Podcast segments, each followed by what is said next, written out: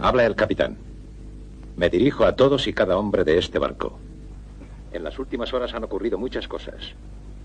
Los rumores de un ataque nuclear y de la Tercera Guerra Mundial son totalmente infundados. No tenemos base para pensar que nuestros hogares y familias han sido atacados. Yo creo que nos enfrentamos lisa y llanamente con un fenómeno de la naturaleza. Y que no podemos explicarnos.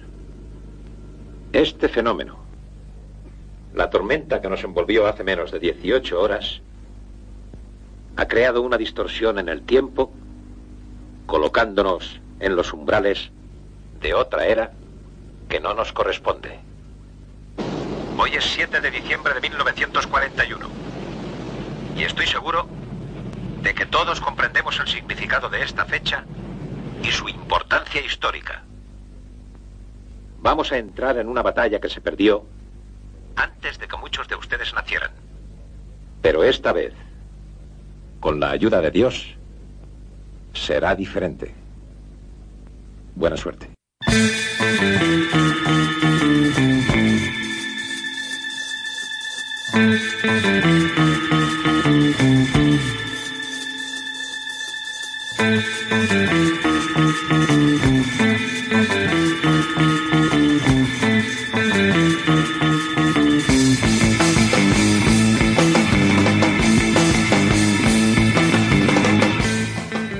Saludos queridos oyentes Superflix y bienvenidos a una nueva edición, la octogésimo novena ya, de los Retronautas, el podcast de los clásicos de la ciencia ficción. Desde los mandos de la Retardis os saludan Manuel y, Bor. Hola Bor, allá donde te encuentres en las ondas. Sí, bueno, vengo del futuro, vengo del futuro para grabar aquí este programa fantástico.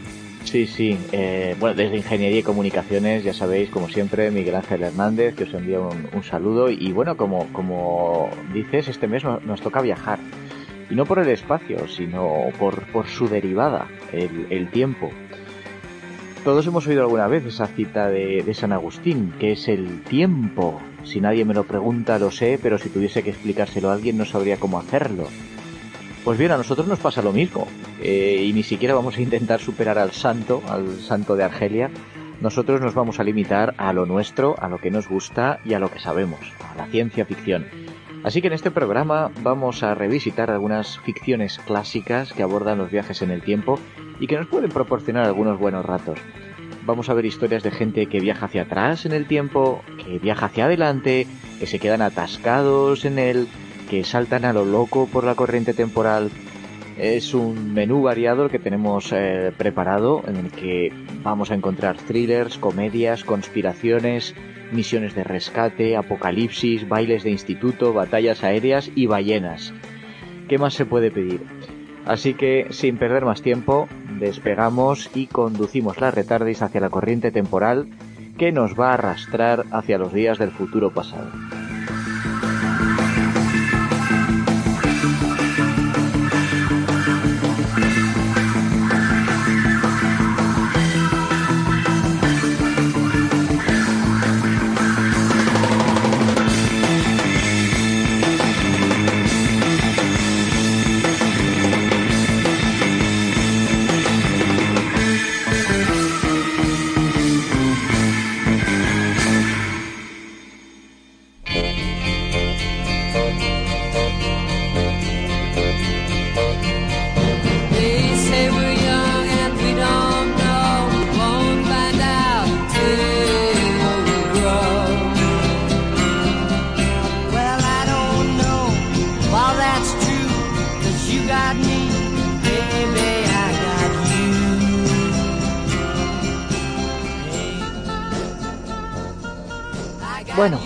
Empezar, digamos que efectos de nuestro negociado, la ciencia ficción, um, para simplificar, eh, digamos que, el tiempo lo vamos a interpretar como el proceso lineal en virtud del cual los humanos percibimos una secuencia de acontecimientos.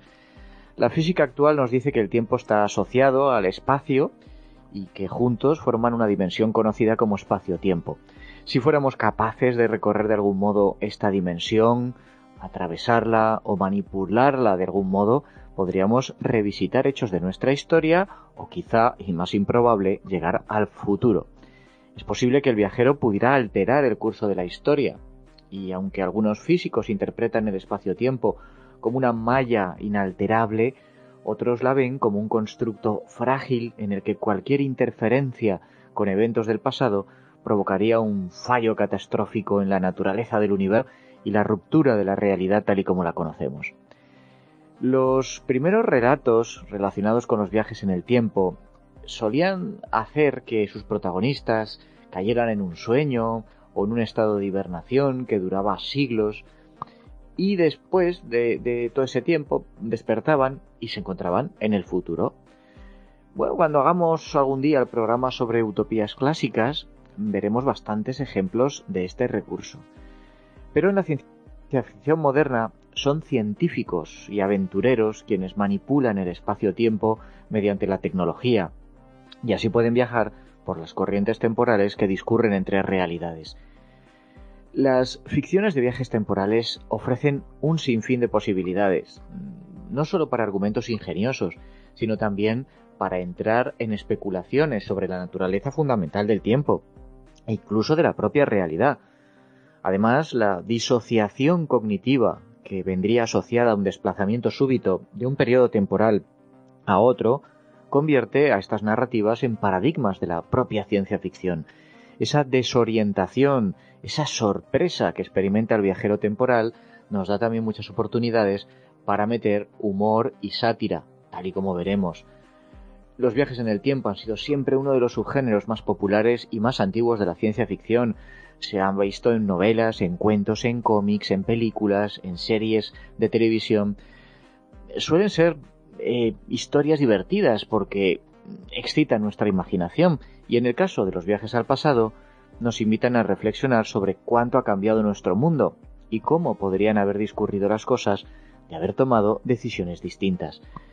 Cuando los viajeros de esas ficciones se encuentran ante este problema o aquel problema, el espectador mm, se identifica con ellos, pensando qué habría hecho él en esa misma situación.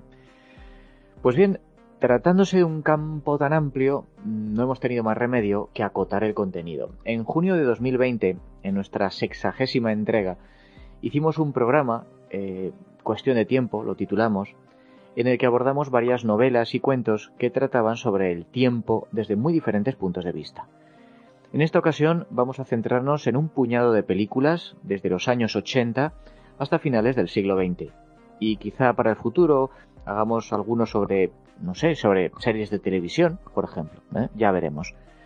Por supuesto, el, el, tema no se agota ni muchísimo menos, ni con lo que trajimos en aquel programa literario, ni con este cinematográfico.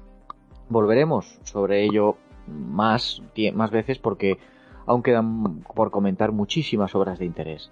Además, también dispersas a todo lo largo y ancho de la corriente retronáutica, hemos ido analizando novelas y películas relacionadas con el tiempo, desde La máquina del tiempo de Wells y sus adaptaciones y derivadas literarias, hasta He aquí el hombre de Murkoch, eh, desde Puerta al verano o Tiempo para amar de Heinlein a la serie televisiva Viajero en el tiempo, del cómic Rip Tiempo atrás de Richard Corben a la película Predestinación o la novela Matadero 5 de, de Kurt Vonnegut. Por ahí están todas, ¿eh? podéis buscarlas si queréis ampliar más sobre el tema. Bien, por ¿alguna cosa que, quieras aportar a esta introducción? ¿Alguna obra sobre viajes en el tiempo que te haya impactado de forma especial cuando eras niño o que te haya dejado huella ya, siendo adulto? Mm, no, aparte de las, bueno, las, creo que las muy clásicas que son las de toda la vida, que eh, eh, la de la de Wells, por supuesto, La máquina del tiempo. Soy el gran fan de Regreso al futuro, o sea, el mayor fan de Regreso al futuro, de la primera. Y, últimamente hay, hay, cosas que me gustan que son, bueno, son un poco raras, pero me encantan como, como primer. Eh, quizás tirando, tirando un poquito atrás, estoy, estoy pensando de que, que me puedo acordar de viajes en el tiempo. ¿Viste aquella de un yankee en la corte del rey Arturo? sí, sí, por supuesto, la, vi y me acuerdo de una película de, había la película de Disney y, había la, obra de un yankee de Connecticut en, la corte del rey Arturo. Y la de Disney era un astronauta en la corte del rey Arturo. Sí, sí, es verdad. Eh, no, lo, lo, que me acuerdo, o sea, de la que me acuerdo de leer, pero esta la, se ha tratado en Retronautas, era Puerta al Verano de Heinlein. Sí. Que es, es un clásico el cual hace un viaje en el tiempo, que, que es un poquito así, bueno, no, no hay mucha explicación científica mm. detrás, es, es como muy a salto de mata. Pero me acuerdo que me, me gustó y me divirtió, y, pero bueno, eh, Aparte de eso, creo que también el, el, viaje en el tiempo es una de estas cosas que fascinan dentro de la ciencia ficción, por la de posibilidades que abren, por la cantidad de, de, de cosas que todo el mundo, cualquiera, si tuviera en la mano el viaje del tiempo, podría hacer. O sea, porque podemos pensar, bueno, si tuviera una nave espacial o si tuviera un, sable láser o cosas de estas, te da, te da, te da para soñar. Pero un viaje en el tiempo es, es como lo máximo. O sea, todo el mundo, seguro que todos tenemos algo que querríamos cambiar o que querríamos presenciar. Y por eso creo que el viaje en el tiempo es tan fascinante. completamente de acuerdo, sí. Eh, de todas formas, fíjate que, las historias de viajes en el tiempo, que quieren abordar el tema con, cierta seriedad, son terreno resbaladizo.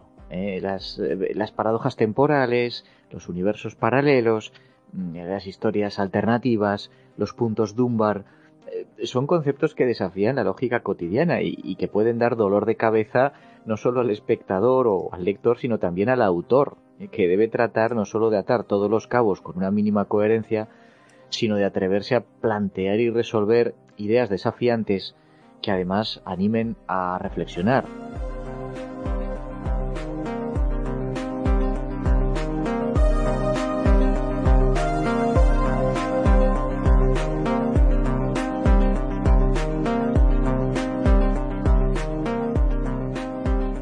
Pues bueno, la primera película que vamos a traer aquí, yo creo que no supo hacerlo. vamos a, hablar sobre El final de la cuenta atrás, una película de 1980 que yo sé que muchísima gente le tiene mucho cariño, yo incluido, porque la, no, recuerdo ahora si la fui a ver al cine, es posible, eh, pero y durante mucho tiempo era una de esas películas que se me quedaron grabadas, pero luego la he revisitado un par de veces y, bueno, mi, opinión ha, bajado varios puntos. ¿eh? Eh, pero bueno, coméntanos, Bor, un poco, pues, pues eso, de, qué va y, tus apreciaciones al respecto. Y vamos a entrar ya en el, en el debate. El final de la cuenta atrás, un, pequeño clásico para mucha gente. Vamos allá. Y tanto que sí, yo la vi en el cine también cuando se estrenó. Me acuerdo de la sensación un poco de de decepción, porque por aquel entonces me esperaba otra cosa de las películas de ciencia ficción y esta es, es más, yo creo que un, un, ejercicio de, no sé, de, de muchas cosas, pero entre ellas el, el, display, eh, el tema militar, o sea, de enseñarte cómo funcionan los portaaviones, cómo funcionan los aviones, hay el tema de ética detrás que luego trataremos, de, qué haces en una situación así, pero no tanto el, hecho de, la ciencia, la tecnología en un contexto de viaje en tiempo, y a aquella edad yo era lo que quería ver, entonces pues la peli no, no fue lo mío. Pero bueno, vamos, vamos allá. Es una peli dirigida por el señor Don Taylor, que dura una hora 43 minutos, más o menos, o sea, no es excesivamente larga. Este señor Don Taylor eh, dirigió La isla del Doctor Moreau en el 77, y también Escape del planeta de los simios en el 71, o sea que tiene una cierta historia en el mundo de la ciencia ficción. Aparte de eso, tiene un montón de televisión, de películas dirigidas a, televisión directamente y, también teleseries. En los guionistas tenemos a, Thomas Hunter, que, bueno, de hecho este señor fue un, un, actor en El puente de Cassandra, que es una peli de, de estas de catástrofes, no es de tanto catástrofes, sino de mm, epidemias, una peli de epidemias. Eh, tenemos también a Peter Powell y a David Ambrose, que también tiene un, pequeño pie, un pie menor en la ciencia ficción, con la película Daryl del, de 1985, que iba a ser un, un androide infantil. Eh, en los protagonistas aquí tenemos un, un, elenco importante. Tenemos a Kirk Douglas, y a Martin Sheen. Kirk Douglas ya en horas bajas eran de estos papeles que iba, que iba aceptando, supongo que en parte alimenticios, en parte para, para poder tener un poquito de presencia. Eh, es, su época Saturno 3. correcto.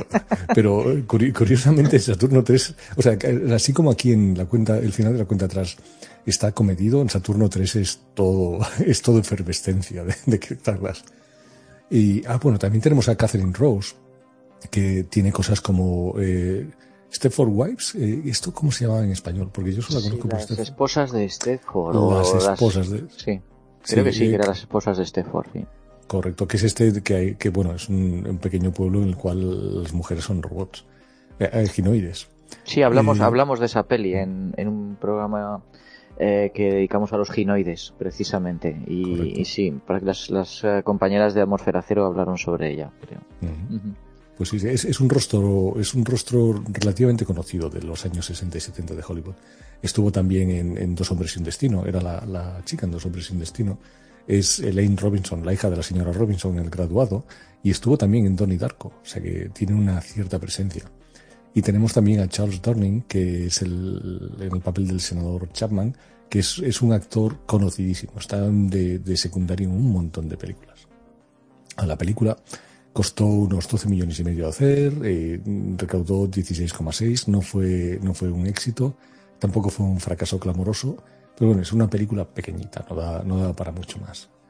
¿Y de qué va esta película? Pues bueno, estamos en el año 1980, en el 7 de diciembre, y eh, que por cierto es el 40 eh, aniversario, perdón, 39 aniversario del, ataque de, de, japonés sobre Pearl Harbor.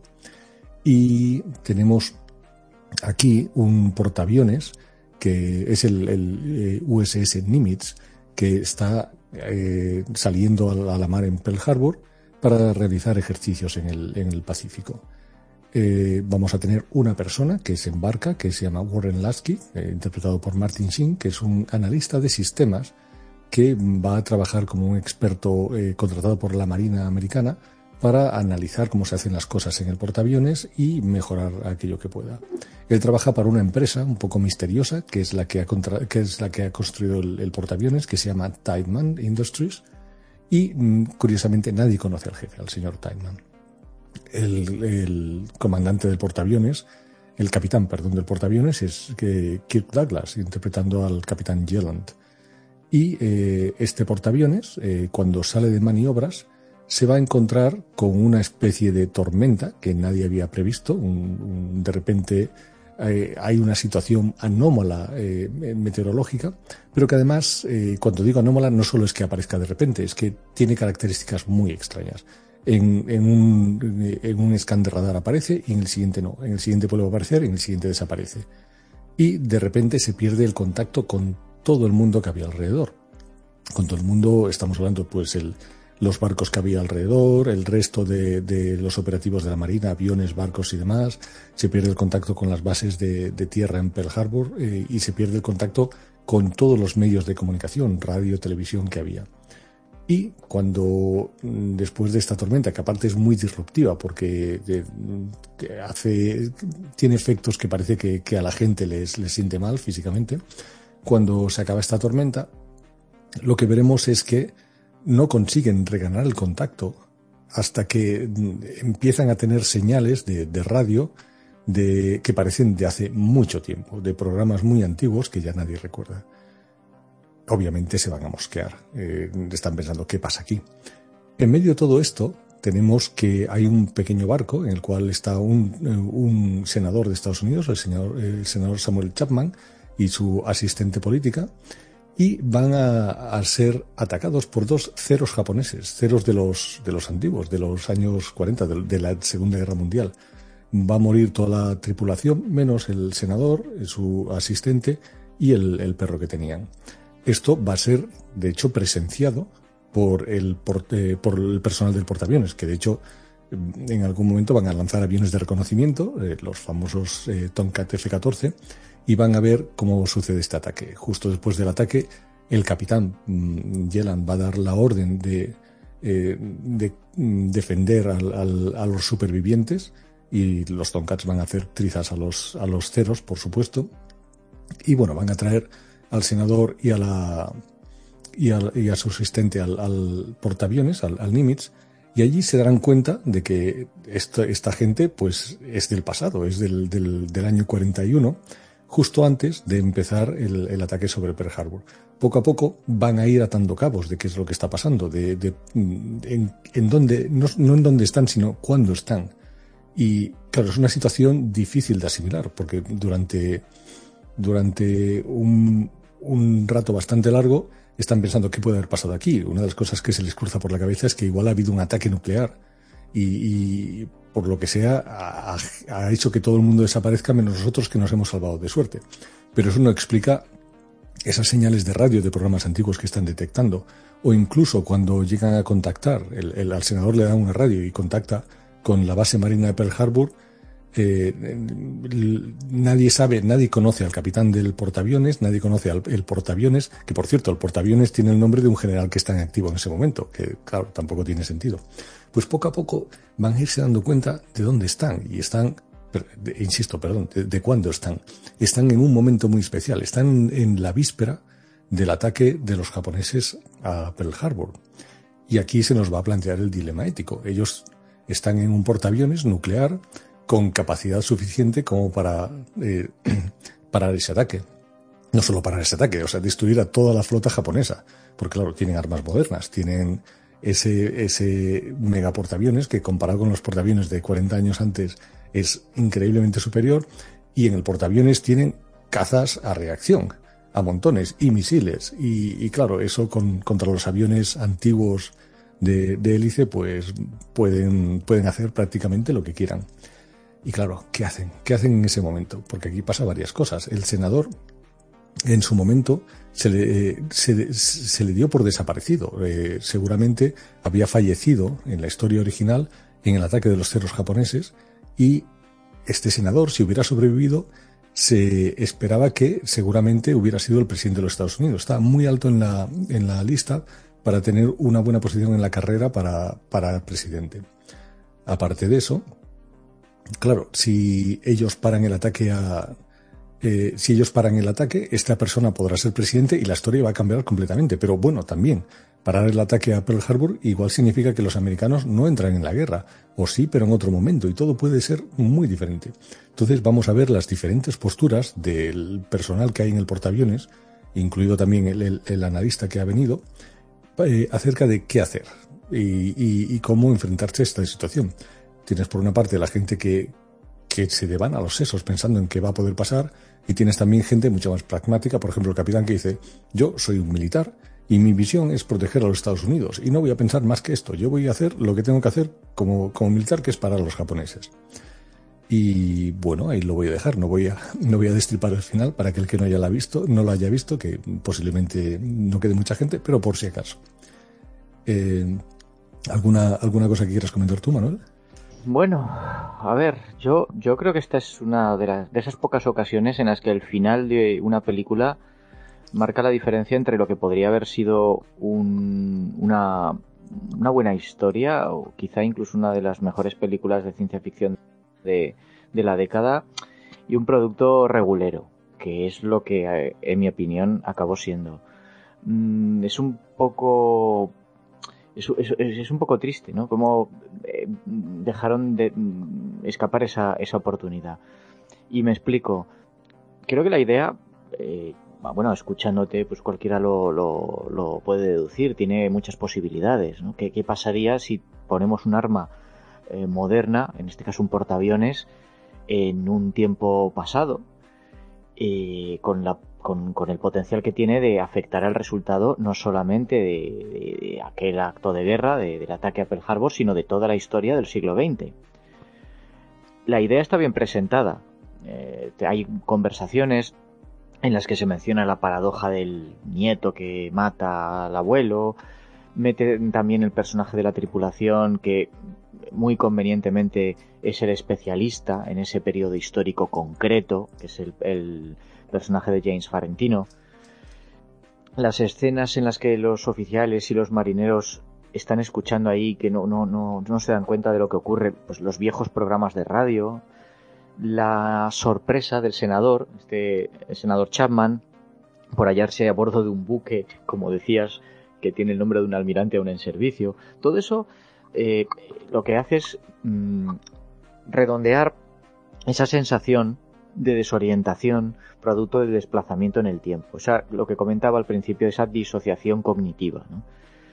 Lo que pasa es que el propio, en fin, el propio estudio, los productores se, pegaron un tiro en el pie cuando tanto el tráiler de la película como el, el propio póster te chafaban la sorpresa y el suspense antes de empezar a ver la película.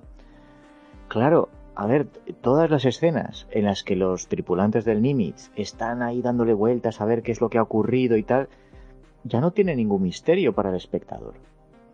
el espectador ya sabe lo que ha ocurrido porque se lo han contado en el, en el tráiler. Entonces, te quedas esperando a que, a ver si de una vez caen en la cuenta de lo que está ocurriendo. Tú ya lo sabes desde el principio. Y, y que pasen a lo que realmente eh, interesa, ¿no? Que es, ¿van a vencer a los japoneses o no los van a vencer? Eh, ¿Puede el armamento moderno de un solo barco superar a un enemigo que tiene menos tecnología eh, militar pero es superior en número? Claro, el problema, bueno, a lo mejor suelto algún spoiler, bien, pero la película ya es antigua y que lo sepáis.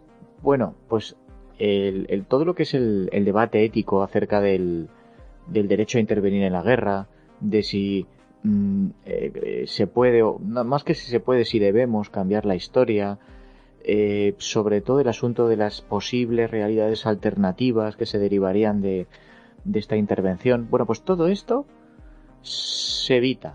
Y además de una forma muy chapucera y muy decepcionante, ¿no? Justo cuando va a comenzar la batalla, que ya te estás frotando las manos y dices, ¡buah!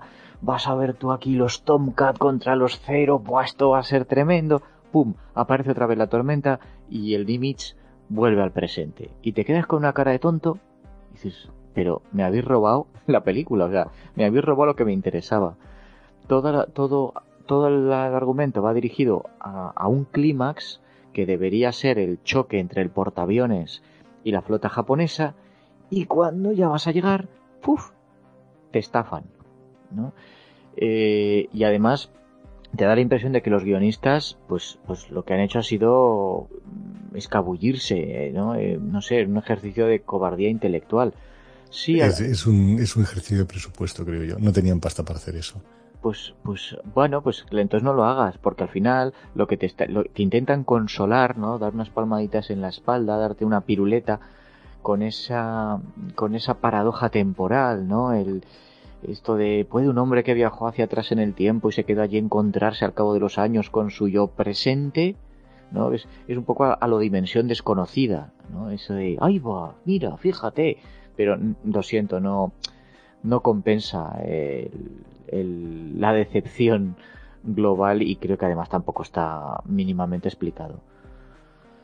A ver, yo creo que eh, hay que decir que eh, en descargo parcial de, los guionistas y del director, que hasta el momento de, del estreno de esta película, recordemos, 1980, aparte de episodios aislados de las series televisivas de Star Trek o el Doctor Who,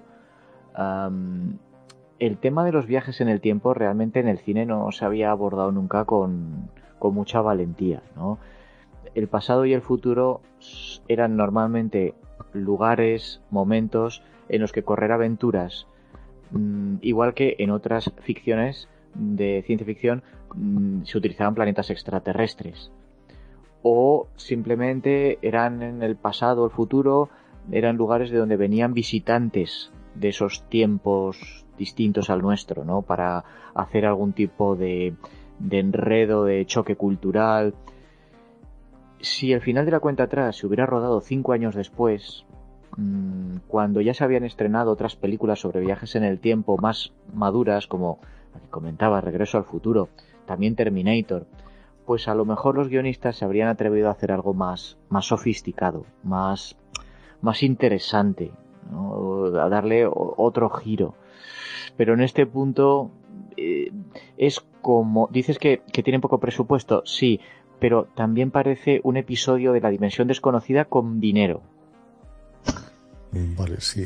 Yo, es que lo, veo desde otro punto de vista. O sea, tienen una excusa para hacer una película que, que está claramente lo es de reclutamiento para la Marina, porque ah. lo que estamos viendo aquí es porno de la Marina, básicamente.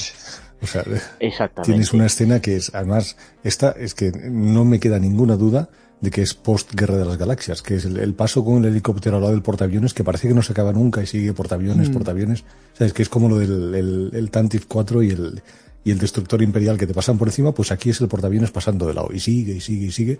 Y luego, cuando van a hacer lo que sea, siempre hay los procedimientos de la Marina, cómo preparan el avión, cómo despega, cómo hacen las órdenes de uno al otro, cómo el otro contesta, que eh, voy a hacer no sé qué, va a hacer no sé qué.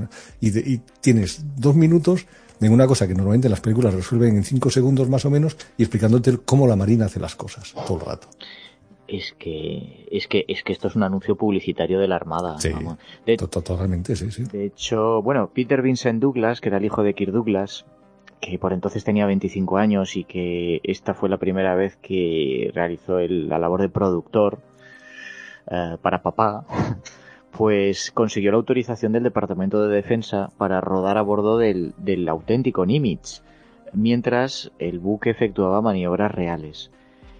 Y, y bueno, eh, la verdad es que están las escenas de aviones están mm, pues muy logradas, o sea, todo el tema de mm, pues las, las maniobras de apuntaje y de despegue, eh, todo cómo se mueve la tripulación de cubierta, los protocolos de los cazabombarderos F-14, eh, yo creo que está muy bien. En cambio, fíjate que las escenas con los ceros japoneses es, es, es, reciclado. Eso es reciclado de tora, tora, tora. Eh, depende cuál. O sea, cuando se ve la, la flota japonesa, sí. Pero los, eh, los aviones que hay, porque hay la lucha esta entre los F-14 y los ceros, que no son ceros, son T-6 Texans eh, que se parecen mucho, pero la forma de mm. las alas es un poquito diferente. Eso está rodado y fue complicado de rodar, porque los F-14 van súper rápido, incluso cuando van lentos. y tenían que tener un helicóptero, los, los ceros yendo a la velocidad a la que pueden ir, y los F-14 yendo a varias veces la velocidad a la que pueden ir los ceros, y tenían que buscar planos en los cuales coincidieran para hacer esas escenas. Y, y cuando mencionaba lo de anuncio publicitario de la Armada, em, quería decir exactamente eso. ¿eh? eh la película se utilizó como, como anzuelo de enganche de la Marina y el cartel de la, de la peli se colocó en las oficinas de reclutamiento. O sea, ya, ¿qué más, qué más se quiere? ¿no? Eh, esto es Top Gun antes de Top Gun, básicamente. exactamente, ¿no? Es decir, siempre que vayas a dejar bien a, a la Marina, la Marina te deja, te, te, presta sus recursos, ¿no? Y te deja rodar para que te quede todo chupi. Todas esas escenas militares están bien, eh, pero los efectos especiales en general son bastante pobres. Eh, fue Maurice Binder el, que había creado eh, las, esas secuencias de apertura que todos conocemos de las películas clásicas de James Bond, el que creó la tormenta magnética, portal temporal por el cual se colaba el, el Nimitz. Pero está claro que aquí tenía poco presupuesto y lo único que, consiguió pues es poner una maqueta del portaaviones silueteada contra un túnel de humo y iluminada con rayos láser. Hacen escenas de descarte del abismo negro de, Disney, ¿no? Eh, es, poco, sí es, como digo, así como todo lo que tiene que ver con los aviones, pues está muy bien, sobre todo para los que nos gustan el tema así de los de la aeronáutica, pero, pero lo otro pues está muy flojo, está muy flojo. El láser, por eh, cierto, es un láser de discoteca. sí, sí, no, no. Es que ya, ya, ya, sí, es que se nota. Es que se nota. Y luego yo, bueno, eh, los actores, fíjate que tenían un reparto eh, sólido, pero, pero bueno, me parece la cosa pues bastante descafeinada. Ni, ni Martin Sheen ni Kirk Douglas parecen realmente creerse sus papeles. A ver, teniendo en cuenta el problema que los personajes tenían entre manos, Menudo problemón. Todos parecen tomarse la situación eh, muy relajadamente, ¿eh? No hay discusiones de verdad, no hay tensiones, no sé, como si les dieran para desayunar Prozac, ¿no? Son caballeros de la Armada. Sí, sí, no sé. El, personaje de Martin Sheen, eh, este analista de sistemas, prácticamente lo podías quitar y no pasaba nada. Va de un lado a otro, dice de vez en cuando alguna cosa me parece un, insoportable, porque se cuela en la habitación del otro dos veces, o sea, y, el otro le tiene que aguantar. Y después dice esta frase que me puso muy nervioso, que es, Einstein ya demostró que se puede viajar en el tiempo. ¿Qué? ¿Cuándo? ¿Cómo me he perdido en la física?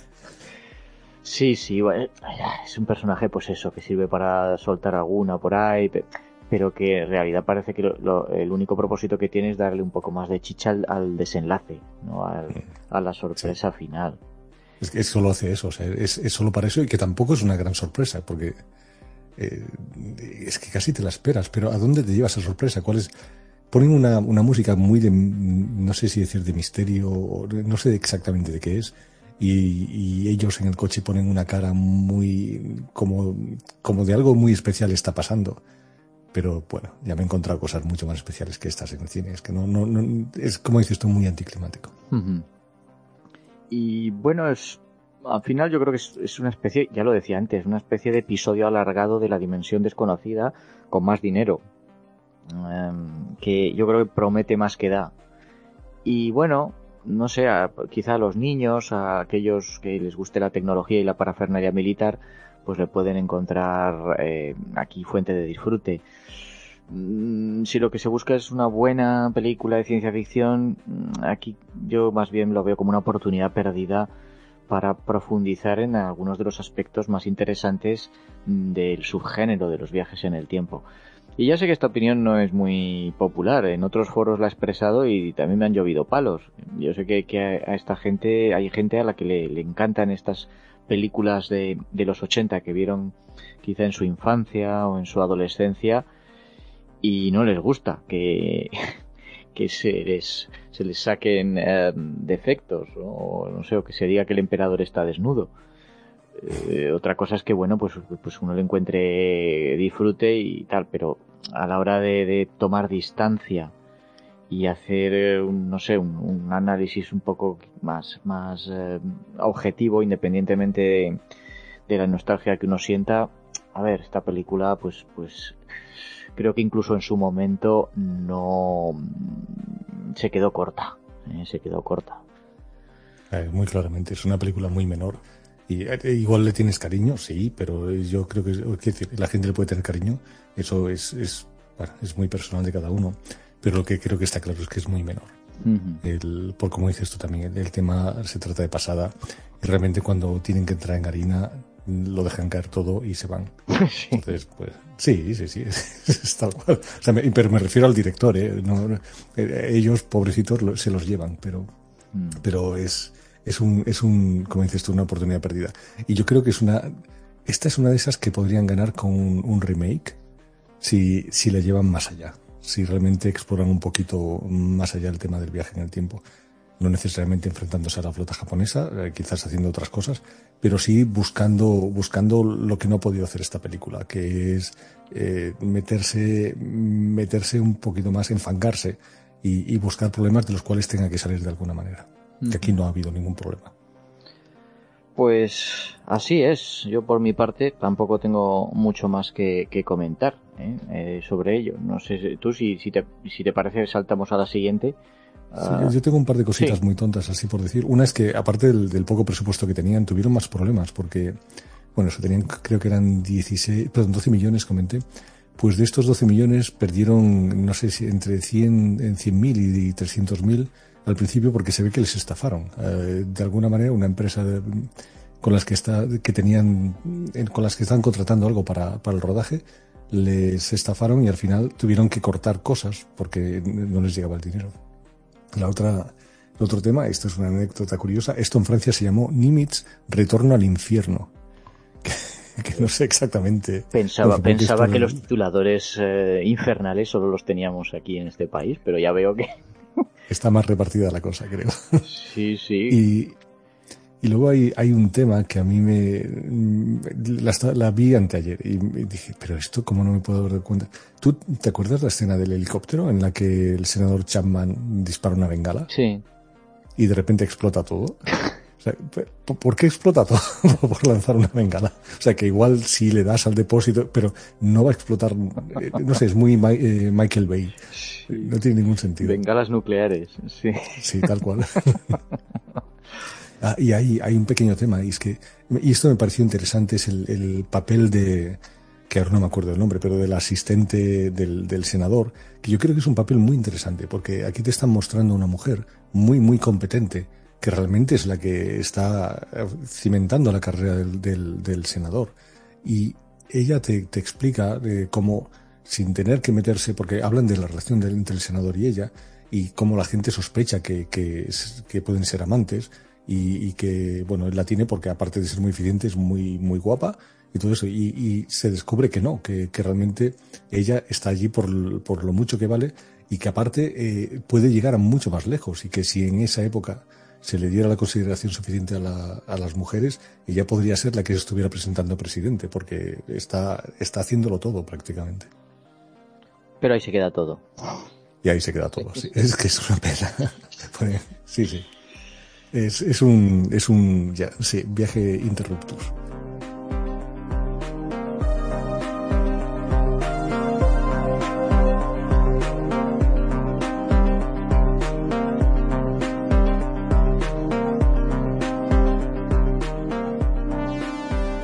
Bueno, pues a ver, vamos a saltar cuatro años en el tiempo, pero tampoco os vayáis a pensar que la siguiente que traemos eh, es una, una obra maestra, eh, porque, bueno, es otra película de, de, lo que llaman de culto, ¿no? Que es esa, esa mm, neblinosa calificación, ¿no? Que, igual te están diciendo que es un bodrio de película, pero que le gusta a un grupo reducido de personas, que es una película maravillosa cuyas virtudes solo, solo ha, han comprendido un, un, grupo igual de pequeño de elegidos, ¿no? No, no se sabe.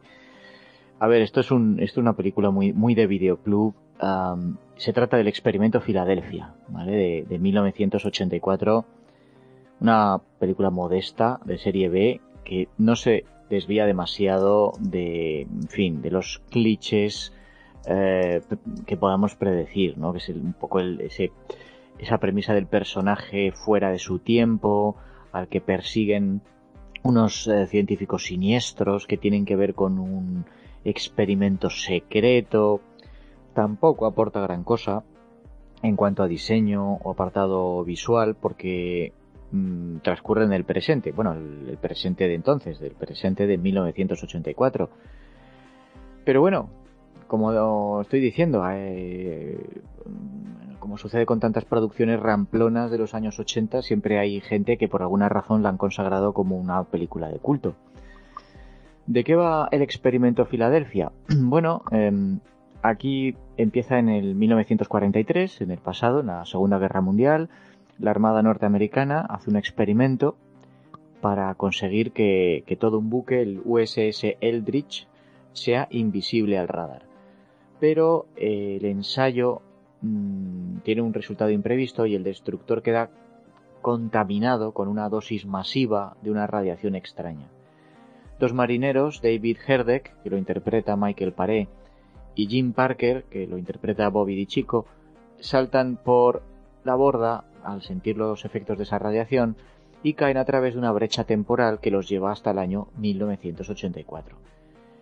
Eh, aquí acaban metidos en una situación en la que tienen que huir de las autoridades y averiguan que el ejército ha vuelto a intentar el experimento en el desierto de Nevada esta vez y han abierto una especie de vórtice espaciotemporal que está absorbiéndolo todo en su interior, incluyendo una ciudad y causando pues unas perturbaciones climáticas muy, muy graves que pueden acabar extendiéndose a todo el planeta. Y bueno, pues tendrá que solucionar la situación. Bien. Esto, quizá la, la, intrahistoria es quizá más interesante que la propia película. ¿no? Mm, sí, señor. Para que veamos de dónde salen a veces estas cosas y estas leyendas urbanas y tal. Bueno, esto, esto está inspirado en un libro, en un libro de no ficción, repito, no ficción, pónganlo entre comillas, que escribió en 1979 Charles Berlitz. Este individuo especializado, póngase también entre comillas, en investigaciones también entre comillas sobre fenómenos paranormales en, de lugares eh, misteriosos como el Triángulo de las Bermudas, la Atlántida o Roswell. Bueno, pues este señor decía haber descubierto archivos militares sobre un incidente de 1943 en el que la Armada trató de utilizar la teoría del campo unificado de Einstein, que entonces todavía estaba incompleta, para desviar las ondas electromagnéticas y, perdón, sigue y, sigue incompleta. Y sigue incompleta, sí. Bueno, he dicho todavía incompleta, sí, todavía hoy está incompleta. Pues bueno, lo que pretendían era eh, que las ondas electromagnéticas eh, se desviaran, ¿no? Y, bueno, y por lo tanto mm, hacer invisible a, un barco, a ese barco. Pues bueno, el resultado que tuvieron fue que el, navío se transportó instantáneamente del puerto de Filadelfia al de Norfolk, en Virginia, que está a dos días de navegación, y luego regresara. Y en ese proceso, miembros de la tripulación sufrieron quemaduras, se volvieron invisibles o se rematerializaron entre mamparos con el mm, espantoso resultado que podemos imaginar. Bueno, las primeras historias sobre esto datan de los años 50. Entonces el oficial naval Carlos Miguel Allende escribió una serie de cartas al investigador de ovnis Morris K. Jessup, también un, un personaje, que publicó detalles del experimento en uno de sus libros, El caso de los ovnis, de 1955. Estamos en plena Guerra Fría y también eh, entonces estaba eh, todo el tema de los ovnis estaba ardiendo. Bueno, ya podemos imaginarnos que la autenticidad de todo esto es más que dudosa. Allende mm, cambiaría después detalles de su historia, se hicieron comprobaciones y se demostró que muchos de la información que había eh, dado era falsa.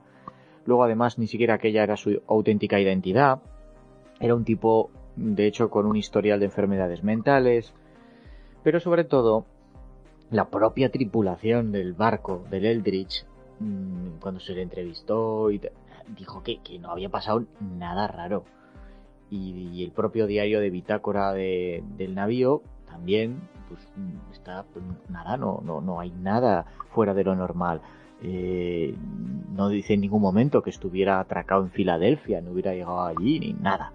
Sin embargo, la Armada, eh, como había bastante publicidad al respecto y estaba un poco incómoda con todo esto, pues intentó demostrar que lo que había sucedido era la malinterpretación de algo muy rutinario, una operación muy rutinaria, que era el desimantado del barco que básicamente se realiza envolviéndolo con, con cables eléctricos que anulan su campo magnético. ¿no? Debe una jaula de Faraday, ¿no?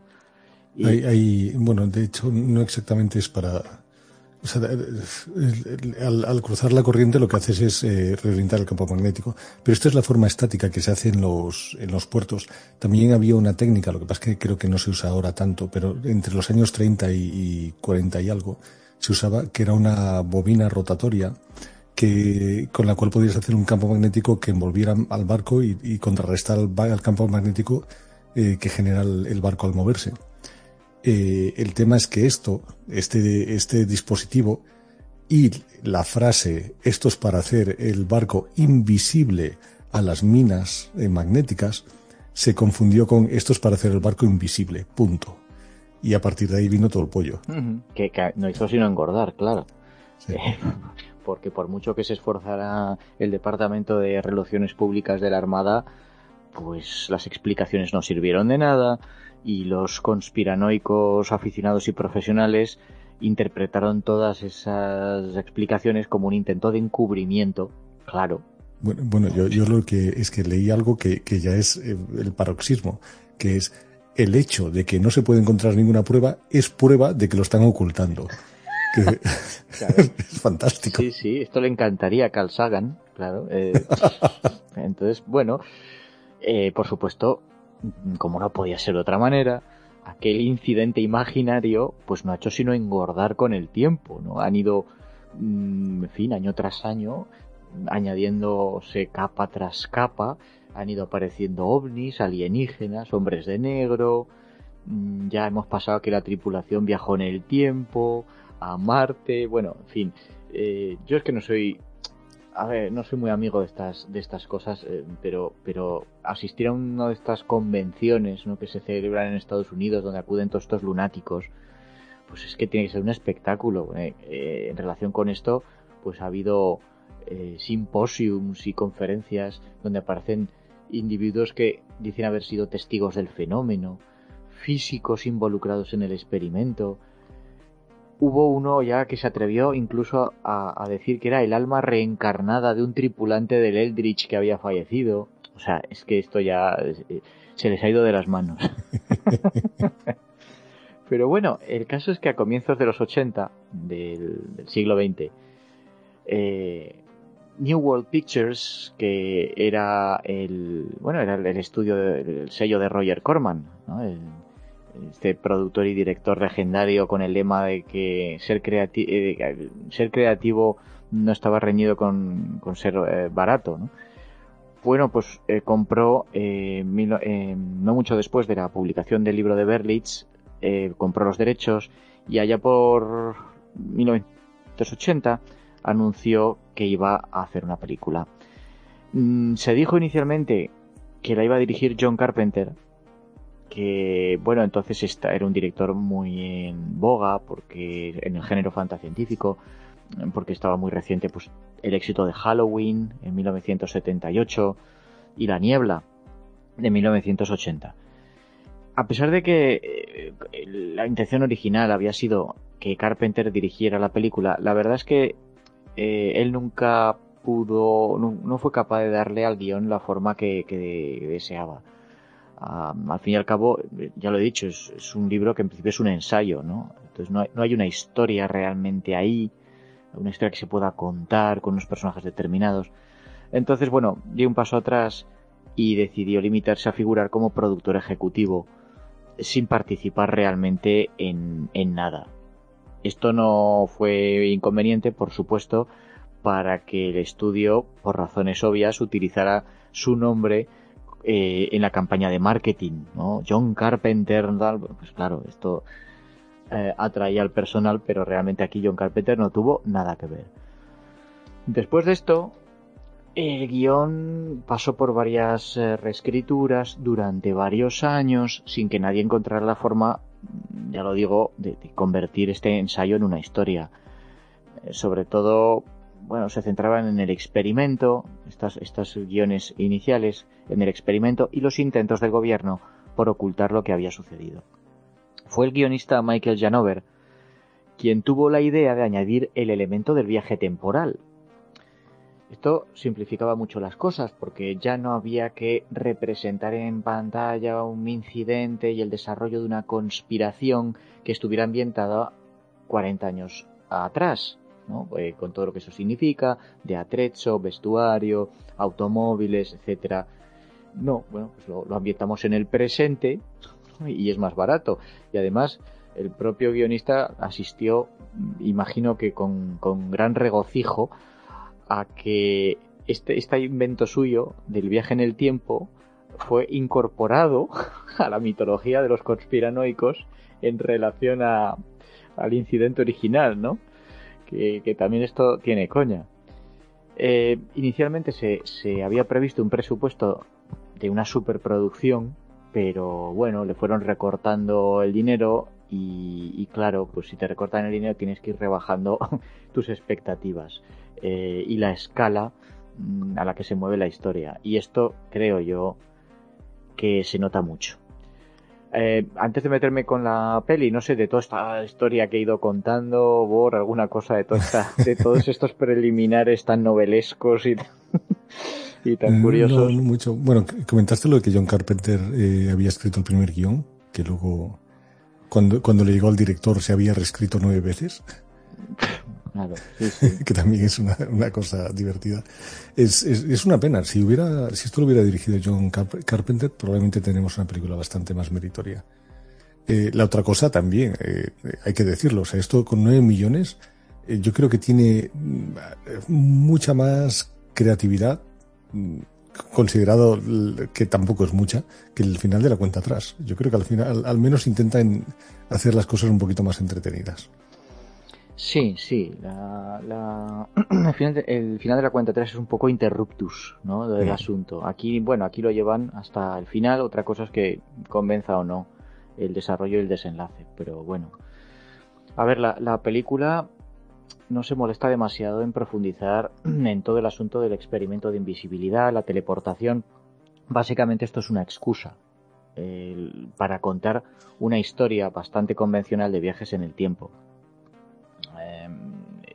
Lo cual, bueno, pues tampoco en principio tiene por qué ser nada malo.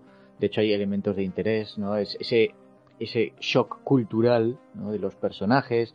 Por ejemplo, mm, esa escena en la que David se queda mm, hipnotizado viendo en la televisión Humanoides del Abismo, en una película del 80, que precisamente era una película de, New Worlds, de la productora, o cuando se sorprende al enterarse de que Ronald Reagan sea el presidente del país, ¿no? el, actor, o cuando se encuentra compartiendo celda con una prostituta transexual, en fin, un señor salido de, los años 40.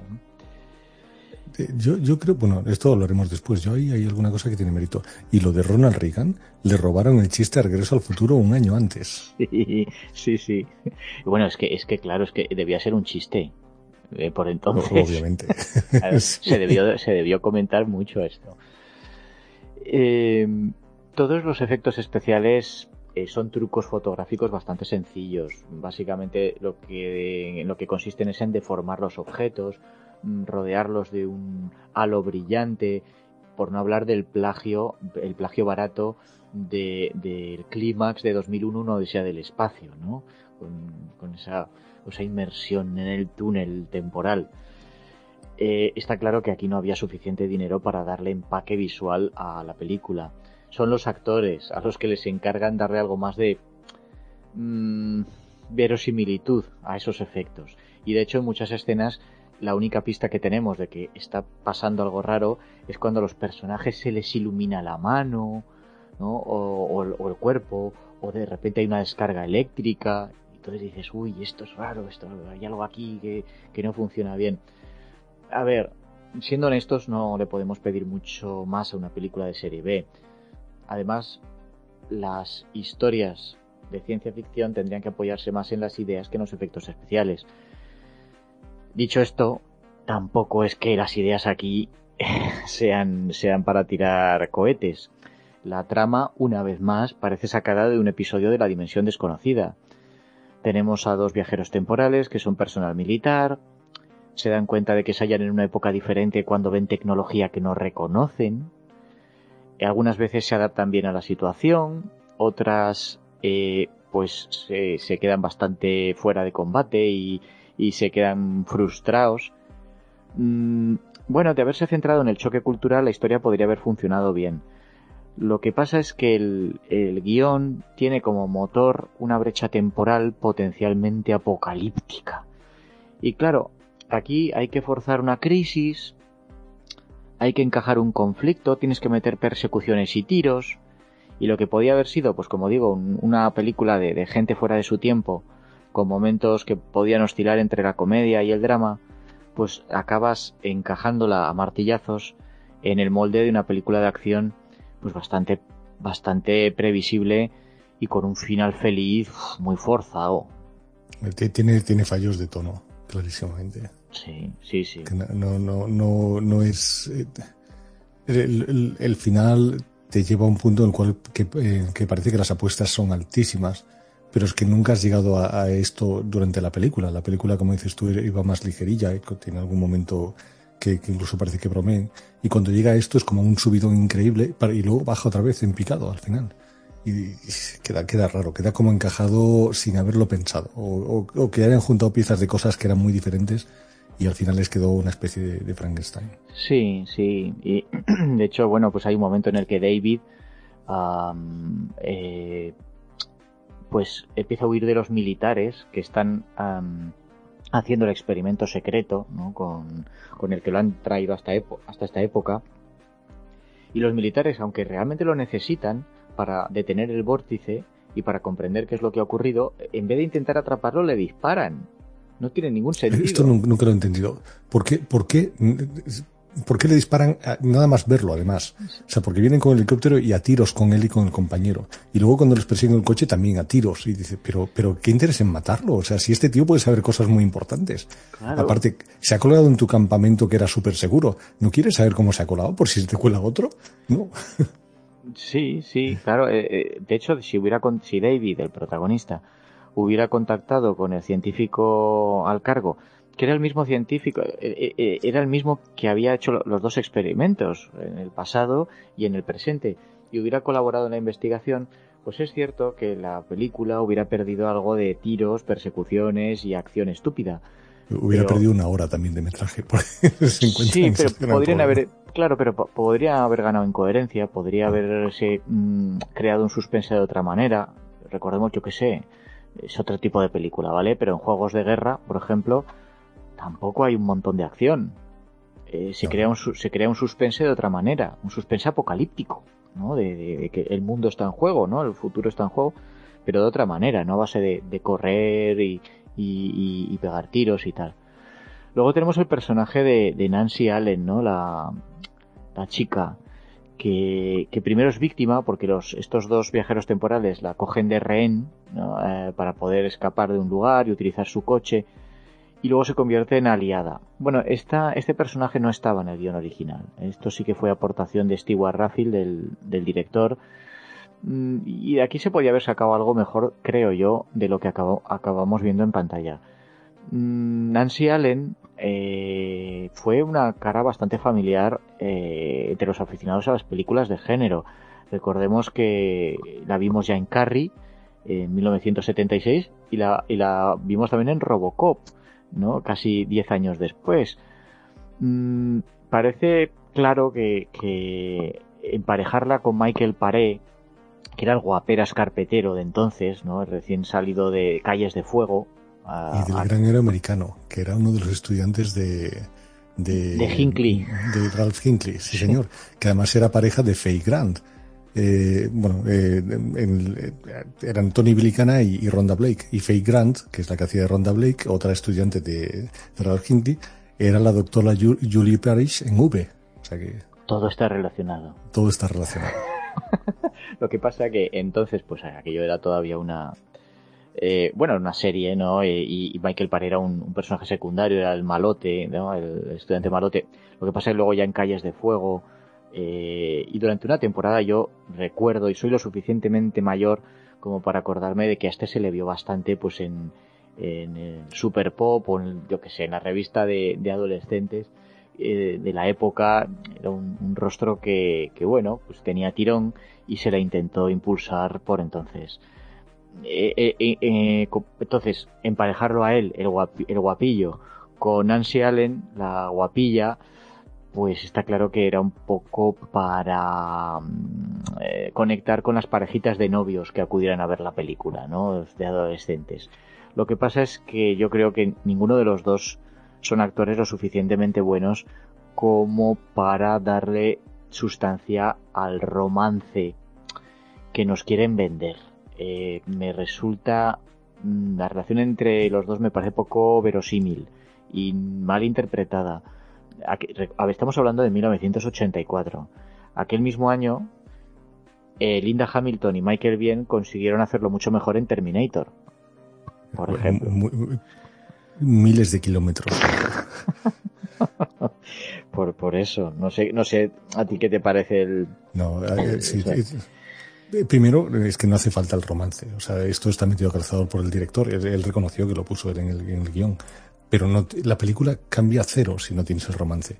Aparte, el romance ese solo lo puedes explicar si hay un síndrome de Estocolmo de libro, por parte de ella, que es un poco terrible. Y, la otra cosa es que los dos, eh, y, bueno, de, de Michael Paré no me esperaba mucho, pero de, de Nancy Allen me esperaba un poquito más. Los dos parece que hayan salido de la primera clase de interpretación del instituto directamente a hacer esta película. Hmm. O sea, cualquier secundario en la película, bueno, creo que cualquiera, porque hay algunos bastante, bastante malos también, cualquier secundario en esta película está mejor que los protagonistas.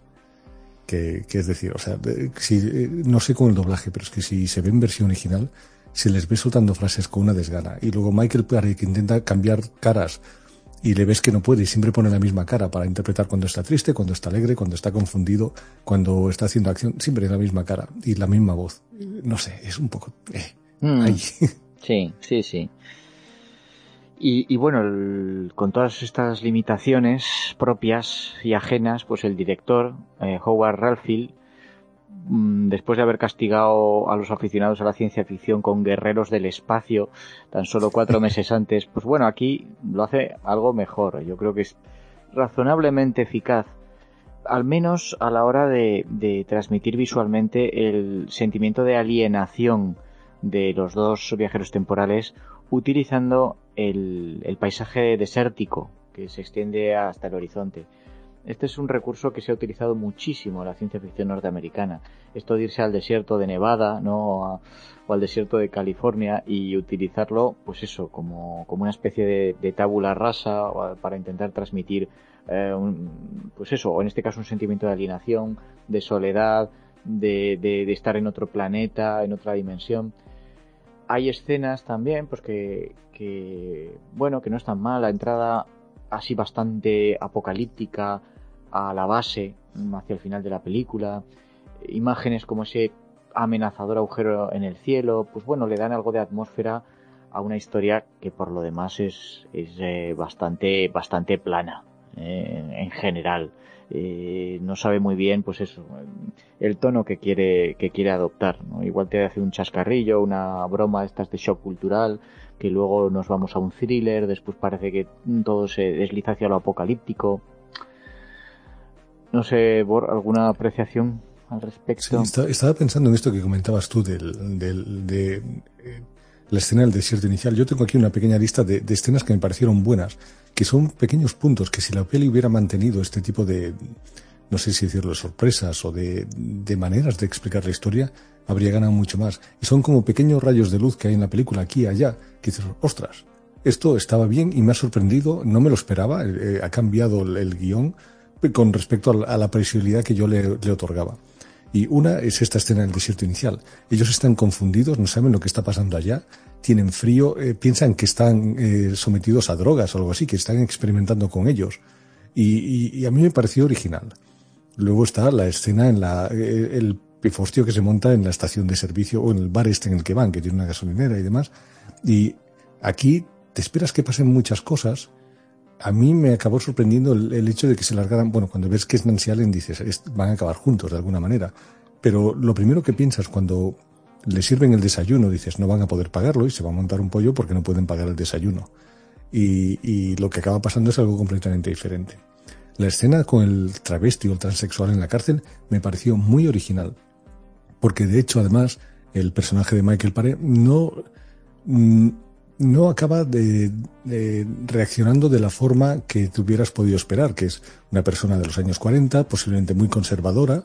No, simplemente le sorprende, pero es una, una situación esta de vive y deja vivir. O sea, su reacción no es, no es negativa tampoco. Hay otra que es en, en el hospital, que hay una refriega con los militares que le siguen persiguiendo y hay un, una escena dentro de un ascensor eh, y en esta escena hay una persona con un bebé. Creo que estoy hablando de esta película, porque ahora he visto varias películas juntas, pero yo creo que estoy hablando de esta. En la escena del hospital con el bebé, que acaban eh, incluso empujando a la persona que tiene el bebé hacia una pared del hospital, es, más realista de lo que me podría esperar de una peli de palomitas.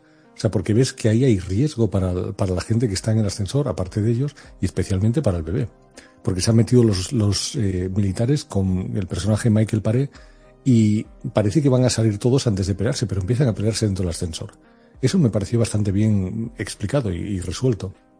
Y después está el personaje de Jimmy Parker, que es el compañero, cuando lo encuentran de mayor, está traumatizado psicológicamente, pero tan traumatizado que lo ves que, porque él, claro, ha viajado al, pasado y en el pasado ha intentado explicar lo que ha pasado, nadie le ha creído, ha acabado en un psiquiátrico por lo que dicen, y le han, le han lavado el cerebro. Y ahora ves que está confrontándose a esa realidad que, que tuvo en su momento y diciendo, no puede ser, a mí ya me han convencido de que esto no había pasado. Y ahora me estoy encontrando aquí con mi compañero con el cual yo viajé al, al futuro.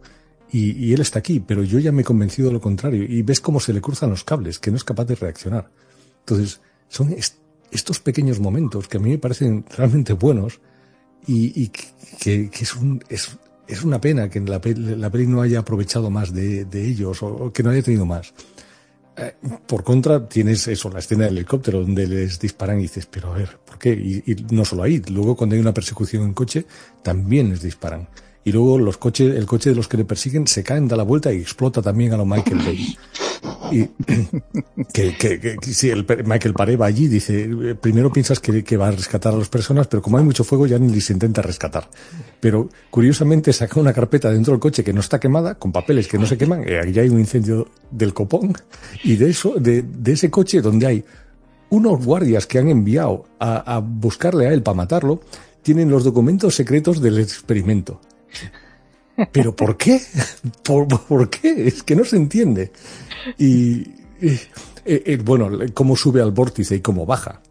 Que se levanta, se va al techo del coche, boom, sube y de repente eh, aparece en el barco. Cuando antes habíamos visto que envían un misil, pasa al lado de la ciudad, que está pintada como está pintada, y pasa al lado del barco, pero ¿cómo, cómo vas de ahí al, barco? Y, luego que para bajar del barco y volver a, la situación inicial se lanza por la barandilla y ya está, mágicamente aterriza.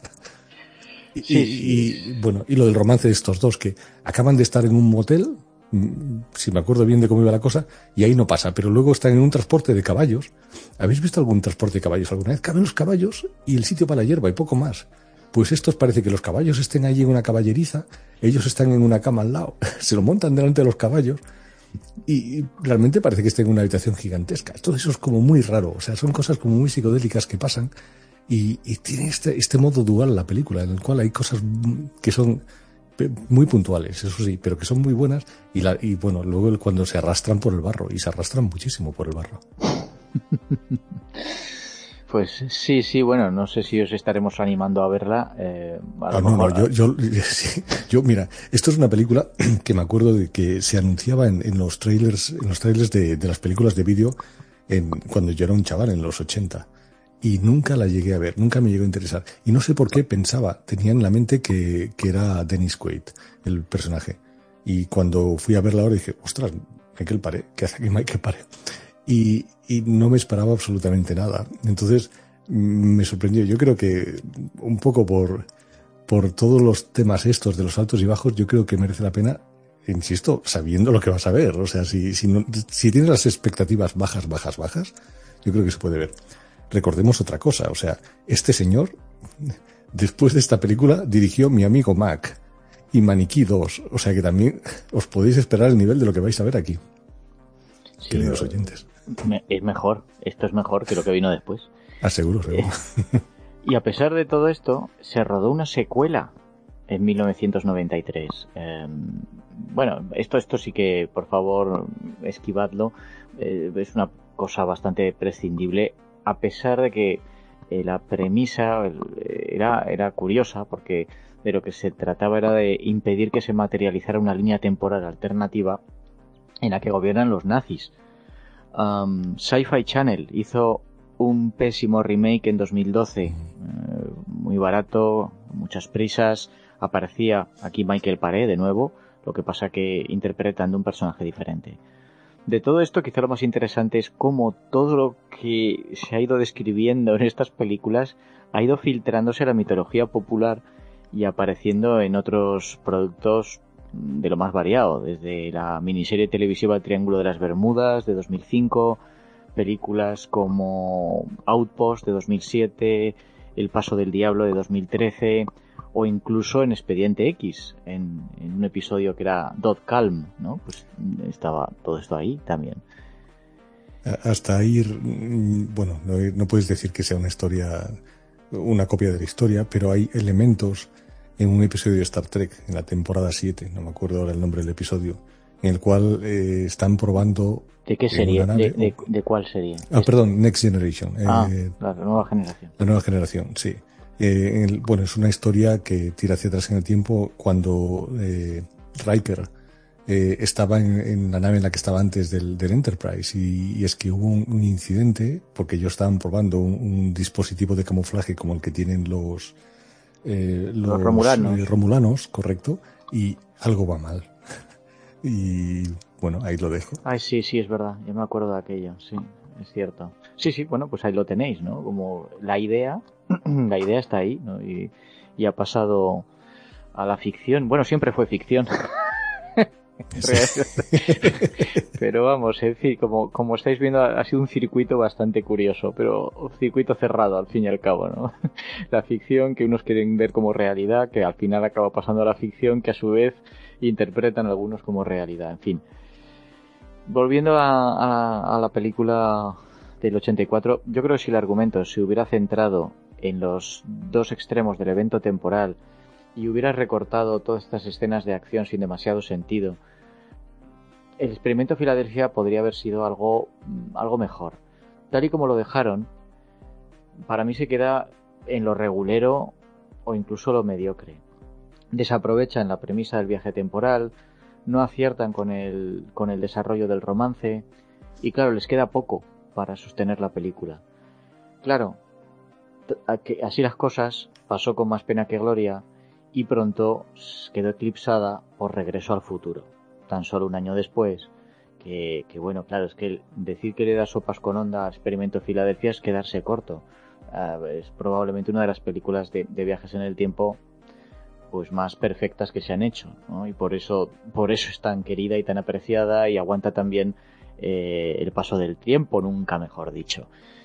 Pero pero bueno mm, ya digo el experimento de Filadelfia pues si os interesa mucho mucho este subgénero pues pues podéis darle un tiento y como digo Mm, seguro que nos lleven palos al final, porque a estas películas pues hay gente que les tiene un, gran afecto.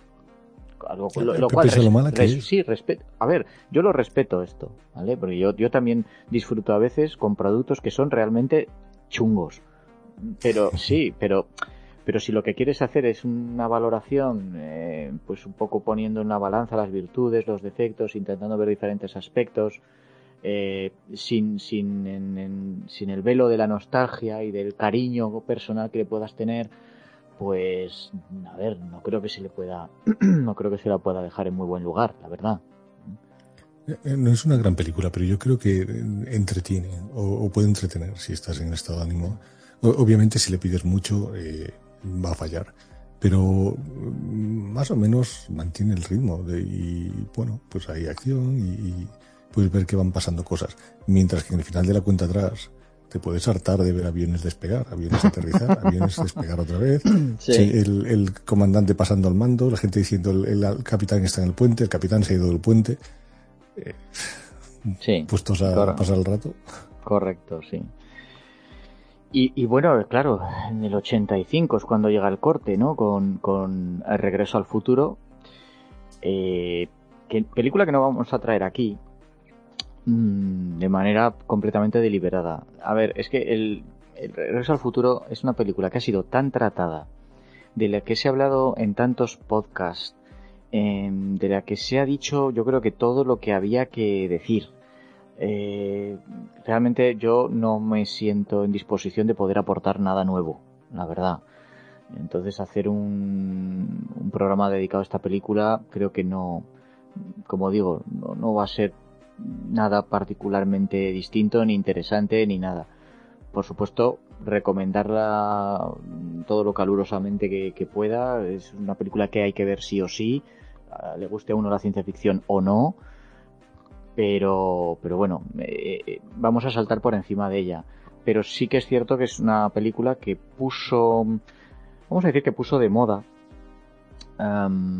el, viaje en el tiempo, mm, abrió los ojos a mucha gente profesional acerca de, las posibilidades que podían tener este tipo de, historias y generó eh, eh, bueno imitadores o, películas que trabajaban sobre premisas similares y yo creo que, que, elevó el listón es decir las películas que vamos a ir viendo a continuación yo creo que están por encima de las que hemos comentado hasta ahora creo que, que a partir de Regreso al Futuro me parece que se han hecho, bueno, por supuesto hay muchísima basura, ¿eh? Ojo, también se, ha hecho mucho bodrio, es inevitable, pero las películas así más eh, que nos suenan más, las películas que, han tenido más empaque, las películas, yo creo que hay, hay mejor mm, producción. Mm, ¿Tú estás de acuerdo más o menos? Yo sé que te gusta mucho esta película, la de Regreso al Futuro. Regreso al Futuro, pero es lo que dices tú, o sea, es que incluso aunque no te gusta la ciencia ficción, verla solo por ver lo bien que está engranado todo merece la pena. Y, aparte que los actores están todos en estado de gracia allí. Los actores, el director, todo el mundo lo estaba. Entonces es una película muy, muy especial y yo creo que es difícil ver Regreso al Futuro y, no quedarte maravillado porque la otra es el ritmo, o sea, te llevan volandas. Entonces sí, estoy, estoy completamente de acuerdo. Y también, eh, no me había fijado en esto, pero tienes razón. O sea, hay, una línea de corte de antes de Regreso al Futuro y de después. Y, y, realmente todas las que vamos a hablar de después mm, son mejores que lo que, lo que había venido antes.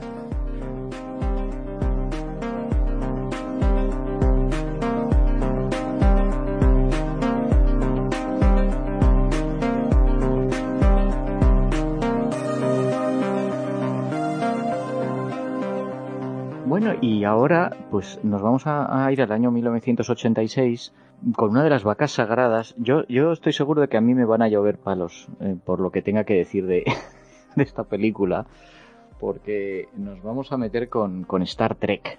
Bien, eh, en fin, franquicia eh, hiper popular, con muchísimos seguidores, mm, y, que en 1986, repito, eh, llegó a su, cuarta entrega cinematográfica, Star Trek 4 Misión Salvar la Tierra. Bueno, la primera película, que es del 79, eh, había sido una extravagancia bastante cara, que en general yo creo que dejó mal sabor de boca, o por lo menos decepción a los aficionados.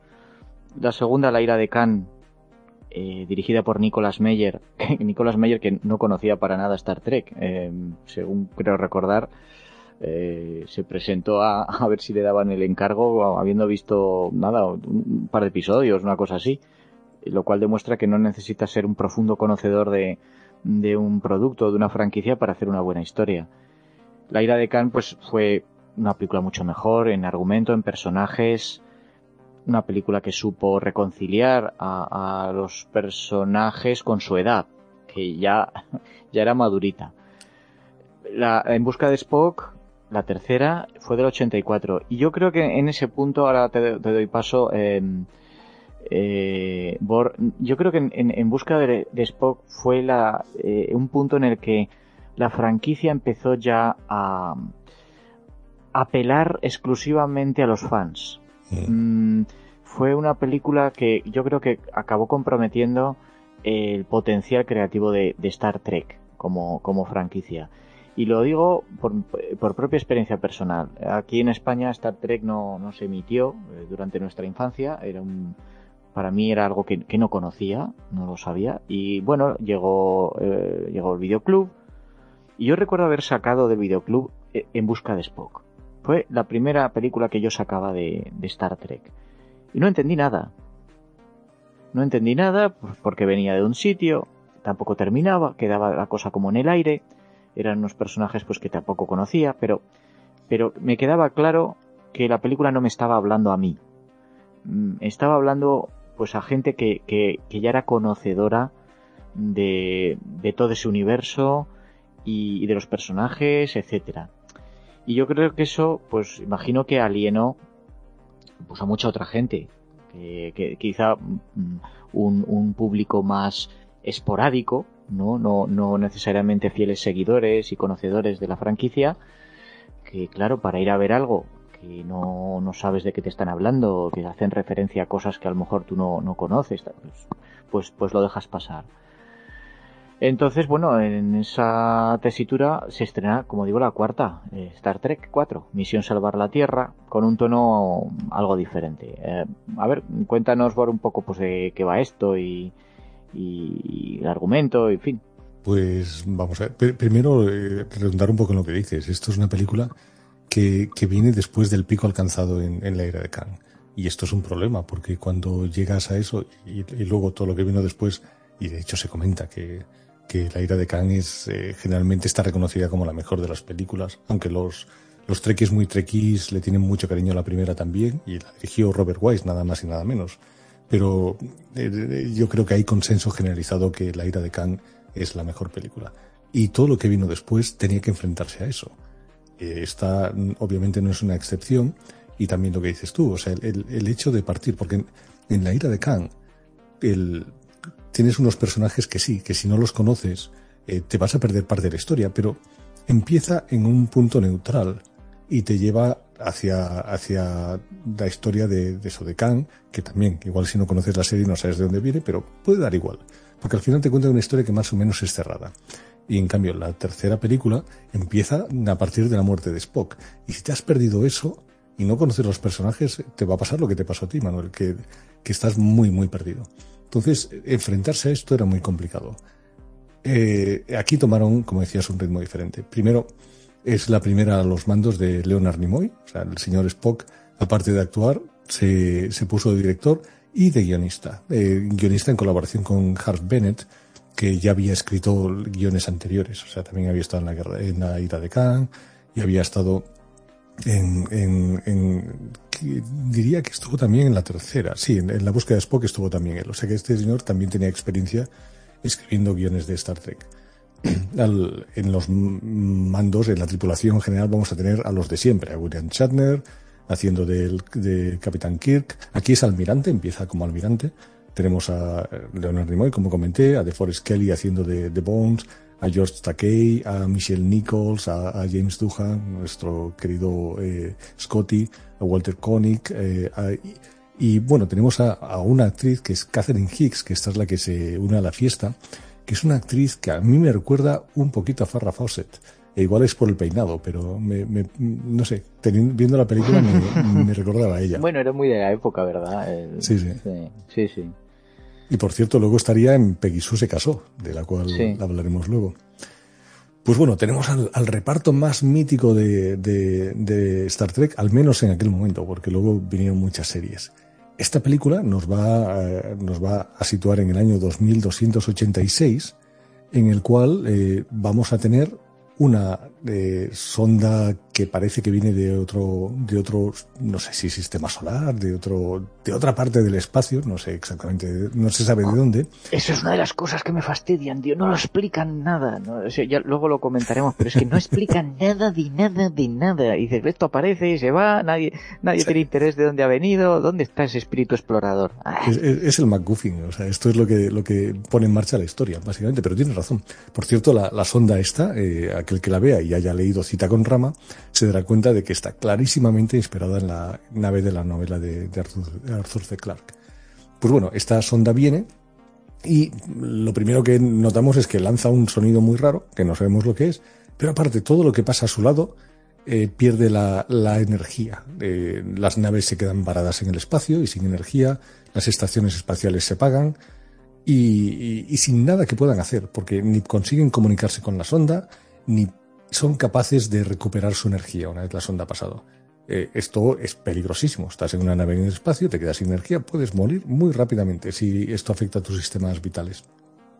La nave sigue moviéndose hasta llegar a la órbita de la Tierra y en la Tierra se, eh, se desata la catástrofe, el caos, porque todo empieza a fallar, la energía se va de todas partes, hay también una tormenta gigantesca y aquí vamos a tener a la tripulación de nuestro Enterprise, que aquí diría que están en el Excelsior, si no me equivoco, porque el Enterprise...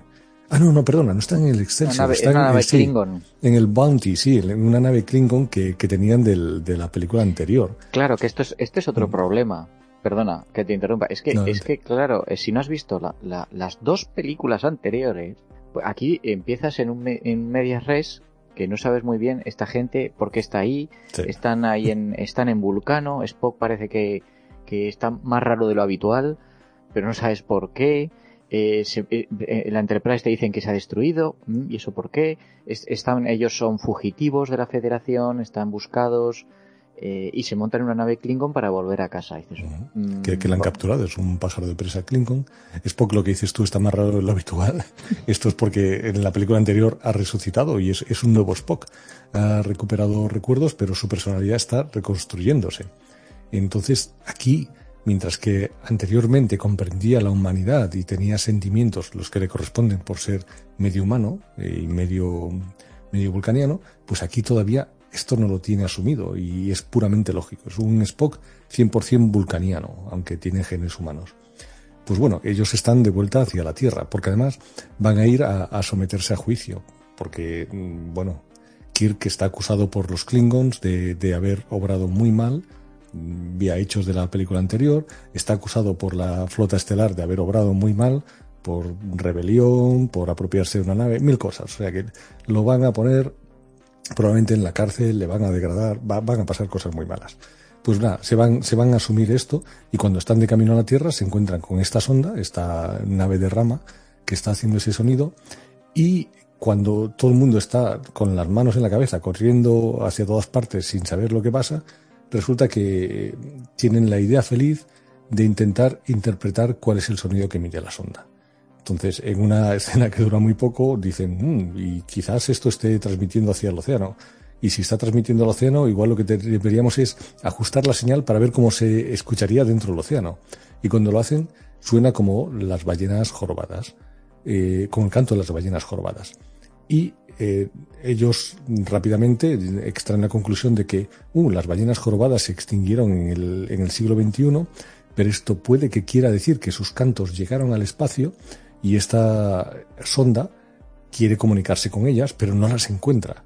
Entonces no tenemos manera de conseguir decirles de vuelta, porque no sabemos hablar balleno jorobado, no sabremos eh, decirles que paren porque nos están haciendo daño. Entonces, ¿cuál es la solución? La solución es ir hacia atrás en el tiempo. Para eso solo hay que dar una vuelta al Sol en Warp 10 y volver a toda velocidad, o Warp 9,99, volver a toda velocidad como si fuera una, una onda de gravitatoria y eso nos va a llevar atrás en el tiempo a una época en la que había ballenas jorobadas. Nos traemos un par, hacemos que hablen con la sonda y todo arreglado.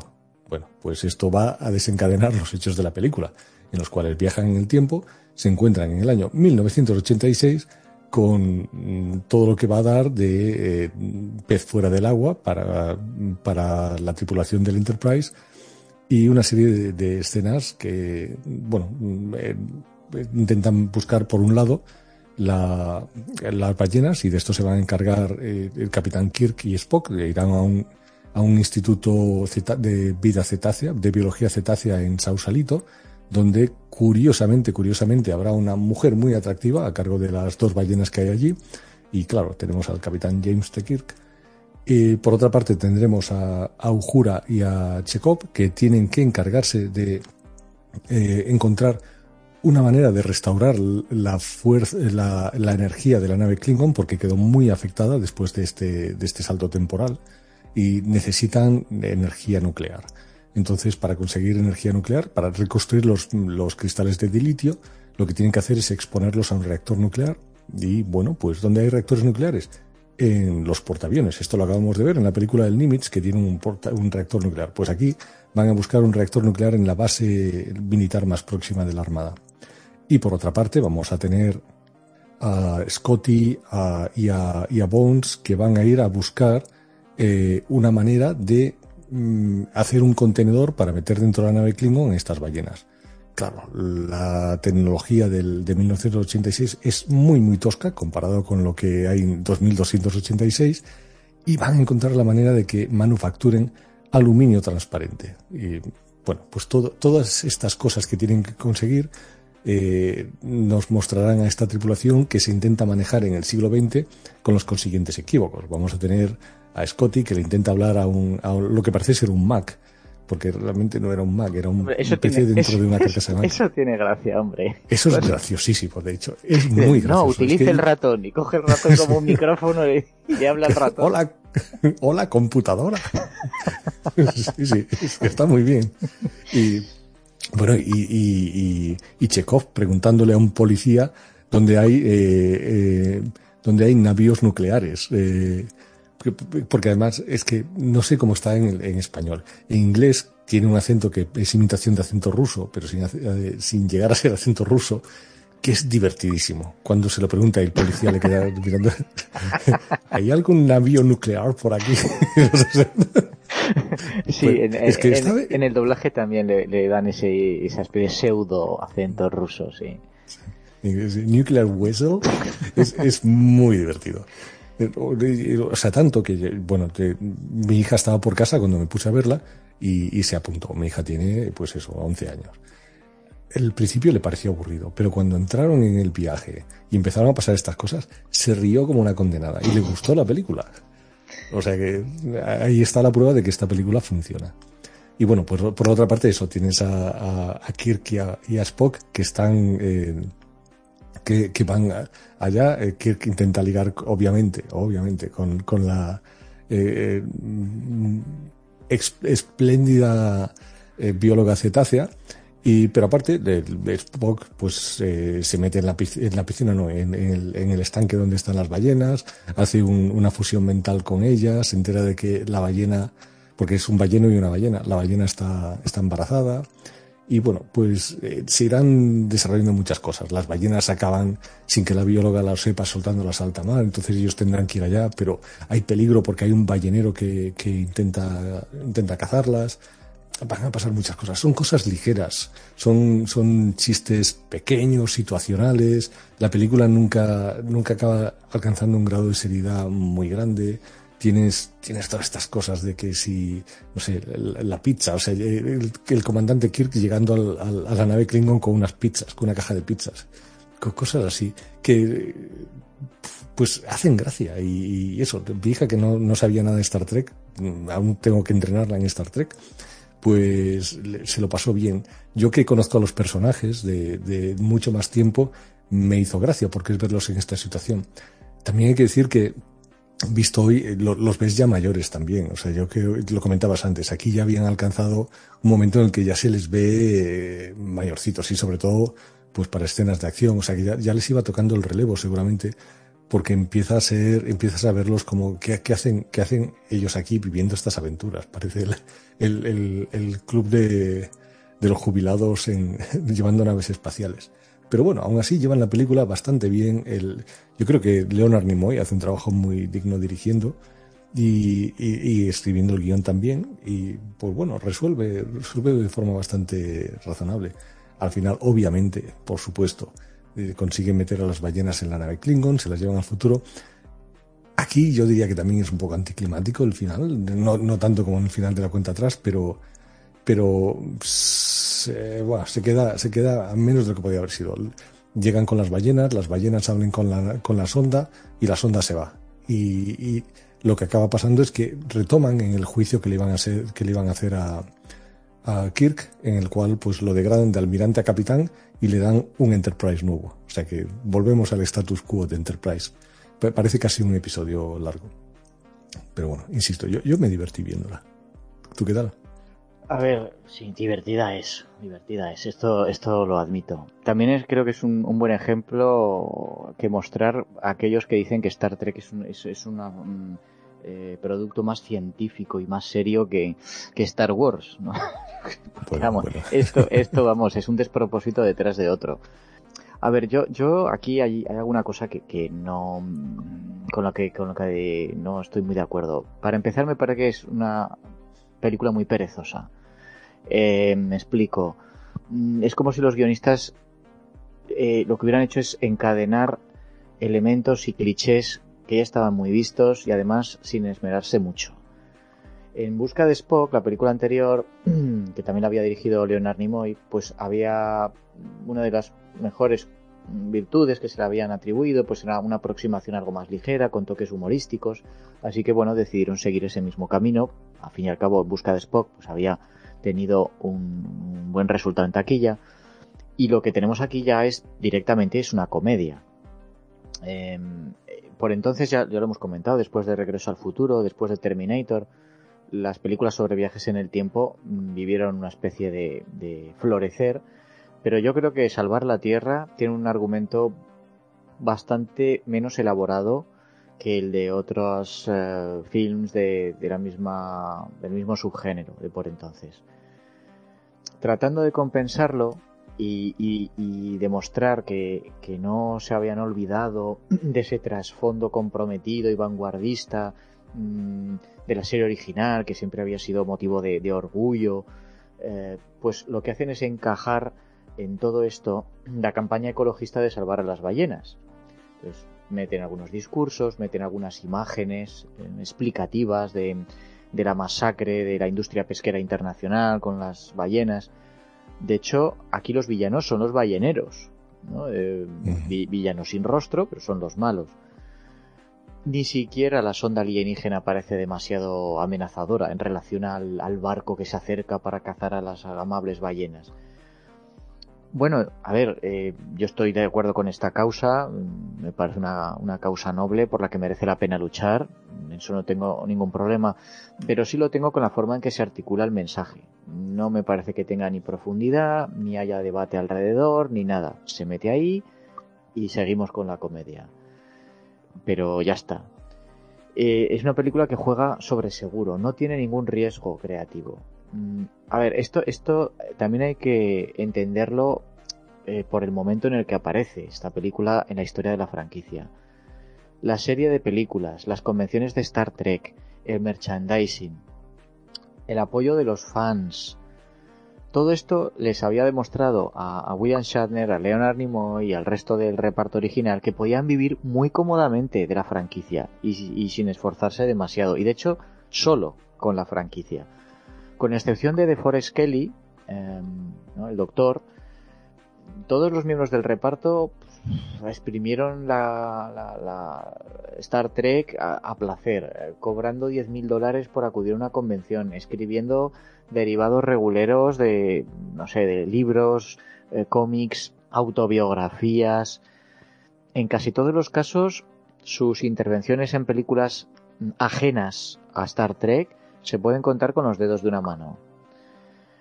Mm, la intervención creciente del reparto en la, en, la producción de las películas, ellos cada vez mm, hacían valer más su peso, eh, exigían cambios en los guiones, etcétera. Al final lo que tuvo como consecuencia es una especie de fosilización. Eh, no, no, no atreverse a, desarrollos nuevos e imaginativos que pudieran poner en peligro la posición de estos actores. En una actitud conservadora, muy autocomplaciente, puede que a los aficionados esto les valiera, pero lo he dicho al principio, ahuyentó a todos aquellos que no fueran seguidores de, línea dura de este universo. Cuando se estrenó Misión Salvar la Tierra, ya habían pasado 17 años desde que se canceló la serie original.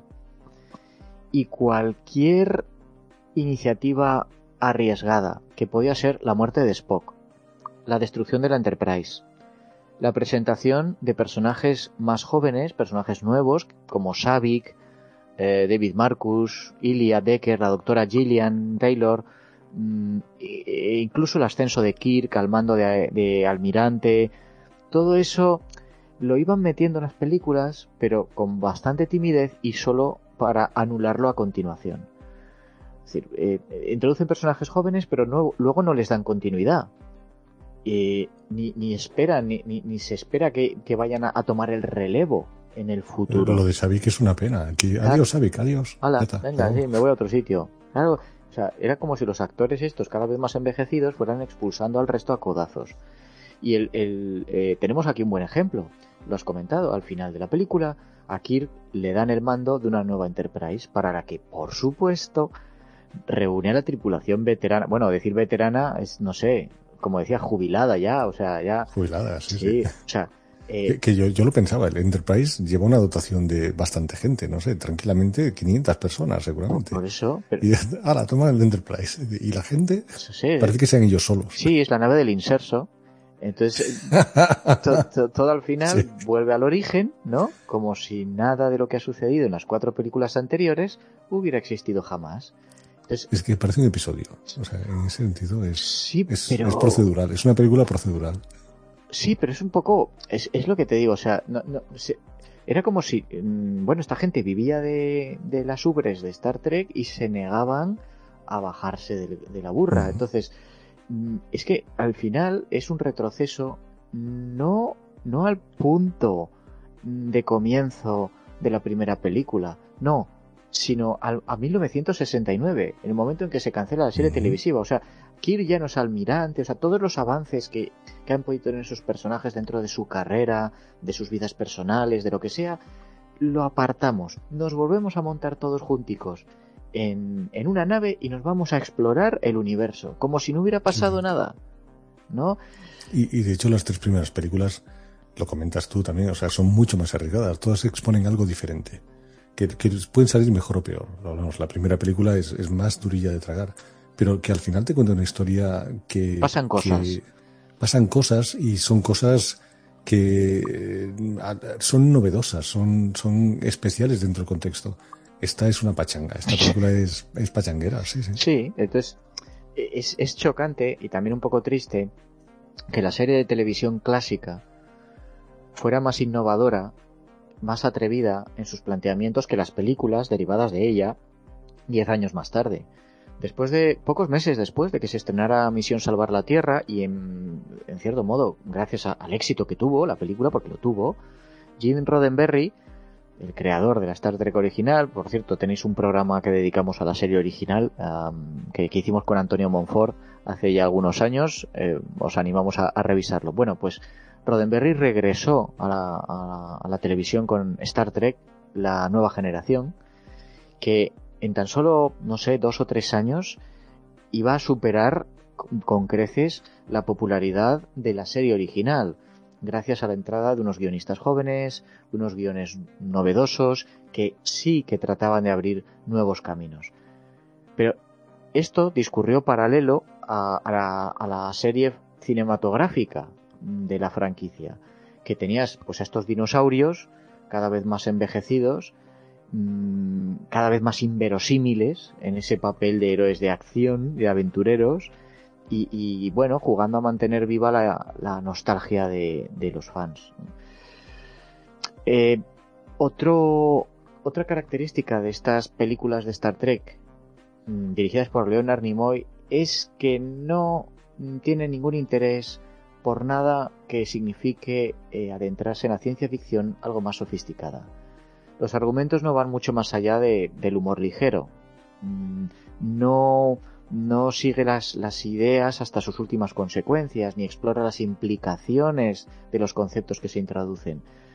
Como ya había sucedido en la película anterior, en la que Spock resucitaba sin saber cómo o por qué, Misión Salvar la Tierra fue escrita para que transcurriera hasta el desenlace de la forma más directa, más rápida, más sencilla posible y con la mínima reflexión, que en cierto modo es también eh, la fórmula de su éxito. Como tú bien decías, tu hija se sentó a verlo y le gustó. Evidentemente, tu hija no estaba esperando ver una película muy sesuda, mm. eso es cierto, ¿vale? Pero, pero bueno, estamos hablando de un producto pues pensado para, para niños, al menos, Al menos en, en, su grado de sofisticación. Entonces, claro, el viaje, lo, lo estábamos también un poco apuntando al principio, el viaje temporal, macho, es que parece que esto es algo, no sé, que es como el viaje que hace el cartero todas las mañanas, es, es, es, rutina, ¿no? Nada, aceleramos allá todo y damos la vuelta alrededor del sol, ya está. Y con te preguntas por qué no lo está haciendo todo el mundo todo el rato. Claro. Claro. Y luego el, la sonda alienígena, esa de inmenso poder, ¿no? Aparece de ninguna parte, no se sabe de dónde viene, cómo funciona, mm, realmente qué es lo que quería, porque bueno, sí, que estaba lanzando un mensaje a, las ballenas y de sí, pero, pero bueno, pero, pero ¿por qué? ¿Cuál es el, propósito de eso? No sabemos luego a dónde se marcha, tampoco parece que es que vaya muy rápido, o sea, que, eh, en fin, eh, al final es un truco narrativo para que los personajes, bueno, emprendan el viaje al, pasado. El caso es que, claro, esto, al menos desde el punto de vista de la ciencia ficción, pues hace que la película Mm, como decía al principio, mm, no la podamos más que calificar de perezosa, perezosa intelectualmente.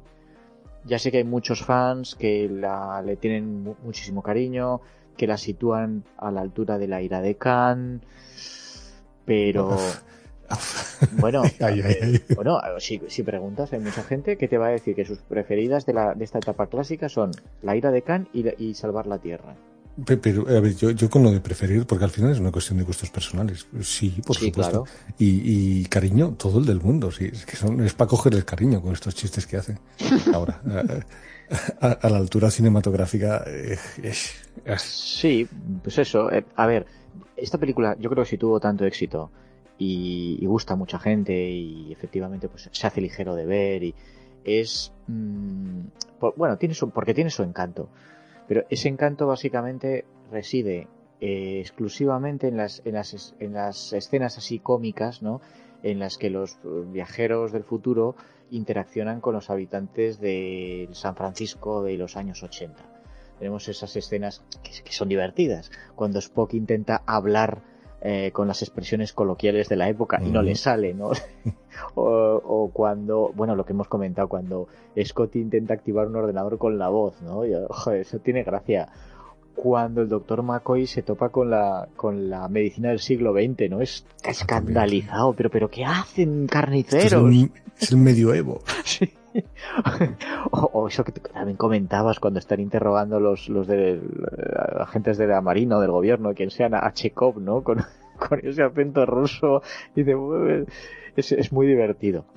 Eh, sin embargo, da la impresión de que la película eh, descansa demasiado en ese humor ligero, ¿no? Eh, en ese segmento central, porque todo este humor está concentrado en el segmento central. Todo lo que es el comienzo, es decir, con, la presentación de los personajes en, en Vulcano, eh, su viaje hacia la Tierra, la aparición de la sonda, todos esos augurios em, apocalípticos, y el, desenlace, con la llegada de la de la nave en el último momento y todo esto pues son hasta absurdos, son precipitados. Esto no es lo que le engancha a la gente. Eh, y claro, también es cierto que el forzar las situaciones para eh, destacar su faceta humorística también puede tener problemas. Por una parte, porque afecta negativamente al desarrollo de los personajes que se quedan a mitad de camino entre la autoparodia y el heroísmo. Y por otro, porque le resta dramatismo al tema de fondo. Estamos aquí hablando de la destrucción de la Tierra del futuro. Eh, pero claro, esto lo olvidamos mientras nos reímos de, de, todas estas situaciones cómicas, de este shock cultural, pues parece que se pierde un poco de vista el asunto. Eh, por no hablar de que no veo qué problema habría, claro, esto tampoco se aborda, por supuesto, ¿cómo se va a abordar? Ya lo estamos hablando que no, si tú estás viajando hacia el pasado, no tienes ninguna prisa por resolver nada. Puedes volver al mm. futuro en el momento que mejor te convenga. Y si es necesario, si es necesario un mes antes para encontrarte con la sonda eh, en un momento previo o que decir que no que la Tierra tú puedes llegar aunque se destruyera la Tierra del futuro, tú puedes llegar antes de que eso suceda, ¿no? Es que puedes llegar, tienes tiempo de preparar a las ballenas y explicarle lo que tienen que contarle a la sonda. Claro, sí, sí, por eso digo que, pero bueno, como esto es demasiado sofisticado para esta película, pues bueno. Yo creo que no, a ver, no, es la mejor película de la franquicia Star Trek. De hecho, si nos ponemos eh, un poco en este plan, puede que sea hasta la más absurda. Ni siquiera es buena eh, ciencia ficción. Los guionistas, como se suele decir, no dejaron que el sentido común se interpusiera en, una historia entretenida. Y, repito, esto lo, admito mm, porque es entretenida. Yo soy el primero que te digo que, es entretenida. La volví a ver hace unos días y, la vi con agrado. Bien. Eh, tuvo mucho éxito entre los fans, eh, también entre gente que a lo mejor se había desconectado algo con, con la anterior película. Eh, bueno, pues porque es que es una historia accesible, para gente que incluso no conozca demasiado en profundidad la saga. Em, yo, creo que lo has descrito perfectamente, es Star Trek para niños. pues sí. sí. y bueno, y, también, mm, y creo que también hay otro, quizá otro factor, y es que a pesar de que hay algunas escenas de acción muy espectaculares que las hizo Industrial Light and Magic, yo creo que sobre todo es una película que descansa en, en el elemento humano. ¿vale? En esas situaciones en las que se encuentran los protagonistas en la Tierra de los años 80. Y al espectador de entonces, y bueno, también al de ahora, le resulta fácil identificarse con esa confusión de los protagonistas ante la locura del siglo XX. Esto es algo que se ha hecho mucho también en las ficciones de viajes en el tiempo, resaltar lo absurdo de nuestra propia época al hacernos observarla con ojos de alguien venido de otra de otro de otro momento del tiempo ya sea del pasado de hecho perdona hay, hay una escena paralela en, en el experimento Filadelfia que es cuando se encuentran con los punkies. Aquí también hay uno en el autobús con la música a tope y es, es curioso lo, lo, lo, que incluso llamaba la atención el, el fenómeno punky en el momento. y, y bueno, yo simplemente decir que, que, yo creo que esta Star Trek 4, Misión Salvar la Tierra, marcó el punto final de lo que podríamos llamar la era dorada cinematográfica de, la franquicia. Con un, en fin, una película eficaz, con un tono amable, no muy sofisticada, no se le pueden pedir peras al olmo aquí, pero mm, yo creo que las siguientes películas vendrían lastradas por un guiones planos, predecibles, producciones más mediocres. Yo creo que fue un, un, bajón. Esta de todas de todas las películas de Star Trek, quizá esta sea la que, la que alguien que no conozca eh, la franquicia pueda disfrutar eh, mejor. Eh, incluso gente que no esté necesariamente familiarizada o sea amiga de la ciencia ficción, pues yo creo que con esta, como es una comedia, pues, pues bueno, eh, pueden entrar bastante bien. Las otras son, son más, más duras por la historia o porque directamente son películas más mediocres. Pero... Sí, además aquí lo que pasa es que no hay, no hay nada truculento. O sea, en muchas de las otras películas tienes, bueno, cuando digo truculento es complicado, pero en la aire de Khan tienes incluso aquella escena donde le meten el gusano al principio al, mm. Sí, hay muertes, explosiones. hay, hay, combate, aquí, aquí no hay nada. No, porque incluso, incluso, incluso cuando la sonda llega a la Tierra y empieza a desencadenar esa, esas turbulencias climáticas y tal, caramba, si es que lo único que, que ocurre es que se rompe un cristal se apagan las luces, se rompe un cristal y tienes tres tíos ahí aguantando el cristal. Sí, esto se lo das a Roland Emmerich y, vamos. o Michael Bay. Eh, esto sí que te, te, te, deja, vamos, con los testículos encogidos. hubiera hecho una auténtica masacre. Entonces sí que hubieras visto lo peligroso que era esto y la, la necesidad de que la Enterprise acometiera esta misión y, y, y lo gordo que, que era, pero, pero no, pues aquí están en una sala de control, hay unos cuantos chispazos, se apaga la luz, y el cristal que se rompe, llueve mucho, pero...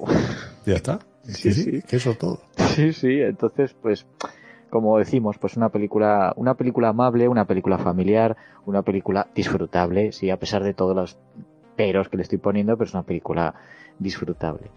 Entonces, eh, amigos oyentes, aquellos que sabemos que sois fans duros de, Star Trek, ya tenéis cancha libre para atizarnos en vuestros comentarios. espera que yo voy, a ir más allá. Lo que le dije a mi hija cuando se apuntaba a ver la película es, mira, en esta película sale Zap Brannigan, que es el, de Futurama. y, entonces, bueno, vamos viendo la película y llega un momento en que Kirk le dice a, la doctora, eh, podríamos discutirlo con una cena. y dice mi hija, sí, está grande, sí, es que, es que este William Shatner no, en fin, no dejaba pasar ni una. era, era, era, no, era un poco grotesco, ya este señor ya entraba en años, con, eh. parece, parece que lleva una faja, eh, en fin, y, con esta chica pues todavía en una edad estupenda y, bien pintona y tal, y dices, hombre, esto es un poco, un poco de, de viejo verde ya, hombre. Mira, aquí se salva que, al menos han tenido la decencia de que no, no se enrollan. Porque al final eh, ella viaja al futuro también y dice, yo me voy en una nave diferente de la tuya. Sí, yo creo que alguien allí, no sé si fue Leonard Nimoy o los productores debieron ver que esto hubiera resultado grimoso ya, en exceso. Estos señores ya no están para ligar, hombre. en fin.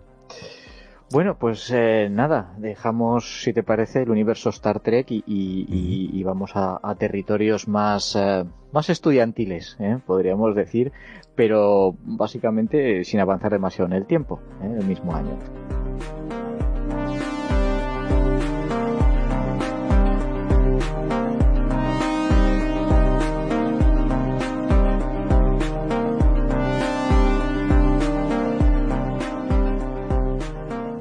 Pues eh, muy bien, ahora vamos a saltar a, los años 80, 1986, con uno de los eh, grandes, de uno de los directores eh, que se han considerado más visionarios del Hollywood de los 70, Francis Ford Coppola. El, nombre tras El Padrino, El Padrino 2, El Padrino 3, Apocalipse Now, La Conversación un director con, con, mucha visión artística, con mucho talento narrativo, pero que eh, muy a menudo, y para su desgracia, eh, todo esto venía acompañado con una insensatez financiera que, descontrolaba de una manera inasumible el coste de sus películas. Es famoso el, el reportaje, os lo recomiendo porque es, es, un auténtico locurón, el reportaje que se hizo sobre la producción sobre el rodaje, más bien, de Apocalipsis Now en las Islas Filipinas. De 12 millones de dólares de presupuesto inicial se dispararon hasta los 30 millones. Claro, todo esto fue en los 70. En los 80, eh, muchas de sus películas, como Rebeldes, La Ley de la Calle, Cotton Club, eran películas de virtuoso, podríamos decir, pero no llegaron a calar bien entre el público. Y esto hizo que la productora de Coppola, American Soaptrope, entrara en bancarrota y Coppola se viera obligado a aceptar trabajos alimenticios en los que se vio obligado a rebajar un tanto sus aspiraciones. Eh, claro, eran trabajos eh, de encargo, había unos productores por encima de él que ejercían control y, a los que tenía que hacer caso. Eh, por desgracia, esa prudencia presupuestaria también ha, conllevado que, Coppola caiga en un cierto conservadurismo, como demuestra el que accediera a dirigir algo tan convencional como una, la adaptación de un bestseller de, de John Grisham, aquella de Legítima Defensa de 1997, una película que podía ser de, Coppola o no. Bueno, pues en 1986 Coppola se dio un respiro en la forma de una película, Peggy Sue se casó, que sin estar ni mucho menos al nivel de sus grandes obras, sí que, al menos en mi opinión, resultó ser un producto bastante disfrutable, una película optimista y que además eh, aprovechó la nostalgia por el pasado de muchos espectadores que ya entonces tenían mediana edad. Y, gracias a eso, mm, pues tuvo una más que aceptable recaudación y le dio un poco el giro a la tendencia en la que había entrado desde hacía años. Así que, eh, bueno, Bor, cuéntanos un poco de qué va esto de Peggy Sue se casó. La, la, bueno, es el título de una canción de Buddy Holly, es muy famosa, la tenéis que escuchar si no la conocéis ya. Sí, señor, y que además utilizan en la película nada más empezar. Es una, es una historia en la cual se nos eh, presenta a Peggy Sue, interpretada por Kathleen Turner, que está eh, en un proceso de divorcio del personaje de Nicolas Cage, Charlie y que, bueno, en su momento eran los más populares del instituto, pero las cosas no, no acaban de, ir bien. Charlie es el rey de venta de los electrodomésticos, ese personaje americano que sale en los anuncios eh, rebajando todo, echando la casa por la ventana para vender y, tiene cierta popularidad en, su entorno, mientras que Peggy Sue ha vivido un poquito a su sombra. Luego veremos que Charlie, de hecho, tenía eh, ansias musicales pero que se han truncado porque mm, se quedaron en... Eh, bueno, Peggy Sue se quedó embarazada bastante pronto al acabar el instituto y eh, Charlie tuvo que dejar la carrera musical incipiente para dedicarse al, negocio de electrodomésticos de su padre. Lo que vamos a ver es que están en una fiesta de, de estas de recuerdo del instituto, donde se van apareciendo personajes que habían estudiado con ellos en su momento y llega un momento en el cual les van a, van a celebrar el rey y la reina de la fiesta. La reina va a ser eh, Peggy Sue y el rey va a ser eh, otro personaje que era un, digamos, el geek, el, el friki del, del, colegio, que está por allí y que ahora es un millonario porque ha triunfado en el mercado tecnológico. Cuando Peggy Sue recibe la corona de reina, delante de todo el mundo, tiene una especie de, de crisis de ansiedad, eh, se desvanece y cuando se despierta está en el pasado, está en lo que creo que es su último año de instituto y eh, ella ahora se enfrenta a la decisión de qué hacer con aquella relación que ha acabado mal con, Charlie. Eh, mm, se encuentra con sus padres como era en el momento, con su hermana, con los compañeros de instituto y va a replanteárselo todo, va a empezar a, a decir qué haría yo si, eh, por ejemplo, en vez de estar con Charlie, me fuera con, con otro compañero de instituto que en aquel momento le atraía más o qué, qué, qué, hacer con todas estas cosas que si pudiera cambiar.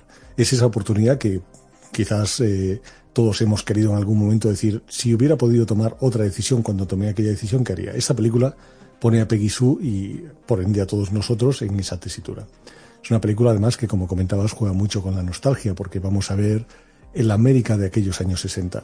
Yo supongo que también eh, depende de quién sea. Si, si ahora es, un personaje, eh, perdón, un personaje, un, un, un espectador eh, que está en España o en Latinoamérica, igual él no tira tanto de la nostalgia como puede ser a, alguien americano que, realmente haya vivido esa época. Entonces se puede ver un poquito más desde fuera, desde, con, con menos apego emocional a aquella época. Bueno, lo que, lo que iremos viendo en esta película es lo que comentaba, el, el, este proceso primero de adaptación de vuelta a los años 60. Peggy Sue no va a entender lo que le está pasando va a ver cómo se encuentra con sus padres jóvenes, cómo se encuentra con la gente del colegio y al principio es el shock. ¿Qué, es esto? ¿Qué, ¿Qué, me está pasando? ¿Por qué, eh, por qué estoy de, de, vuelta en mis, eh, en mis años de instituto? Y lo primero que va a pensar obviamente es que es un sueño, una pesadilla o que está alucinando. Hasta que se va haciendo cargo de la situación y empieza a, a, manejarla. Va a entrar en contacto con este chico, eh, el, geek del colegio, del instituto, y de hecho lo va a usar para intentar entender la situación. Eh, en él confía como una persona inteligente, como una persona con capacidad para mm, interpretar el, cómo puede haber sucedido este viaje al pasado.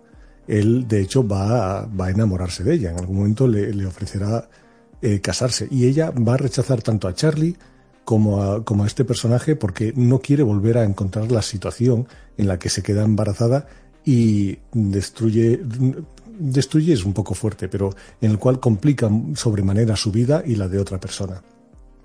Al, al final, ella eh, se encontrará con su abuelo y su abuela. Su abuelo está en una especie de, de logia eh, no sé si, creo que no es una logia masónica, pero una logia al fin y al cabo, que va a hacer una especie de, de ritual para enviarla de vuelta al futuro. Sí que son masones, sí. Son masones, es que no me acordaba exactamente, pero sí. sí.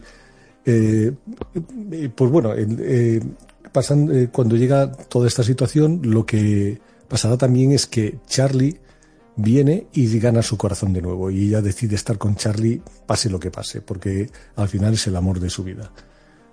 Mm, acabará volviendo al futuro, también una especie por arte de magia. Me recuerda un poco a John Carter de Marte, el, cómo viaja de la Tierra a Marte, que llega a un sitio y de repente aparece, aparece en otro lugar. Pues aquí también. Yo, más que, de hecho, más que ciencia ficción, parece un poco de realismo mágico lo, lo que nos encontramos en esta película. Pero bueno, ya.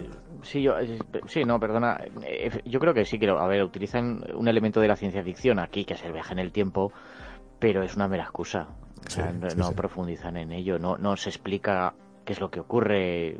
Eh, y además el, el guion lo, lo, deja de lado muy pronto, ¿no? Eh, eh, Peggy Sue se acostumbra muy rápidamente a, la situación esta, no sé si decir la nueva situación o, la vieja situación, y pero bueno, estoy hablando de, yo qué sé, de un día, ha pasado un día y ya está, pues en marcha, no, no se pregunta sobre qué ha ocurrido, eh, a ver si yo hago cambios aquí en, este, en esta época, mm, esto va a afectar a mi existencia original. No, no, no, no, nada. Es, es, ¿No lo ves tú como una especie de, fábula, ¿no? De una especie de cuento, totalmente, sí. Un cuento de hadas o algo así, ¿no? Es un poco como, como los como otras películas de, de los 80, como E.T., como Regreso al Futuro, que con esos jóvenes protagonistas que tratan de enderezar unas vidas con las que están muy insatisfechos y, bueno, tiene ese, sí, esa, especie de, no sé, de aire tanto fantástico, podríamos decir. Totalmente, es, es, que de hecho podría ser un sueño todo al final. O sea, porque hay, hay incluso discusión acerca de si fue un sueño o no y no está claro. O sea, por una parte sí, porque se encuentra el libro que le dedicó el, el, personaje eh, que es más bohemio en el instituto, con el cual ella tiene una aventura mientras está en el instituto. Pero por otra parte, es que podría haber sido todo completamente un sueño y tenemos la misma película, la verdad. dicho eso, pues bueno, son, es, un, es una situación eh, hasta casi costumbrista, o sea, es que no, no se parte de esto, no hay, también como comentabas, no hay ningún acercamiento a la tecnología ni a la ciencia del porqué, salvo una explicación muy, muy somera acerca de, bueno, el espacio se puede plegar y Einstein dijo y cosas así, pero ya está. Yo, la peli, eh, no lo sé, en su momento mm, tuvo una, una, crítica muy buena, una aceptación muy buena. Yo creo que eh, no, no, no, lo encuentro para tanto. Está ejecutada con bastante soltura, es, es impecable, la, la, dirección es impecable, no hay nada que, que, se salga, no hay, no hay problemas de guion. De, nuevo, si aceptas el, el, tema de que este viaje en el tiempo ocurrido, eh, los actores, eh, bueno, tengo ahí, Kathleen Turner me parece que está fantástica, pero me resulta difícil de creer, porque cuando hizo esta película, Kathleen Turner, no sé, pero debía estar cerca de la cuarentena si no lo había pasado ya. Mm, 32. Tenía. Joder, pues mira, yo, qué, qué acertado estoy. Pues bueno, 32. Aún así, me, me resulta difícil verla como una chica de 16, 17 años, que es lo que tiene. Eh, no sé, no, no, no, me pega el, el proceso de, de rejuvenecimiento que, que, le han hecho.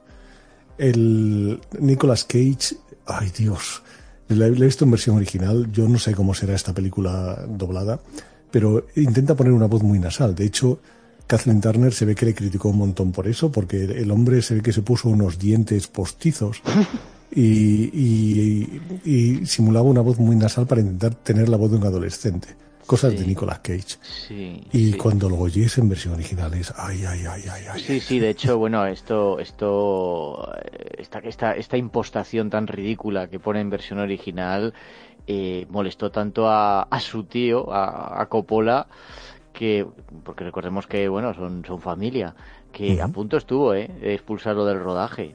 Eh, se debió empeñar eh, Nicolas Cage en eso y, y, y, la cosa, pues eso, aún así lo dejó.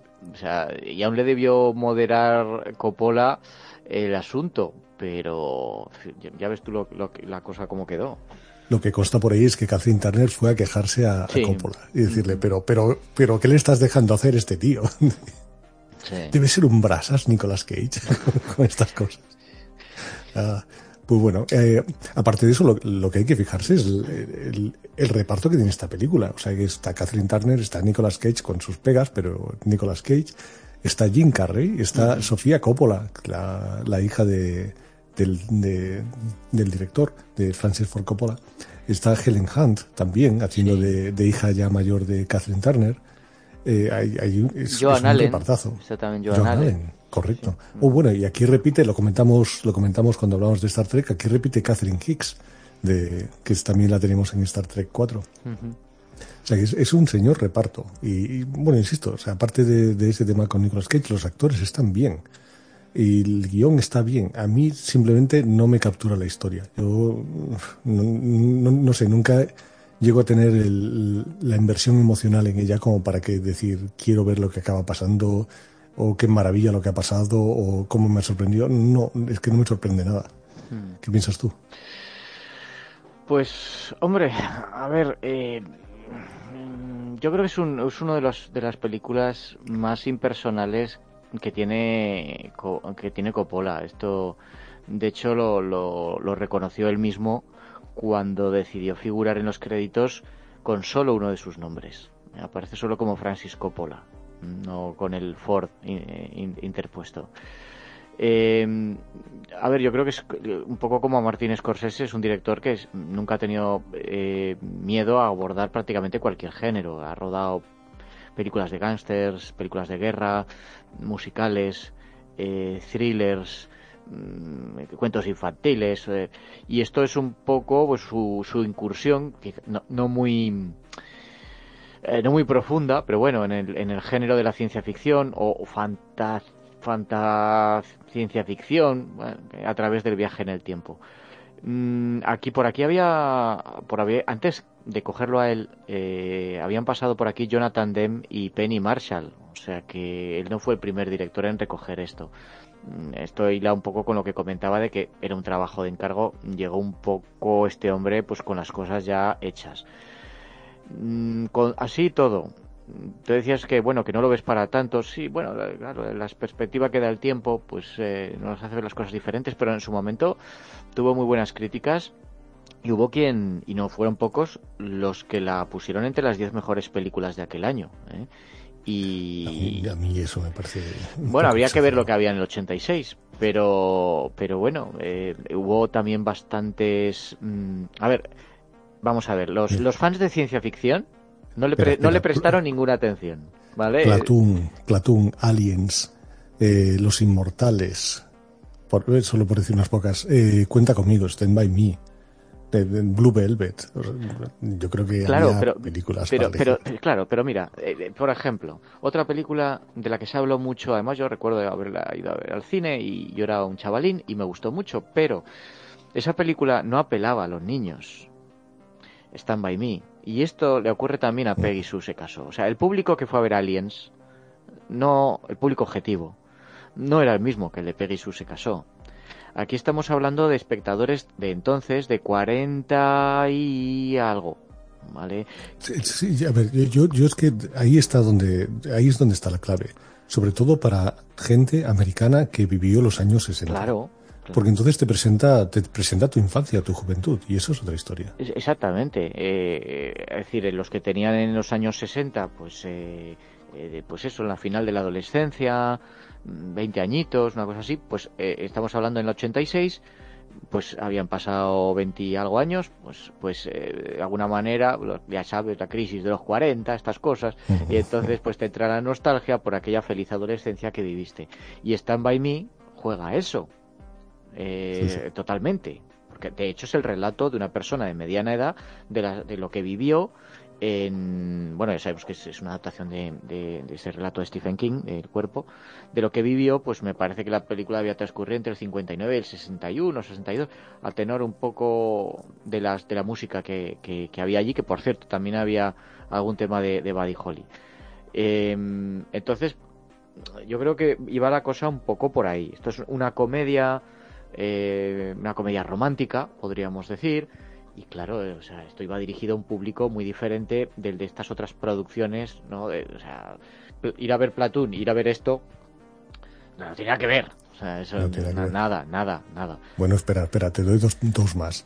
La pequeña tienda de los horrores, que me parece a mí una joya de película maravillosa. Y sobre todo, sobre todo, Howard el Pato. Se hizo también este año. Sí, bueno, eh, eh, olvidemos a Howard el Pato. Eh, en cambio, recomendemos el TVO, que el TVO, el TVO sí que es, es, otra cosa. Pero, pero bueno, fíjate que Regreso al Futuro, que es del 85, también jugaba eso. Jugaba esa nostalgia de una América que, que quizá, bueno, yo no soy americano, pero tiene pinta de ser una América que nunca existió. bueno, es la fábula, es el recuerdo, ¿no? De la, de la América grande pero, pero ves, eh, así como Regreso al Futuro o incluso Stand By Me, eh, me captura mucho más la historia. Es una historia en la cual me, me pongo y, bueno, Regreso al Futuro porque te llevan volandas. Es una especie de, de montaña rusa de, de, cosas que están pasando y, y, siempre quieres ver qué es lo que va a pasar luego. Y Stand By Me porque es una historia que al final tiene, tiene un impacto, no sé si decir emocional o, o al menos que a mí me impacta personalmente por el hecho de, de de que es gente al, cual le está cambiando la vida de una forma muy especial, niños que le están cambiando la vida de una forma muy especial y es un crecimiento. No veo algo tan potente en, la película de Peggy Sue, aunque en, teoría lo debería tener, porque al final es, es ella viajando atrás eh, a, su juventud y, viéndolo todo desde, desde la perspectiva de alguien mayor. es que ¿quién no ha dicho eso de me gustaría tener menos años sabiendo lo que sé? ¿no? Que, que, al final es lo que pasa en esta película. Y que de hecho, hay, yo creo que hay unos minutos que a mí me gustan más que el resto en esta película, que es cuando ella empieza a darse cuenta de lo que está pasando, pero aparte pasa de los padres, o sea, le contesta a los padres como una adulta en las situaciones en las que una joven adolescente se, se desenvolvería de una manera un poquito menos segura, menos autoritaria, ella se lo come todo. O sea, ella sabe lo que quiere, sabe, o sabe al menos lo que va, lo que va a hacer y da igual lo que le digan, ella tira para adelante. Y, y, claro, tienes el shock de la gente que lo está viendo del otro lado diciendo cómo esta chica está contestando de esta manera, pero ella sigue. esa parte me pareció interesante, pero luego me parece que pierde, pierde el ritmo cuando además se meten berenjenales.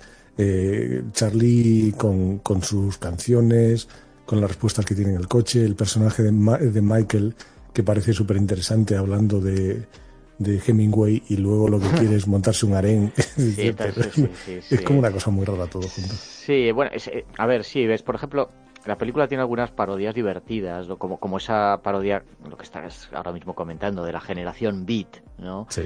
Y también tiene algunos chispazos de humor, pues, eh, en las escenas de Peggy Sue con sus padres, ¿no? Como cuando le pega un lingotazo ahí para calmar sus nervios, ¿no? la reacción que tienen. O... Eso me hizo gracia, ¿ves? No sé por qué, pero me hizo gracia. O cuando el, ataque de risa, cuando su padre lleva a casa un coche nuevo. Pero pero no, no es un humor que te provoque una auténtica carcajada, ¿no? Em, y, y, sí, tienes razón, es que es, eh, es, una película que bebe mucho de Regreso al Futuro, eh, pero es al mismo tiempo no, no, no le llega. En Regreso al Futuro yo creo que es que tenía una trama muy ingeniosa, mm. un ritmo muy, muy rápido, un montón de giros, cómo está hilado todo, cómo encaja todo, como unas, unas ruedas de estas dentadas. Que... Y, personajes que tenían, o sea, bueno, por supuesto, pues estas referencias culturales, ¿no? Que es lo que estamos hablando, de mm. apelar a la nostalgia y, y o, esos guiños de Ronald Reagan, presidente, el actor, eh, mm. de aquellas cosas, o... Eh, pero también tenía personajes, ¿no? El, el, villano, ¿no? El villano este, el el Biff, sí, o, el profesor loco, o quiero decir que, que bueno, tenía esas, esos detalles extravagantes, pero, pero Peggy Sue, el problema que tiene es que no, no, no sabe, un poco se queda regodeándose por una parte en la nostalgia y por otra parte, eh, claro, presenta en realidad, esto es como una fantasía de una mujer de mediana edad a la que le gustaría escapar de un matrimonio fallido. Mm, y esto, claro, a, ver, eh, esto lo de un adolescente y no lo va a entender, porque no, no, no ha pasado por ahí.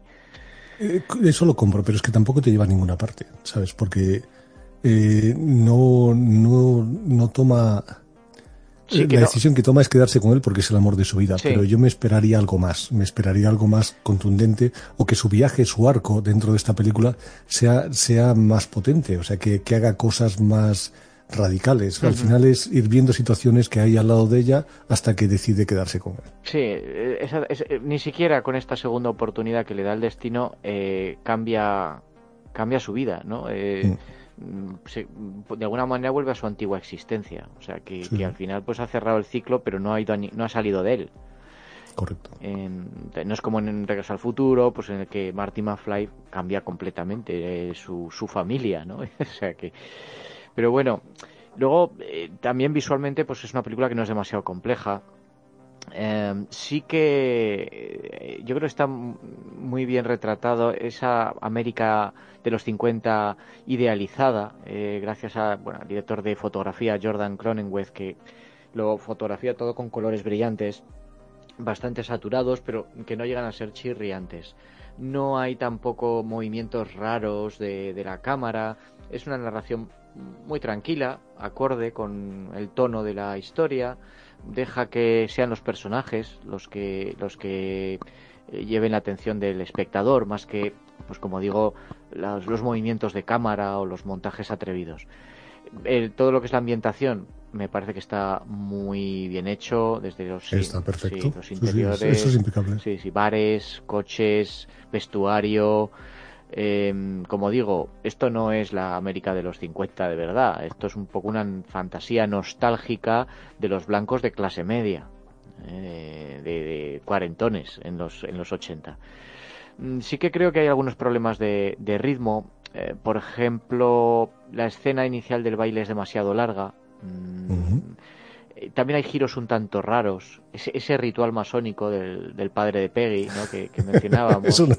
¿a, qué, viene? Sí, sí. Bueno, hay que decir que, eh, el tema este de los masones en Estados Unidos no, no es así como tan, tan oscuro y secreto como lo puede ser aquí. Se anuncian sus templos, los anuncian a pie de carretera, vaya. No, no pero pero no sé, no te quedas dices, ¿esto qué pinta aquí? Igual que, el, secuestro de, de, Charlie, ¿no? El secuestro que le hace Charlie. dices, ¿me? Por esto, de repente que, no sé, parece que lo han sacado otra película, ¿no? Sí, es como si no hubieran acabado de parchear bien el guion y haya cosas así un poquito... Eh. Sí, y luego, bueno, sí, me llama la atención también la, la banda sonora de John Barry, el gran compositor, una partitura romántica, mucho instrumento de cuerda y van intercalando, como no podía ser de otra manera, pues temas clásicos de, del rock y el pop de los, de los 50 y, 60. Comentamos el tema de los, de los, del reparto. Mm, yo, a ver, coincido en que Catherine Turner aquí es, un error de casting. es cierto que, la actriz entonces, eh, bueno, estaba muy en el candelero. en los años anteriores había hecho pedazos de películas, Fuego en el cuerpo, Tras el corazón verde, La pasión de China. No, me entiendas mal, yo me pasé muchos años enamorado platónicamente de, Catherine Turner. es maravillosa, o sea, yo creo que es fantástica. Eh, tras el corazón verde y el honor de los Pritchie está guapísima. Y Fuego en el cuerpo. Sí, sí, Fuego en el cuerpo, sí, sí, va, una pasada. Pero como bien decías, a ver, tiene 32 años, entonces son demasiados años para interpretar a un adolescente y que te lo creas, y demasiado pocos para parecer una cuarentona desilusionada, ¿no? De todas maneras, bueno, creo que, que es que, al menos por entonces, porque no os recomiendo que veáis cómo está esta mujer ahora, eh, la tenéis recuperada junto a Michael Douglas en una serie de Netflix, está el eh, método Kosinski. Tuvo, tuvo, problemas importantes, tuvo problemas psiquiátricos y cosas y, pues le afectaron muy profundamente. Y endocrinos, por lo visto, y con, tendencia a engordar y tal, pero bueno. Pero bueno, aquí eh, lo hace, lo resuelve el tema con mucha elegancia. Es una actriz que también tenía talento para, para el humor y, no sé, bueno, dentro de lo que cabe no lo resuelve, no lo resuelve mal. Además creo que todo lo que es el viaje emocional suyo eh, eh, también está bien desarrollado. Eh, tenemos, pues, al principio se la ve como más cínica, más agotada, que no quiere encontrarse con sus antiguos compañeros mm, porque le van a recordar a las versiones más jóvenes que conoció dos décadas atrás y, también a, a, lo que ella fue y, ya no es, a su, fracaso. Y conforme avanza la trama, el, rollito que se monta con el beatnik, cómo retoma sus lazos familiares, pues yo creo que, la actriz lo hace bien, cómo va cambiando un poco esa, esa actitud, esa visión acerca de, del verdadero valor de, de, lo que de los que le rodean, ¿no? La ve pues eso con menos sarcasmo y menos amargura. De Nicolas Cage, pues a ver, eh, sí, ahora nos reímos mucho de él, pero protagonizó películas eh, que también que, estaban bastante bien. Eh. En los 90 se lo comió todo. Pues yo, creo que su protagonismo ganaba por el tema histriónico. sí, sí, sí. Entonces las películas en las que hacía, hacía más de él, en esas, pues bueno, sí, lo aceptas. Y bueno, eh, al final yo, un poco por, por cerrar, por mi parte, yo creo que hay poco en esta película que podamos identificar con, con Coppola. Eh, está aquí su apellido, sonoro apellido, pero, pero no es una película aventurera en cuanto a experimentación ni en cuanto a historia. No es una película tampoco que tenga una gran personalidad. No digo, no digo que sea una mala película, no digo que no ofrezca un visionado agradable y ligero, pero, claro, no estamos ante un producto del calibre que podríamos esperar de él.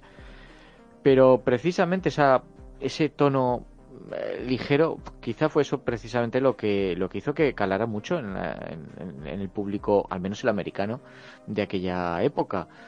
Recordemos también que llegó en un momento, eh, los años de la presidencia de Ronald Reagan, en el que el tono general pues era mm, no, no era precisamente el, progresismo no entonces mm, eh, aquí se apuesta por un producto convencional para asegurarse el favor de la taquilla y de la crítica y en ese sentido pues eh, acertaron.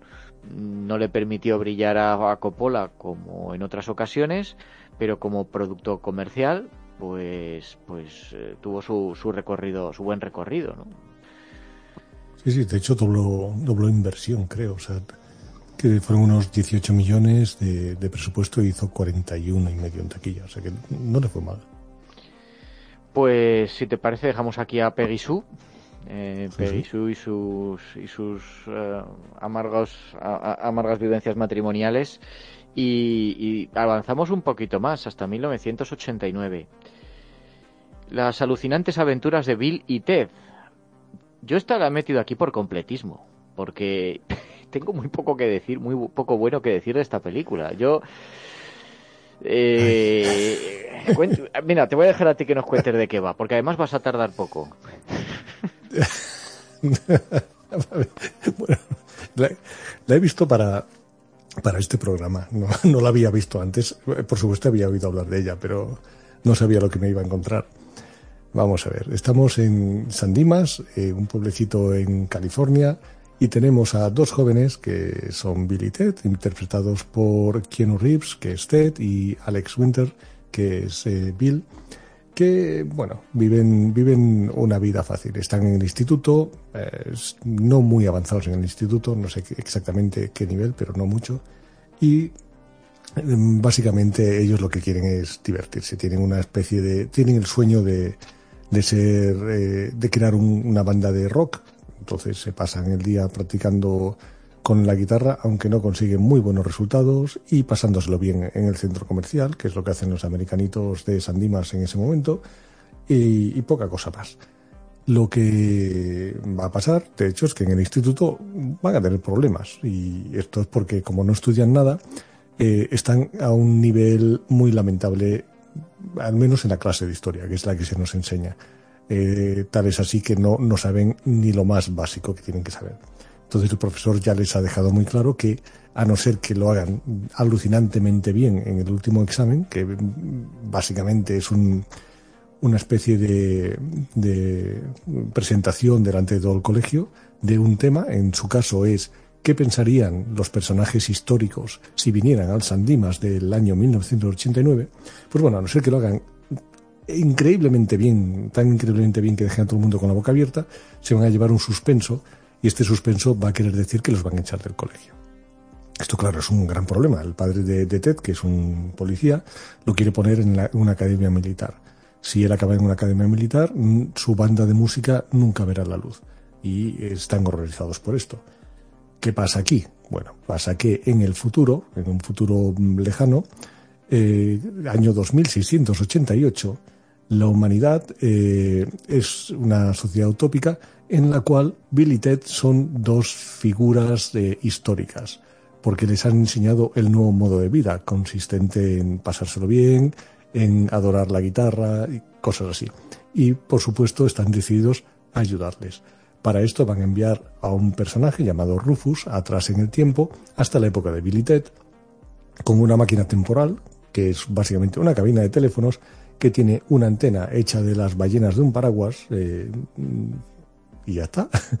Con la cual eh, van, van Bill y Ted a poder viajar en el tiempo y traer personajes históricos, entre ellos Napoleón, Billy el Niño, Abraham Lincoln, eh, Beethoven, Sigmund Freud, eh, no sé si me dejo alguna, ah, Sócrates, por ejemplo, para explorar Sandimas y, y, bueno, dar la charla esa.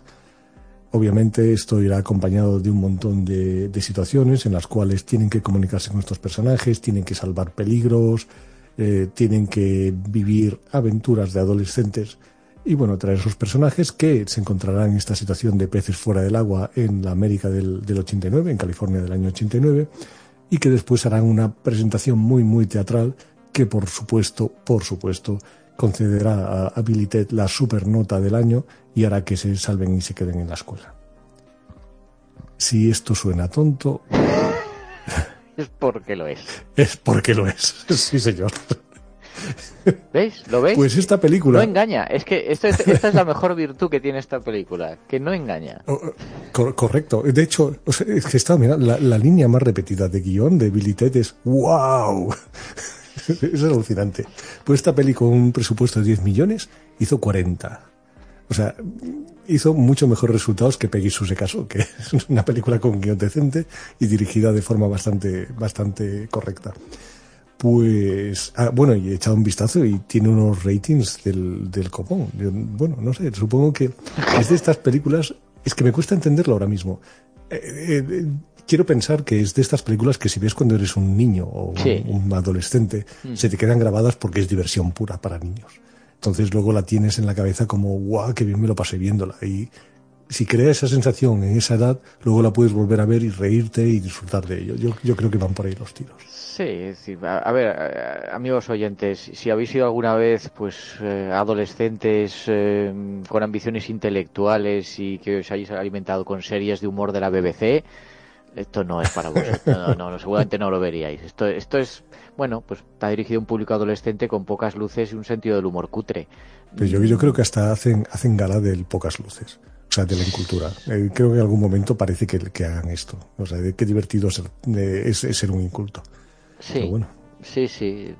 Eh, totalmente una película enloquecida que, bueno, si tienen algunos momentos que podrían ser graciosos, pues se queda enterrado por unos diálogos horribles y un, desarrollo cargante. Eh, o sea, una actuación también eh, muy, over the top, como, se dice, histriónica por completo. Sí, o sea, a ver, pues, eh, cuando se llevan a los personajes históricos a la California de, de finales de los 80, pues mm, tenéis la, la oportunidad eh, única en la historia pues de ver a Juana de Arco dirigiendo una clase de aeróbic, ¿no? Uh, Napoleón descubriendo lo que es un helado en uno de estos sitios típicos para adolescentes. O y pasándoselo bien en un parque acuático.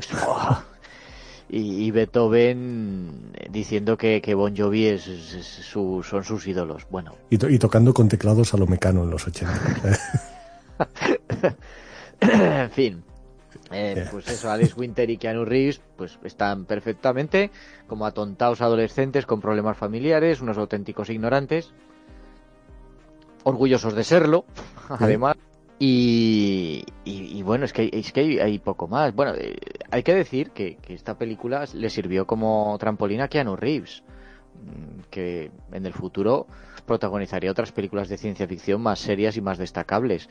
No sé si interpretando mejor que aquí, pero... Yo, sí tengo la opinión de... Keanu Reeves me, cae muy bien, pero como actor es un poquito limitado. Sí, sí. Total, que las alucinantes aventuras de Billy Ted eh, bueno, formó parte de, la ola de películas que a mediados de los 80 y a la sombra del éxito de Regreso al Futuro, pues mezclaban el viaje en el tiempo, las referencias a la cultura popular y esto en una trama en el que las costumbres y los gustos adolescentes de los 80 seducían a, la gente del pasado y un poco les llevaban a relajar esas eh, eh, reglas sociales estrictas de, tiempos pasados. Eh, todo, todo esto se, un poco va en la misma dirección. Yo es una película que, bueno, tengo que decir que no la vi cuando correspondía, no la vi cuando la estrenaron, por el motivo que fuera, yo la vi bastantes años después y lo siento, pero yo ya no entro en este tipo de, en este tipo de producciones. Si lo hubiera visto, como decías, pues con 13 años y no sé, y con los amigos, pues no, no lo sé, pues puede ser. Y, si eres tío, o sea, si eres mujer, yo no sé si esta pelita hace la misma gracia, de verdad. Sí, sí, probablemente.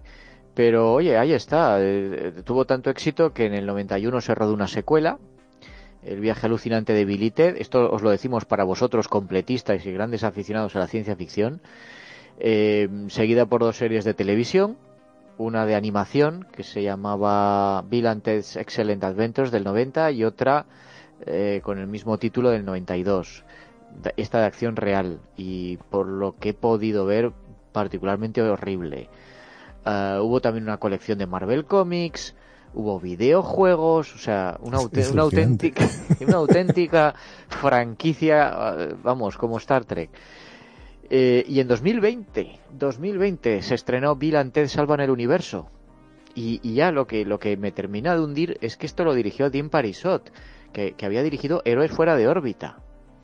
Eh, película que espero, Bor, que mm, traeremos aquí. ¿eh? Esto hay que traerla, esto es maravilloso. pues, pues ahí lo tienes, con Bill y Ted. En fin, ya digo, a pesar de estar Dean Parisot en los créditos, yo no me animé a verla. Eh, por cierto, repitiendo Alex Winter y Keanu Reeves visiblemente envejecidos en, los, en los papeles protagonistas. En fin, yo creo que con los comentarios que hemos hecho ya le hemos dedicado suficiente, pero creo que hemos transmitido lo que el tipo de producción que es. Bien, o sea que mm, si te parece creo que es mejor que pasemos a algo con más chicha.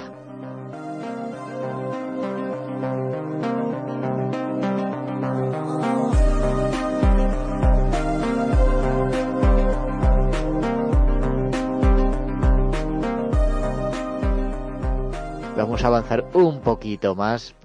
en el año 93, em, bueno, en el mundo anglosajón, cuando alguien siente que su vida se ha convertido en algo monótono, rutinario, insufrible, se refiere a ello como el Día de la Marmota. ¿eh? En inglés sería el Groundhog Day, que es el título original de la película que vamos a comentar ahora, Atrapado en el Tiempo. Eh, esa, esa adopción en el habla cotidiana de un título de una película dice mucho del impacto que tuvo en quienes la vieron. Y es que esta cinta que dirigió Harold Ramis no es una simple comedia, eh, sino una auténtica reflexión sobre la vida y la forma en que decidimos pasar por ella. A ver, Bor, cuéntanos de qué va atrapado en el tiempo, aunque imagino que esta la ha tenido que ver, o sea, los que nos están escuchando la han tenido que ver esta película alguna vez. Bueno, ahora mismo, si algún oyente no la ha visto, por favor, para, para del podcast aquí e ir a ver esta película y luego continuáis. Porque vamos a, vamos a hacer spoilers y esta película está muy bien que te pille fresco. Eh, en el improbable caso de que, que alguien no la haya visto, porque sería muy, muy extraño.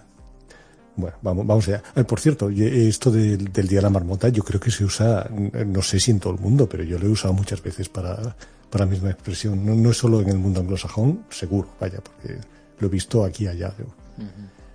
Bueno, vamos allá. Eh, esto es una película dirigida por Harold Ramis. Si alguien ha visto Cazafantasmas, Harold Ramis es el, alto con gafas que era como más, más científico. Harold Ramis tiene una historia eh, en, el, mundo del cine. No solo ha hecho esta película o Cazafantasmas. Eh, había sido guionista en cosas como Desmadre la Americana y Los Albóndigas, por ejemplo, que es, lo que es, pero él estaba ahí. El, pelotón, el pelotón chiflado el pelotón chiflado, donde también teníamos, eh, por supuesto, a, a, Bill Murray. Bill Murray, De hecho, bueno, es que estos, eh, Bill Murray, el protagonista, y Harold Ramis se conocían desde hacía muchos años porque los dos habían trabajado como cómicos de improvisación en un club de la comedia de Chicago. Entonces eran gente que, que estaban perfectamente sintonizados, que conocían perfectamente las virtudes y las debilidades del otro y yo creo que ese es uno de los secretos del éxito de, las películas que has mencionado y, bueno y los cazafantasmas que yo vi en su momento que es una película a la que le tengo un enorme cariño eh, que creo que es una película que funciona muy bien tanto por, el guion como por, por, los actores eh, y, creo que esta película Atrapado en el tiempo pues es otro buen ejemplo de esa sintonía entre el guionista y director y, y el actor. Sí sí eh, aunque luego, hay que decirlo, se desincronizaron en esta película. O sea, eh, tuvieron sus, diferencias que les llevó a, no hablarse durante muchos años hasta prácticamente cuando Harold Ramis murió. Eh, creo que nos dejó en el 2014, si no me equivoco. Pues estuvieron mucho, mucho tiempo sin, sin hablarse. Pero luego entraremos en eso. Eh, eh, Harold Ramis, después de, esta película, tiene algunas otras que, que seguramente conocen, conoce nuestra audiencia, como Analyze This, que era. Mm, es esta del psiquiatra con. con sí, una terapia peligrosa. Una terapia peligrosa, eso es, del psiquiatra que, psicoanaliza a un, mafioso, que son Bill Crystal y Robert De Niro, correcto. Y, bueno, unas cuantas cosas que son que, al menos han, han sonado por ahí. O sea que es un señor que tiene su historia en el cine. Y nada, ¿de qué va, de qué va el, Día de la Marmota? Bueno, pues, insisto, último aviso, si no lo habéis visto, ir, a verla. Esto es una, película que nos habla de un señor que es un presentador del tiempo, que tiene eh, en, en Pittsburgh, de hecho, que tiene ínfulas de estrella, y que eh, envían a una especie de espectáculo que sucede en Estados Unidos, que esto es una cosa real y creo que prácticamente todos los estados, diría que son 49 de los 52 estados, tienen un día de la marmota, que, es una cosa que hacen eso en Estados Unidos, es eh, cogen una marmota mm, que, eh, y esto no sé cómo exactamente lo, miran, cuando al principio de febrero lo que hacen es que le hacen salir de, la caseta en donde está, o un tronco en el que está, y hay alguien que interpreta lo que dice la marmota. Lo que dice muy entre comillas, obviamente, y esta marmota va a compartir un mensaje vidente de si va a haber un invierno eh, largo o si va a haber una, primavera temprana. Entonces, pues bueno, cada, año obviamente el mensaje es diferente y la gente eh, se va a, alegrar o se va a entristecer dependiendo del mensaje que envíe la marmota y van a hacer fiesta durante un día. Esto, si no me equivoco, diría que es eso. En, particular, al menos en la película, es el 2 de febrero, que creo que es una fiesta dedicada a esto. Y pues bueno, este hombre, como esto es una noticia que tiene que ver con el tiempo, lo envían a cubrir el Día de la Marmota en Pansatoni, que es donde la hacen en Pensilvania, cerquita de, de Pittsburgh.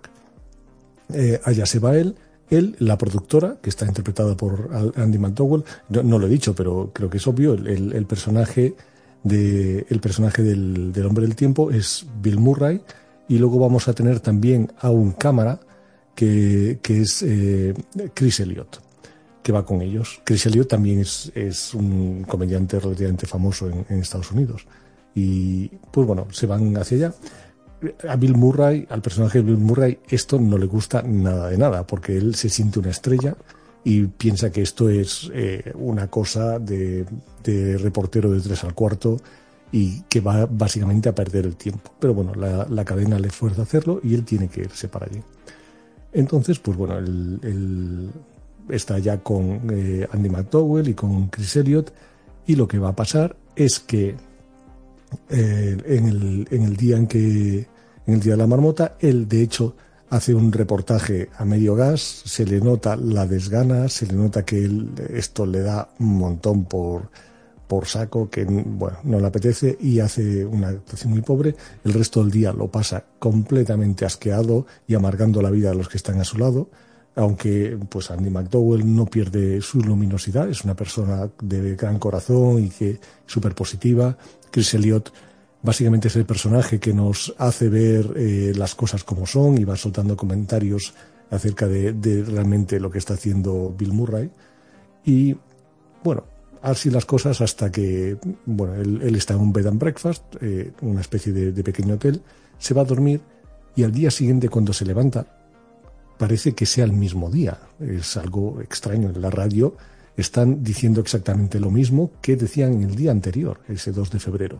Y él piensa, mm, bueno, os habéis equivocado con la grabación. Esto obviamente es un cartucho, una grabación de estas que ponen en la radio, y han vuelto a poner la misma. Pero esto empieza a ser más raro cada vez cuando él sale de su habitación y se encuentra exactamente la misma gente que se había encontrado ayer, diciéndole exactamente las mismas cosas en el mismo momento. Y de repente es otra vez el día de la marmota. Eh, obviamente él empieza a mosquearse, eh, porque ¿qué, está pasando aquí? El día siguiente va a pasar exactamente lo mismo. Y entonces ya él entiende que aquí esto es, es eh, que, hay, que hay algún problema muy serio aquí. vamos a tener una, una etapa, porque esto además va a ir por etapas, en las cuales primero él está intentando entender lo que pasa. Luego vamos a ver cómo porque esto se va repitiendo, cada día es siempre lo mismo, cada vez que se despierta es el día de la marmota. Y además, nada de lo que haga el día anterior va a cambiar el día siguiente. Él va a hacer como una especie de reset, como si todo volviera a lo que era. De hecho, hay, un momento en el cual él rompe un lápiz y lo deja al lado del despertador, y al día siguiente este lápiz va a estar intacto. Entonces, bueno, va, va poco a poco aprendiendo las reglas de lo que está pasando aquí. Él puede cambiar, pero todo lo que hay a su alrededor realmente no va a cambiar. Y pues bueno, es lo que comentaba al principio, es entender lo que pasa, es el, mosqueo, el, cuál es la situación, hasta que se da cuenta un poquito de, eso, que, él está repitiendo el mismo día, día tras día. Entonces, a partir de ahí, intentará ver lo que puede hacer. Y lo primero que se le ocurre es aprovecharse de la situación. Él, pues bueno, se aprovecha ganando conocimiento de la gente que tiene a su alrededor y esto lo va a usar pues para ligar con la chica guapa que hay por allí, y para pasárselo bien hasta que descubre que su, eh, su objetivo, la persona que le gusta, es Rita, que es el personaje interpretado por Andy McDowell. Entonces intentará ligar con Rita. Pero esto llegará un momento en que no funcione. O sea, de alguna manera, todo lo que él va haciendo, porque día tras día va intentando aprender sobre ella, qué es lo que le gusta, cuál es el hombre ideal, qué, tipo de personas ella quiere estar, eh, de, qué tipo de personas ella quiere estar cerca. Él lo va aprendiendo y cada día va acercándose a ese ideal de hombre que ella quiere. Pero llega un momento en que ni esto funciona. Vamos a tener una serie de, escenas hilarantes en la cual vemos que ella día tras día le va dando una bofetada cuando se da cuenta de que él está simulando ser esa persona, porque ella se va a dar cuenta. Entonces él también va a entender que mm, de alguna manera eso es algo vedado para él. No, no puede acercarse a Rita por mucho que lo intente y por mucho que haga los trucos que le funcionaban con otras mujeres. Lo que veremos luego es que vendrá una etapa de depresión en la cual él eh, entiende que, que, no hay futuro ahí y que lo que realmente ahora quiere es que es estar con Rita no va a pasar y que además está atrapado. Entonces, pues bueno, vendrán cosas muy oscuras como como realmente llegará a suicidarse. Y veremos escenas de suicidio que nos las presentan con un toque humorístico, pero que al final es, es una persona que está en el final de su capacidad para resistir y que lo que quiere es desaparecer. Pues ni el suicidio eh, hace que él, que él pueda parar ese bucle temporal. Y llega un momento en que la cosa cambia y él eh, empieza a aprender y a mejorar como persona. Y esto va a ir haciendo que sus días realmente sean mejores, porque lo que hace es ayudar a otra gente, enriquecerse, o sea, empieza a tomar clases de música y cada vez es mejor eh, tocando el piano, empieza a mejorar la vida de todo el pueblo a su alrededor. Hasta que, eh, al final de todo esto, eso es lo que le hace ganarse a Rita, cuando hace un día perfecto. El último día de él en este pueblo es alucinante. Él eh, es la persona que salva la vida de, alguien que se está ahogando, ayuda a las abuelitas con el coche que, se les ha roto, hace un discurso que en el día de la marmota, o sea, él, cuando sale la marmota hace un discurso que tiene a todo el pueblo en vilo, toca el piano en una fiesta como si fuera una estrella de rock, salva a un niño que se cae de un árbol, eh, bueno, hace, hace un día que es una maravilla. Y esto al final es lo que consigue enamorar a Rita, y cuando Rita se enamora de él, consiguen cambiar de día. Eh, esta, esta es la historia de la película. ¿Algo que quieras comentar tú, Manuel? Pues que no, no, está, está muy bien resumido. Un, guion que, bueno, lo firmaban Harold Ramis y Danny Rubin, que no es nuevo. Eh, en la televisión ya se pudo ver en La Dimensión Desconocida, en 1963, em, uno, un episodio titulado La nave de la muerte, en la que un grupo de astronautas aterrizaban en un planeta encontraban una nave estrellada que parecía exactamente la, la de ellos, se imaginaban que estaban muertos y lo volvían a repetir todo otra vez y otra vez y otra vez.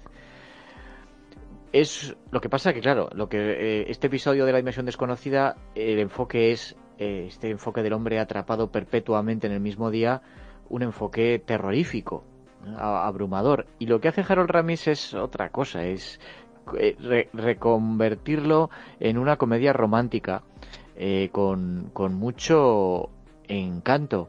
Mm, lo que hacen es, eh, Ramis, es mm, plantear la misma cadena de acontecimientos, pero vista a través de toda una variedad de enfoques. ¿no? Tenemos aquí, estos días se van sucediendo vistos como una comedia negra, por ejemplo, un drama, el romance, cada, cada, cada variación es, es distinta y, la forma en que se van superponiendo en el guion es, es, modélica, tanto en el guion como en el montaje.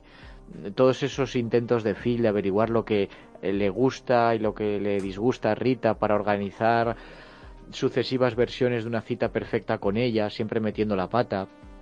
O, esa escena en la que él trata de convencerla de que es Dios, ¿no? Y, y, y le demuestra se lo demuestra revelándole detalles acerca de, las vidas de cada una de las personas que le rodean en la cafetería, porque claro, como ha vivido tantísimos días, el mismo día, pero tantísimos y tantísimos, pues ha tenido tiempo de conocerlos a todos. Y, bueno, es una historia muy, muy romántica también, muy emotiva. Eh, ver a Phil equivocándose una vez y otra vez y otra vez, eh, intentando conseguir sus objetivos, pues es da, lástima. Y cuando trata de explicarle a Rita lo que ella significa para él, pues también me, me resulta eh, tierno. Eh, Bill Murray hace de Bill Murray, pero de Bill Murray en, hace décadas, ¿no? Eh, es decir, siempre ha tenido ese, ese aire sarcástico, pero aquí el guion le da algo más que, que sarcasmo, ¿no? para que mm, pueda eh, su personaje pueda transformarse de una manera gradual pero también coherente de un individuo ofensivo arrogante, ojo, ofensivo y arrogante pero no agresivo, en el sentido de que no, no levanta la voz nunca. es un tipo que te, te calza unas contestaciones que te dejan, pero, pero bueno, sin, sin escupir. y, lo y se acaba convirtiendo en alguien carismático y encantador, pero sin perder por el camino su ingenio. Entonces, creo que está muy acertado el que al final Phil se convierte en una persona mejor, pero no una persona diferente. realmente eh, el, el Phil del final es sí, es el Phil del principio. Lo que pasa es que se ha ido liberando de alguna manera de pues de, de, todas esas capas de, amargura, de arrogancia, de, tipo quemado, mm, desilusionado con la vida y, ha aprendido a comportarse de, otra manera. Em, y el final de la historia, que es difícil de, adivinar. Em, realmente nunca llega a explicarse a qué se debe el fenómeno este de, que, experimenta eh, Phil, ¿no? Yo he visto pues cálculos de gente muy ociosa ¿eh? por internet que la cifran en, algo más de 8 años. Bueno. Sí, eh, había, hay un rango entre 8 años y 14, depende de, quién lo vea. Pero bueno, pero tampoco creo que no es importante. No es eh, esto no no no no, importa realmente que, que nunca lleguemos a saber por qué le ocurre esto. Es un desenlace además desenfadado, tranquilo y a su manera tiene sentido en el contexto de la película. Porque, a ver, eh, le, hemos traído aquí. Y luego en los comentarios lo veremos que hay, alguien que opina que esto no es una película de viajes en el tiempo. Bueno, en realidad es un, individuo que está viajando en el tiempo pero en un bucle muy corto. Eh, o sea, termina el bucle y retrocede en el tiempo hasta, hasta el comienzo del día. ¿no? Está atrapado, pero sí viajando, viajando de, un punto al futuro y de ese punto del futuro regresa al mismo punto de, donde había empezado. Lo que pasa es que lo podemos considerar así y lo podemos considerar también como una fábula, una historia fantástica. Una, una... Yo es que creo que esto es eh, otro, otro ejemplo de realismo mágico que tenemos aquí. Sí. Lo que pasa es que este me convence más que, que Peggy Sue se casó, por ejemplo. Sí, sí, sí, completamente. Es una película mucho más... Es una película más inteligente. Es una película que, fíjate que tiene también un individuo que al principio es desagradable.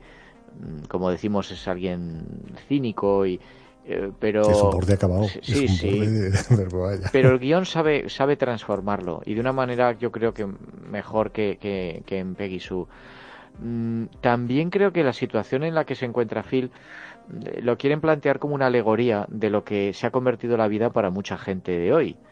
Levantarse a la misma hora todos los días hacer las mismas cosas en el mismo orden ir al mismo trabajo sentarse en el mismo sitio salir del trabajo a la misma hora llegar a casa a la misma hora mantener las mismas conversaciones, ver los mismos programas en la televisión.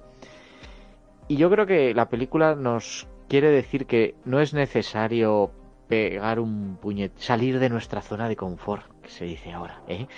y, exiliarse en la Antártida o qué sé yo, dedicarse a o, hacerse monitor de paracaidismo o algo así, sino eh, aprovechar esa rutina para asumir pequeños riesgos cotidianos, eh, utilizar correctamente el tiempo que tenemos, observar las cosas, disfrutar de las cosas, las cosas pequeñas que tenemos dentro de esa rutina, que normalmente pasamos por alto, y pensar que vivir es también ofrecer algo al mundo y a quienes nos rodean, aunque, repito, sea dentro de, bueno, pues un mundo eh, rutinario, ¿no? Y, yo creo que hay mucho de eso en, la evolución de Phil. Eh, eh, como se ha quedado atrapado, atrapado en ese, en ese día, en esa rutina invariable, acaba viéndose a sí mismo como realmente es y se da cuenta de que, de que tiene buenos sentimientos hacia Rita. Mm, al principio intenta seducirla de una manera bastante torpe, directa y, y aquello no acaba bien. Y le cuesta, pero comprende por fin que ese no es el camino. Lo que tiene que hacer no es eh, a ver, ¿cómo lo diría? No, es pensar otra artimaña, ¿no? O, para hacer una cita eh, perfecta e intentar de alguna forma engañarla o... No, lo que tiene que hacer es mejorar él como persona. Es, que llega un momento en que ya deja de hacerlo por ella, lo hace por él. Sí.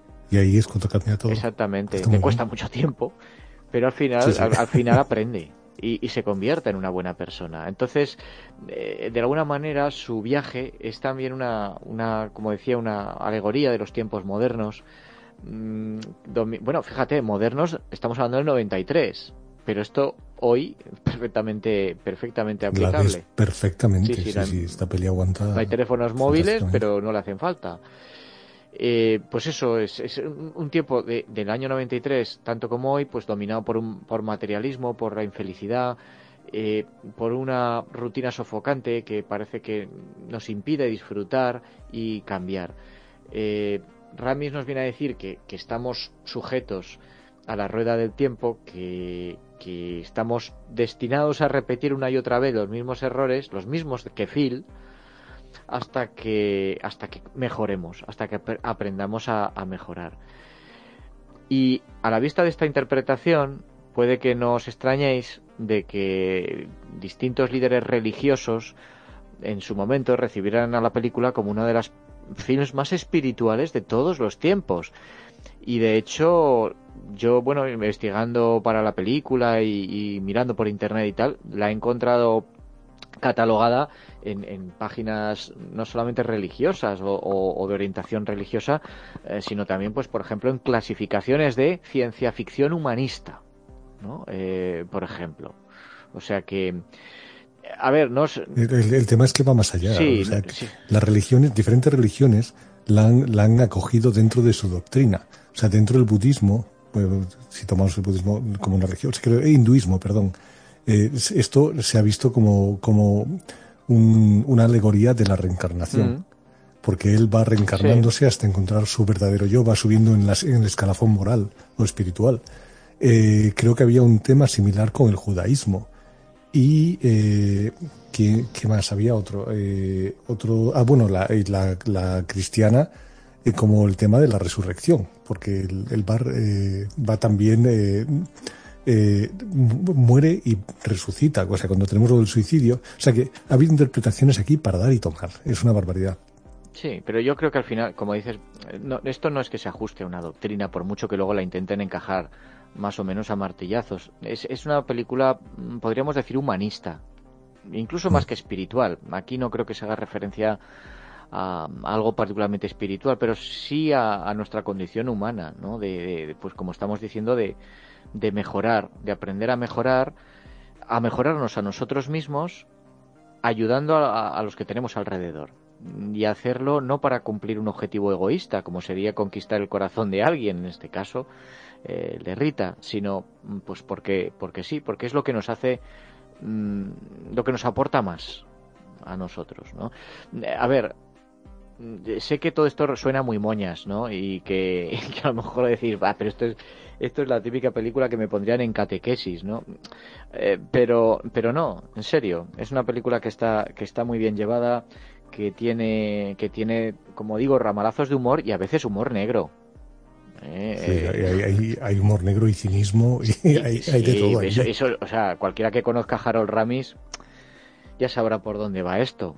tiene, tiene eso, ese sentido del humor un tanto a veces corrosivo. Lo que pasa es que, consigue encajarlo dentro de una, bueno, de un mensaje eh, optimista y, inspirador, vamos a decirlo así, ¿no? Sí, sí. además eh, es una película en la cual yo creo que puede ser eh, para todos los públicos. Ya sé que he comentado que hay escenas de suicidio y tal, pero están tratadas con muy poca, muy poco gore y con, con, ciertas pinceladas que hace que, puede, que bueno, que, que se pueden ver. Eh, entonces, es una película en la cual todos los públicos pueden disfrutar por los diferentes niveles de humor que hay. Hay humor que es más slapstick, hay humor, o sea, cuando mete el pie en el charco después de, estar con el vendedor de seguros, que es un amigo suyo de la, infancia, cuando, cuando, bueno, es que acaba incluso dándole un puñetazo, pero hay muchas escenas de este humor tontorrón, slapstick, luego hay escenas bastante, perdón, hay, hay humor que es eh, más, eh, más punzante, como también comentabas, hay humor negro, hay todo el rango y cada, eh, cada franja de edad lo va a disfrutar de manera diferente, pero se puede ver por cualquiera esta película y, es que no pierde, es lo que decías también. Yo la comparo un poco, hay, hay, muchas diferencias, salvando todas esas diferencias, la comparo un poco con Regreso al Futuro por lo pieza de relojería que es, por lo bien que está montado todo, por cómo van apareciendo las cosas, que te encuentras los mismos personajes de un día a otro haciendo las mismas cosas, o depende cómo reaccione Bill Murray, cosas diferentes, pero las ves siempre el encaje entre, entre todo. Porque al final es la vida de un pueblo eh, cerrado dentro de un día y, está magníficamente hecho. Es una película que yo es que no, no me canso de ver. Es, me parece fantástica. También eh, la recomiendo muchísimo. Y eh, independientemente de que Atrapado en el Tiempo se haya convertido en un clásico muy querido, que como decimos ha envejecido muy bien, la, esta idea de un hombre atrapado en el tiempo ha sido reciclada eh, después en, muchas ocasiones. Tenemos, por ejemplo, en, el propio año 93, 1201 Testigo del Tiempo. Tenemos en el 97 Retroactive. Tenemos en el 2010 Repeaters. 2011 Código Fuente. Tenemos 2014, Al filo del mañana, que también fue comentado en su momento, eh, pues eso, las similitudes con, Atrapado en el tiempo. E incluso dio origen a toda una serie de televisión, que se tituló también así, Atrapado en el tiempo, de, en el año 2006. Yo, por un poco por, por, terminar, yo creo que es una comedia de ciencia ficción que también la podemos interpretar como, como fábula fantástica, no hay ningún problema, aguanta las dos, eh, las dos clasificaciones, que es es una película inteligente, es una película entretenida, mm, que no toma por tonto al, al, espectador ni tampoco adopta una postura eh, condescendiente. Una película que, que, discurre muy bien, eh, que está muy bien escrita. Y como decías tú, tiene un, gran montaje y está todo muy bien pensado, eh, que son cosas que a lo mejor pasan desapercibidas. No estamos hablando aquí de efectos especiales, ni, ni de cosas visualmente muy chocantes, ni no, pero eh, su genialidad está en otro, eh, en otra dimensión, ¿no? En otro, en otro, en otro lugar. Una de esas películas que estoy seguro de que todo el que la haya visto la, recordará la, tendrá en un pequeño rincón de su memoria, pero no, no se olvida, es una película que no se olvida fácilmente. Yo quería hacer una pequeña puntualización o un comentario sobre el guion, y es que el, cómo vino a ser esto, porque era la, idea de Danny Rubin. Eh, eh, a Danny Rubin se le ocurrió esto eh, después de leer entrevista con el vampiro y pensó cómo sería, estaba pensando cómo sería la inmortalidad y mientras tanto su agente le dijo que tenía que tener un guion de muestra para los productores, para enseñar en las entrevistas. Nada que él fuera a trabajar, ninguna propuesta de, película, pero sí algo que pudiera utilizar como muestra para, para, que, le, bueno, para que vieran cómo escribía, el tipo de, guion de cine que él podía hacer y que en base a eso le contrataran. Entonces hizo el, guion primigenio basado en esto, o sea, en, la idea de los vampiros y la inmortalidad, y la idea de tener ese guion de muestra sin demasiado trabajo tampoco eh, que pudiera vender. Entonces, esta fue la idea original, hasta que llegó un momento en el cual le ofrecieron, cuando lo enseñó, le ofrecieron hacer esto como película. El tema aquí es que, bueno, curiosamente además tuvo dos ofertas, una para, para, un, eh, para un productor pequeñito que le ofrecía control creativo y luego otra para, no me acuerdo si esto fue Universal, bueno, que, quién fuera, que fue la productora, con Harold Ramis, pero ahí perdía el control creativo. Se decidió por esta última porque tenía más dinero y a partir de ahí vinieron reescrituras del guion. Curiosamente, eh, llegó un punto en el cual lo que se iba a, filmar empezaba a mitad de la historia, a mitad de los viajes en el tiempo, e iba a explicar eh, en forma de flashback cómo llegaron a esa situación esto se descartó y se decidió que la mejor idea era darle al espectador la misma experiencia que iba a tener Phil y que con Phil descubriera poco a poco qué es lo que estaba pasando. estoy viviendo el mismo día una y otra vez, en vez de tener que explicarlo con un flashback. Y en una última reescritura, lo que se quiso era enseñar un poquito más cómo era el personaje de Phil y en qué estado vital estaba. Ese estado que comentábamos de, de, de ser borde porque la vida le ha hecho un personaje amargo, porque tiene expectativas irreales acerca de lo que, de, lo que él quiere personal y emocionalmente, porque está de hecho a medio de desarrollar, le falta mucho por crecer, pero es un adulto que de alguna manera tiene éxito y esto le lleva a esa frustración. Y para enseñarlo hicieron el pequeño inserto de él en la cadena de televisión y en el viaje en el cual, nada, son unos minutos, pero nos muestra perfectamente quién es este personaje y bueno, lo demás es historia del cine. Ah, bueno, hay otra cosa, es que también en algún momento se inventaron una idea para el por qué Phil estaba atrapado en el tiempo. Y era que una novia despechada, porque él la había engañado, él le había eh, hecho una especie de conjuro mágico, alguna especie de, mal de ojo, algo así, de atraparlo en el tiempo durante 10.000 días. Esto al final también se desechó porque se vio que el guion funcionaba perfectamente sin este tipo de explicación y además es, es mejor incluso porque hace que cada uno se pueda montar un poquito la idea de por qué esto está pasando, que al final normalmente acabamos enlazando con el tema este trascendental del crecimiento y demás. Pero bueno, es una, una pequeña historia interesante acerca del guion.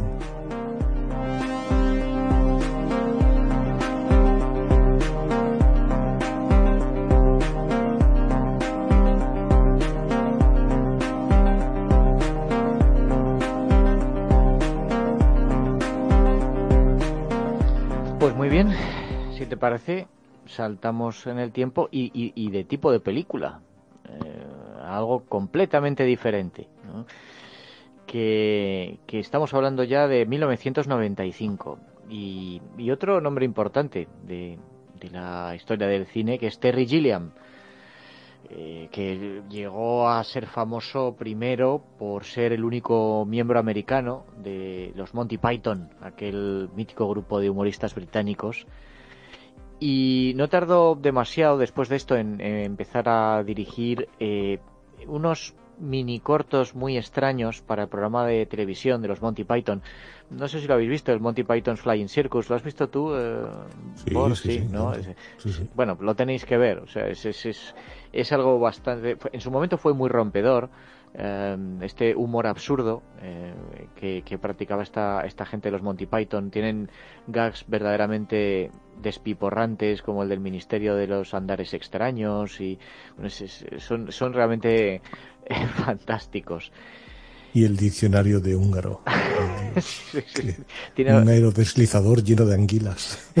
es, es, es, gente. Bueno, hay de todo, hay algunos que tienen más o menos gracia, pero, pero bueno, los, los que son graciosos son, son sencillamente legendarios.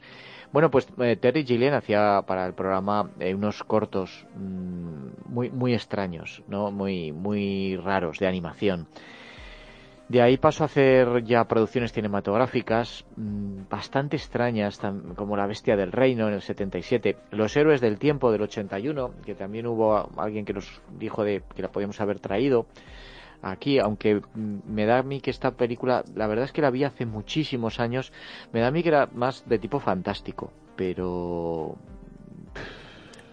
Y hay, una que igual la gente ha visto y, si quieren, quieren saber el estilo de los dibujos de, de Terry Gilliam está en, en, la vida de Brian. En la vida de Brian, al, justo a mitad de la película, dicen, y ahora es el momento de ver eh, unos miembros masculinos. Y salen ahí, ras, una especie de animación. Pues esto es Terry Gilliam. Sí. Y, y, bueno, también otra, otra, película suya muy famosa y mencionada es Brasil, Bra uh -huh. Brasil, eh, con Z, del año 85. Después vendría Las aventuras del barón Munchausen, en el 89, El Rey Pescador en el 91, Miedo y Asco Las Vegas del 98, esto ya es después de la, de la, película que vamos a comentar. A ver, yo creo que es un director complicado, sus películas no son fáciles, suelen ser películas pesimistas, deprimentes, con un humor oscuro y absurdo y además con tendencia a caer en la exageración y la autoindulgencia. Iba a decirlo, son muy histriónicas. Es, eh, ves un montón de planos holandeses, unas imágenes que exageradas, exageradas al extremo. Sí. Y todo esto es cierto.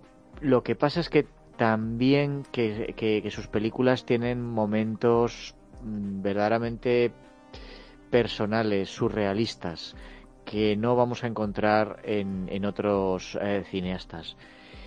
Y sin duda, una de las películas por las que va a ser Terry Gilliam más recordado en el futuro eh, será esta que traemos aquí ahora, 12 monos, que es una película que también tenéis que haber visto. Mm, eh, o sea, ya eh, 12 monos es un auténtico clásico, una película de visionado obligatorio para cualquiera que le guste la ciencia ficción. ¿Nos cuentas tú un poco de qué va la, película, de todos estos viajes de aquí para allá, para el futuro, para el presente, para el pasado.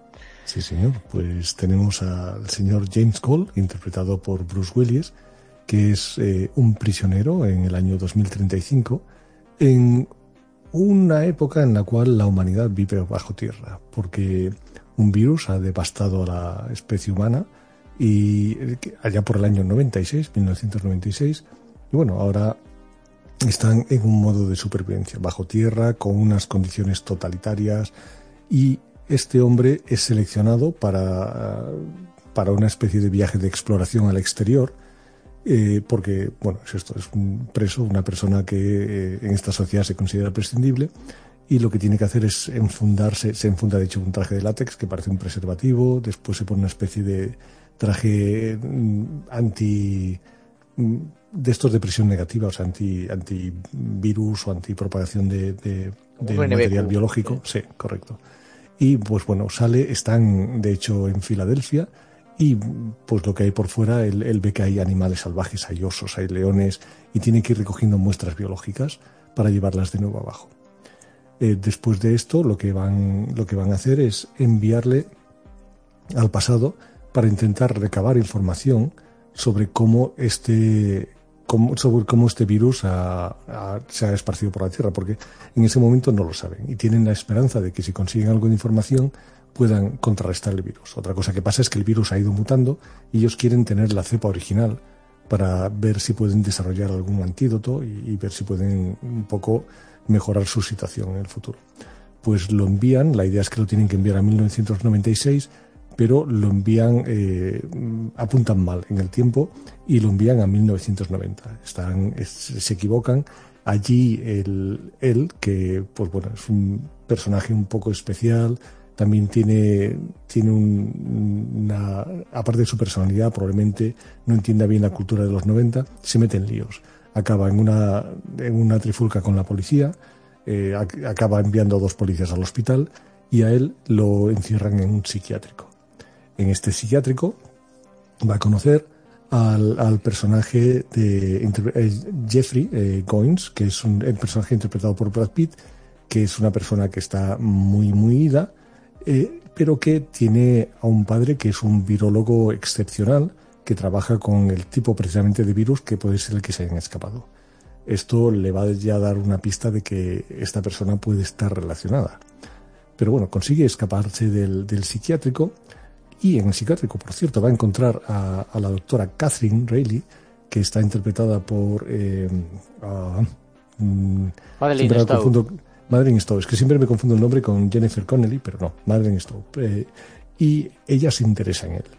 Y él se queda con, el nombre de ella. Ella dice que le va a intentar ayudar. Pero bueno, él se escapa del, del psiquiátrico y es traído de vuelta al futuro. Y desde el futuro lo intentan enviar de nuevo al pasado la primera vez van a fallar otra vez, esta vez incluso más estrepitosamente, van a acabar enviándolo a las trincheras en la Primera Guerra Mundial, donde resultará de una pierna, lo traen de nuevo al futuro y allí le curan la pierna y le vuelven a enviar a 1900, le vuelven a intentar enviar a 1996. Cuando lo envían a 1996, él va a, buscar la figura de la doctora, porque es el personaje que recuerda, la va a secuestrar y con ella van a huir hasta, hasta Filadelfia a intentar encontrar esa fuente del, virus. Ella al principio recela mucho de él, pero poco a poco tiene, tiene algún tipo de conexión con él, síndrome de Estocolmo quizás, eh, pero bueno, va, va fiándose cada vez un poco más de él. Al principio ella cree también que él vive completamente en, un mundo de, de fábula inventado y, que está realmente muy ido, pero que es una buena persona, pero él va dejando de caer detalles que a ella le hace pensar que puede tener una historia de verdad. En particular, por ejemplo, hay una historia que sale en las noticias de un niño que se cayó en un pozo y él sabe que este niño realmente está escondido y que no se ha caído en el pozo. Y cuando ella se entera de esto, se da cuenta de que mm, igual, igual esta persona está diciendo la verdad. Pues bueno, en, en Filadelfia lo que van a lo que van a encontrar es el, ejército de los doce monos. El ejército de los doce monos es una eh, organización de rescate animal eh, rescate en un sentido también ilegal, o sea, no es que... Son ecoterroristas. Ecoterroristas, sí, eh, que, bueno, pues hacen acciones para liberar animales, pero que pueden ser perjudiciales, pueden ser, pueden ser complicadas. Que está liderado por el personaje este de Jeffrey Coins y que, pues bueno, eh, él eh, cada vez tiene más claro, él, me refiero al personaje de, Cole, tiene cada vez más claro que ellos son los que han esparcido el virus como, como parte de un ataque eh, terrorista. Y aquí, pues bueno, se irán complicando las cosas un poco más porque mm, realmente va a pasar de todo. Habrá la policía le está persiguiendo porque le ha secuestrado a la psiquiatra. Él intenta entrar en contacto con los 12 monos, pero los 12 monos es una organización un poco, poco especial. En medio de todo esto, a él le traen de, de vuelta al futuro para que explique lo que hay en el futuro las imágenes son, y esto lo veremos en la película, hay claramente un estilo de rodaje muy diferente entre el futuro y el presente. Y entre cuando él está en, el psiquiátrico, por ejemplo, está, le ponen hasta arriba de calmantes, pues todos esos planos del futuro, los planos del psiquiátrico, los planos en los que participa Jeffrey Coins, que también está muy, muy ido, eh, son planos holandeses, son planos en los que vemos eh, mucha inclinación, eh, rodar a la gente, perdón, eh, rodar, filmar a la gente desde muy cerca con, con, lentes muy cortas para que haya deformación de las características eh, personales, lo vemos como algo que está mal, algo que es raro, algo que, que, que se va. Pues bueno, en todo caso, eh, la situación acaba en un punto en el cual Jeffrey tiene que, Jeffrey no, perdón, Cole tiene claro, eh, de hecho le dan instrucciones de que tiene que parar a una persona. Eh, esta persona realmente es un ayudante del, padre de Jeffrey Goins, que es el, el, excepcional que trabaja en su laboratorio y que tiene un plan para esparcir un virus por el mundo. Ellos se van a encontrar en un aeropuerto y se encuentran en el aeropuerto de forma más o menos casual porque eh, la doctora Catherine decide darle algo a, James, que, eh, a Cole, que quiere, que es ver el mar. Y para eso se van a ir a Florida, a los callos de Florida, que es una cosa que hayan visto anunciada de vez en cuando en la película. Y ella compra unos billetes. Estamos hablando del año 96, aún no había pasado, pasado el 11S, entonces podías comprar billetes y viajar en un avión sin identificación. El, tema es que se van a ir a Florida y en el aeropuerto es cuando le dicen, aquí va a estar este doctor ahora mismo que se va a ir a dar una vuelta por el mundo esparciendo el virus. Cabe decir que algo que ha pasado desde el principio de la película es que Cole tiene sueños de él de niño viendo una escena de violencia en el aeropuerto y viendo a un, hombre caer abatido y a una, una mujer, eh, en este caso rubia, ir tras él. Pues bueno, lo que va a pasar es que este hombre que cae abatido es él mismo. Y esta mujer rubia es la doctora, eh, la doctora Catherine que se había puesto una peluca para pasar desapercibida porque a ellos les están buscando desde la noticia de su secuestro. Y el personaje de, el personaje de Bruce Willis, Cole, también se disfraza, se pone una camisa hawaiana, otra peluca, un bigote. Y es cuando él intenta parar al, al, personaje que va a esparcir el virus por el mundo, sacando una pistola que le ha dado un compañero suyo de viaje temporal, es cuando la seguridad del aeropuerto le abate. Entonces aquí cerramos el círculo. Vemos cómo él se ve morir a sí mismo y es esa escena que le va a atormentar durante toda su vida hasta que se hace adulto. la tiene en la cabeza y se va a encontrar a él viviéndola. Y la doctora Catherine va a ver a este niño y va a saber que es él, porque él, eh, Cole le ha contado esa historia.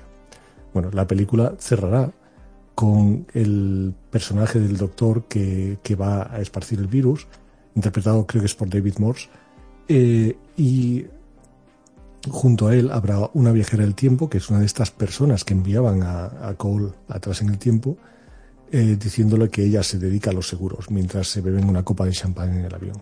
Lo cual nos hace pensar que ya con esto van a conseguir esa cepa y en el futuro van a conseguir mejorar la situación de la humanidad.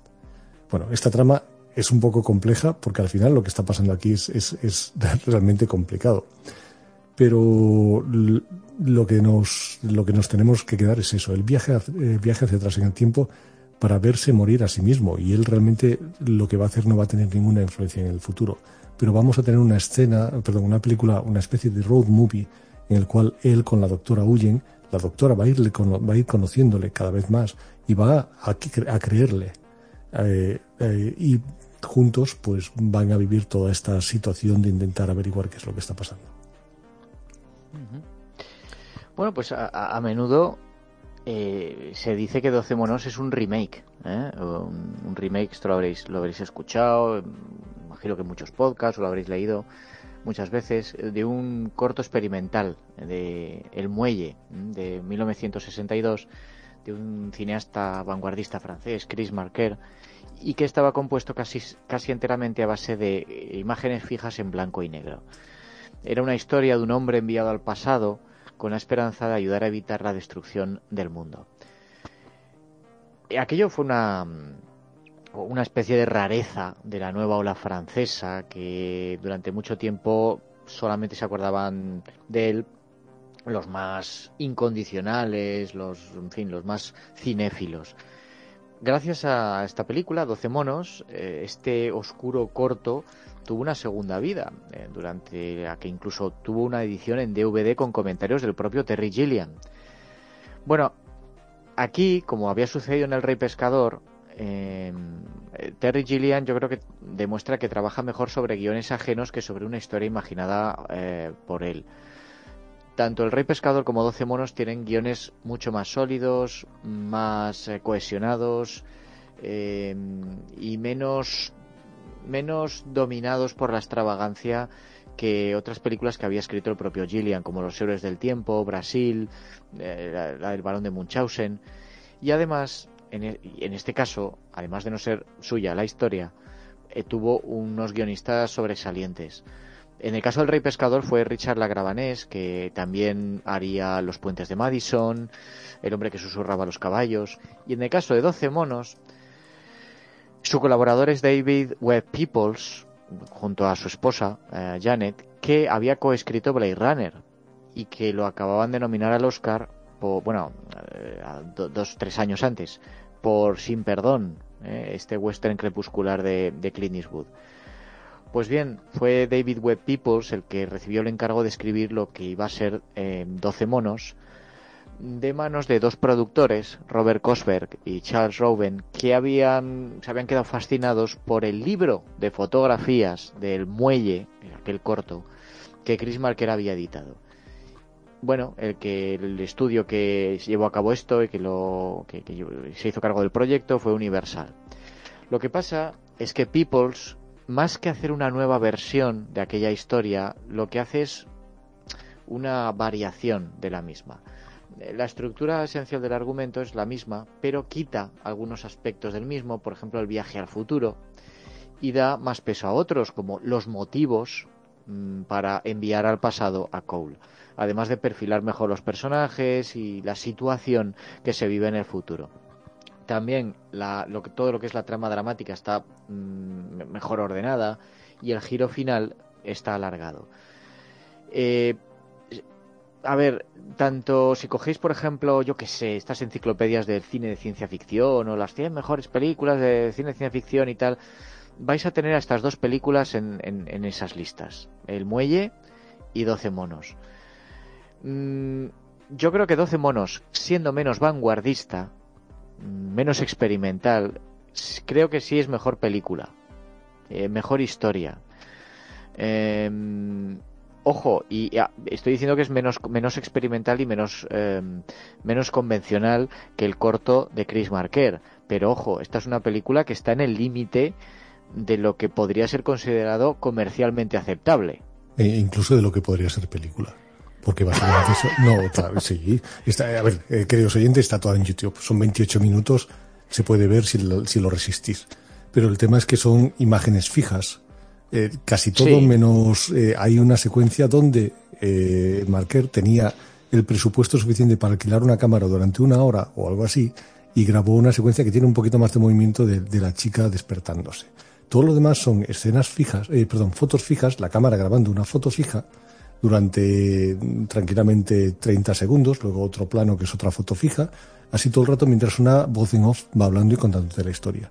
Hmm. Entonces, es muy experimental, es muy vanguardista, pero eh, hoy en día es difícil de considerarlo una película, es, otra cosa. Sí, Sí, además, bueno, lo que consiguió Marker entonces, mm, es básicamente una especie de ensoñación romántica, con, con una nostalgia por un pasado inalcanzable, que no tiene absolutamente nada que ver con el tono y la ambientación de 12 monos. 12 monos es un thriller, eh, aquí lo que pesan más son las, las paradojas temporales, los apuros de, de los protagonistas, de, la doctora y de Cole, y el romance se queda en un segundo plano. Mm, eh, el muelle, pues eso, dura 28 minutos, 30, no sé, algo así. Eh, es, es, muy lento. o sea, es que dura, dura, no, no llega a 30 minutos y se hace más largo que 12 monos. Sí, Sí, sí, sí. Correcto. O sea que. Y bueno, eh, como creo que también le sucedía al Rey Pescador, 12 monos no es una película agradable. No es una película. Mmm, no sé cómo decirlo. Luminosa, optimista, ¿no? Em, eh, para empezar, porque a Terry Gilliam, y esto le ocurre en, muchas de sus películas, parece que le encanta machacar al héroe, ¿no? Eh, eh, no sé, por ejemplo, Jonathan Price, ¿no? En Brasil, o John Neville en El Barón de Munchausen, o Jeff Bridges eh, en, el, en el papel que hacía en El Rey Pescador, aquí es el caso de Bruce Willis. Todos estos son personajes que están asfixiados por un universo cruel que se empeña en, en, machacarlos cada vez que intentan alcanzar su objetivo. Mm, aquí, eh, lo que el, si los llamamos héroes, eh, no es porque superen grandes aventuras ni desafíos, no, no es, es, es más psicológico, es, es que digamos que lo que tienen que conseguir es sobreponerse al pesimismo y la desesperanza que, que, tienen en su interior. Y encima, eh, a pesar de todo lo que se esfuerzan, de todas las palizas que le dan, de todo lo que tienen que soportar, tampoco mm, queda garantizado que obtenga el éxito. En varias de las películas de Gillian, el, protagonista no triunfa al final. todo ha sido en, vano. Y luego, y un poco abundando en esto de que decía que la película no es agradable, mm, yo creo que uno de los temas centrales es, la fragilidad de la mente humana, que siempre es un tema incómodo. Em, a Cole le atormentan estos sueños que comentabas, estos sueños que profetizan su propia muerte, aunque él no lo sabe, y que se van acercando cada vez más a la realidad que él está viviendo. Entonces, él, y, creo que está, muy bien reflejado en la interpretación de Bruce Willis y en el propio guion y en la fotografía, acaba acaba viviendo en una, en una mm, especie de limbo entre la locura y la cordura.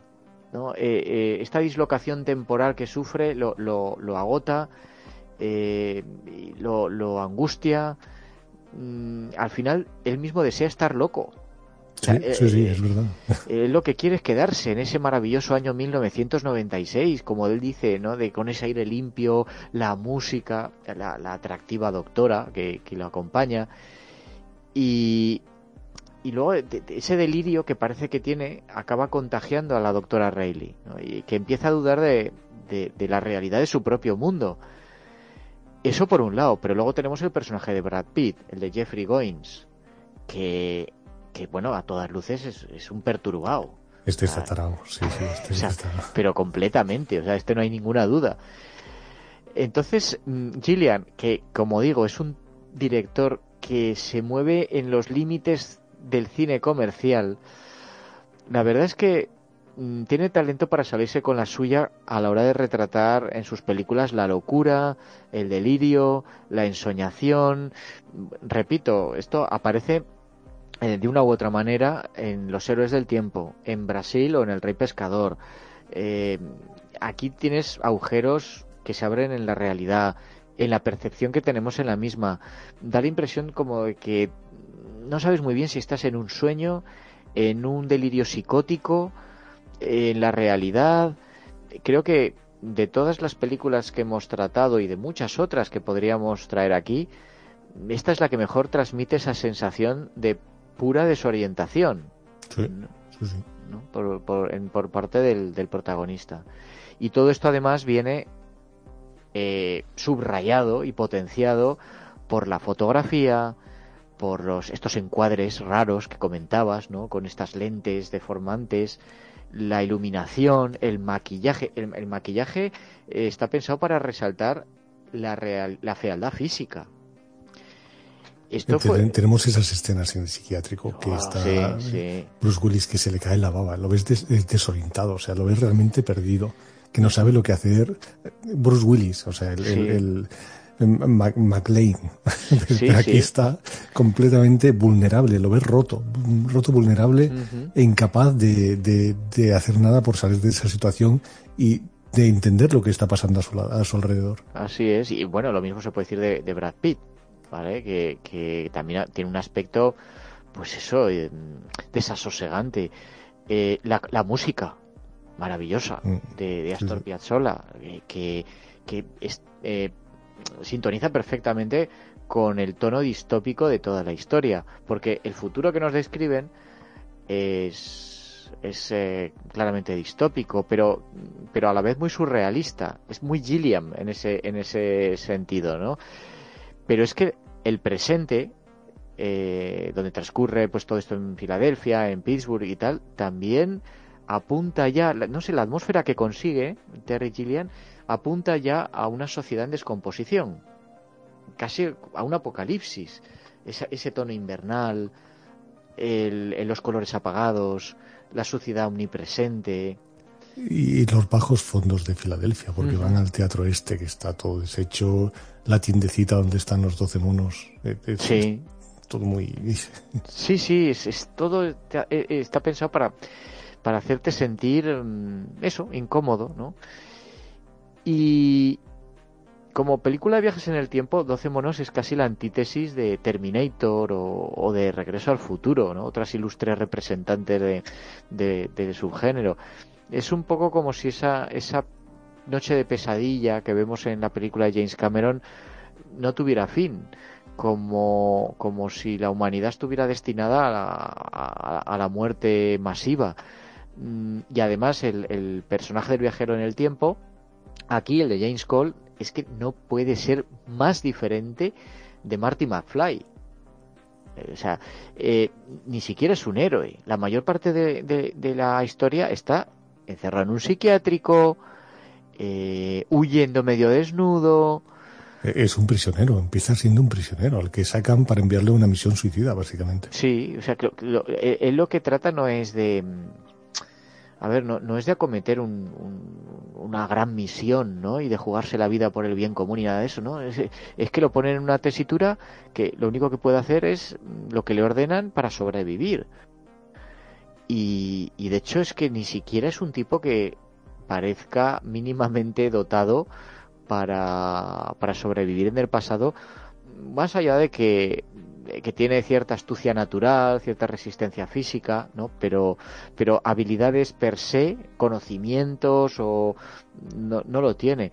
Y es más, eh, ya lo estaba comentando hace un momento, esa, esa tensión de vivir dos periodos temporales le acaba provocando una bueno, inestabilidad mental y, y hay un giro en la historia en la que él decide que, que está enfermo y que el futuro del que proviene pues no es más que un delirio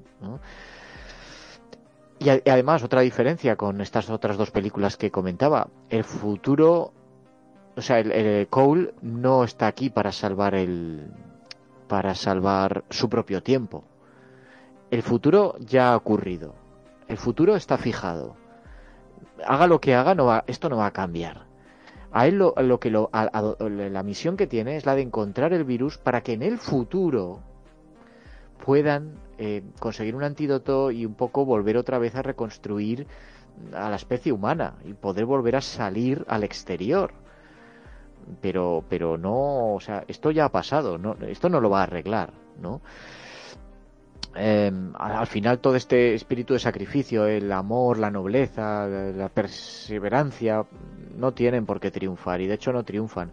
Eh, consigue su misión, nos dan a entender al final, pero, pero bueno, el, apocalipsis va a estallar. ¿no? Sí, sí, es que su misión no va de, de, evitar el apocalipsis, va de conseguir la cepa original para ver si pueden hacer algo en el futuro, pero eso va a pasar.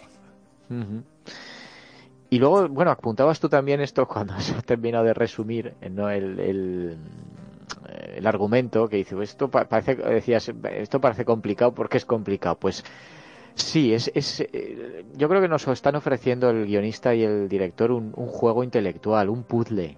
Eh, que, que, tenemos que montar y que además nos dan piezas que no encajan en ninguna parte o que nos, nos tienden a engañar, ¿no? esos grafitis que están por todos sitios, ¿no? con, con el, ejército de los doce monos, los mensajes en el contestador automático, los que ah, hayáis visto los mensajes, claro, los, los, los, los, los que tengáis fresca la película o la recordéis, ya sabéis de lo que estamos hablando.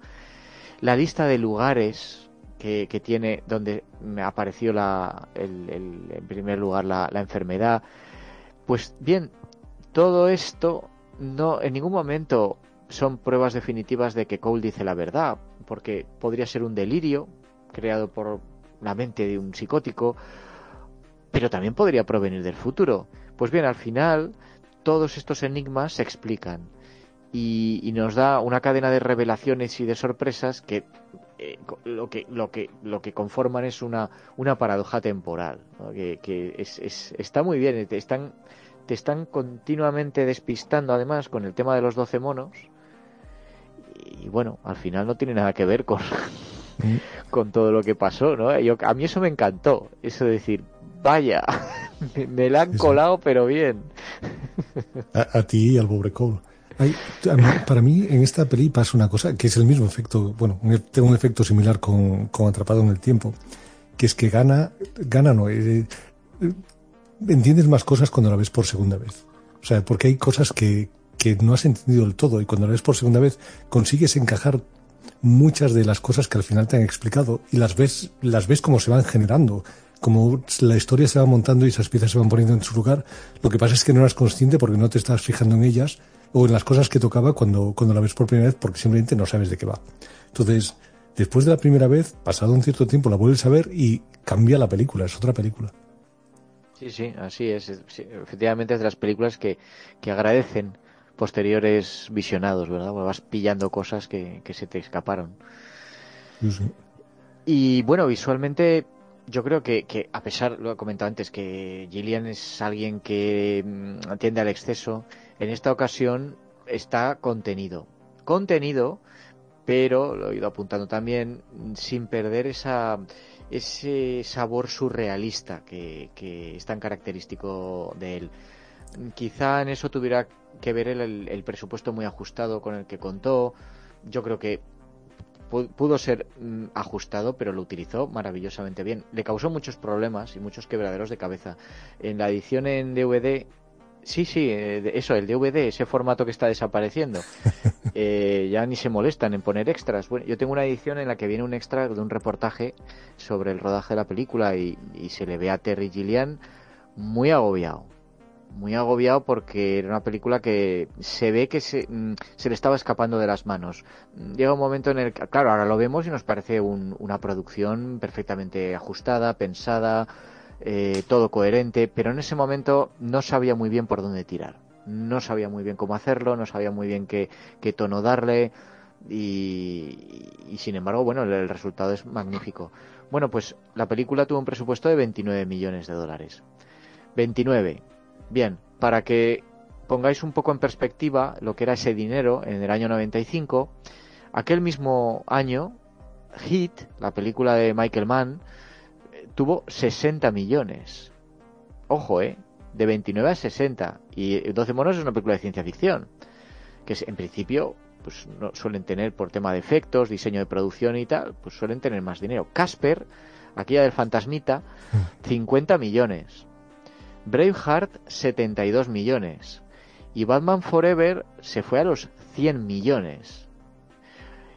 Con todo, con ese dinero, eh, y, bueno, Gillian no podía con ese dinero eh, construir los decorados de, por ejemplo, Brasil, ¿no? Pero creo que lo hizo con eh, muy bien. Nos, tanto el futuro que nos retrata como el presente, ese presente gris, están los dos muy bien diseñados. A mitad de camino entre lo barroco y lo higiénico. Hay una cosa importante cuando hablamos del presupuesto y es que tenía que contratar a dos estrellas. Tenía ahí a Bruce Willis, que en aquel momento se estaba comiendo el cine de acción, y Madeleine Stowe, que igual no está en primera línea, pero tenía también su nombre, su caché. Sí, bueno, y Brad Pitt entonces no era el no era tan, tan, pero estaba en ascenso, pero no, Por cierto, que en relación al diseño y por culpa de una de esas ideas originales de Gilliam, a punto estuvo la película de, de pegársela después de su estreno. En la escena de la sala de interrogatorios, en el futuro, mm. se añadió una silla en la que ataban a Cole y luego lo subían a, a una gran altura con pues por la silla tenía un raíl en la estaba pegado un raíl en la pared había una esfera una esfera siniestra suspendida en el aire frente a él era un concepto muy extraño pero resulta que no era nuevo porque lo habían copiado de una ilustración de arquitectura de 1987 que se llamaba Neomechanical Tower Upper Chamber que lo había hecho Leveus Woods que era un arquitecto pues bien este hombre vio 12 monos y siendo estando en Estados Unidos, pues ¿qué vas a hacer? Pues demandar. Y entonces demandó a Universal por infracción del copyright, porque eh, aquellos diseños suyos habían aparecido publicados en varios libros antes de comenzar siquiera la producción de la película. Y el tribunal admitió la demanda y ordenó al estudio retirar la cinta de todas las salas menos de un mes después del estreno lo podrían volver a distribuir una vez que borraran todas las escenas donde aparecía la silla de todas las copias. Un proceso muy costoso que hubiera supuesto la ruina caracolera para, para esta película. Lo que pasa es que, bueno, ah, como suele suceder en estos casos, eh, prevaleció el sentido común y Woods accedió a resolver el asunto mm, con un pago de medio millón de dólares y que lo incluyeran en los títulos de crédito como inspirador de ese set en cuestión. Bueno, un medio millón de dólares puede parecer un montón de dinero, pero para Universal fue un dinero bien gastado, porque 12 monos recaudó más de 57 millones de dólares solo en Estados Unidos y el doble en el resto del mundo. 12 monos fue una de las películas con mayor recaudación y más rentables de 1995. Nada mal. Eh, eh, para, para, para una película tan complicada como esta. Sí, sí, o sea, en, cifras concretas, o sea, de, 29 millones hizo 169. ahí está. repito, con una historia eh, compleja en cuanto a argumento y tan mal rollera como esta. Pero como es tan sorprendente, yo creo que el boca oído hizo mucho. Y, bueno, y la película triunfó. Estabas comentando de Bruce Willis.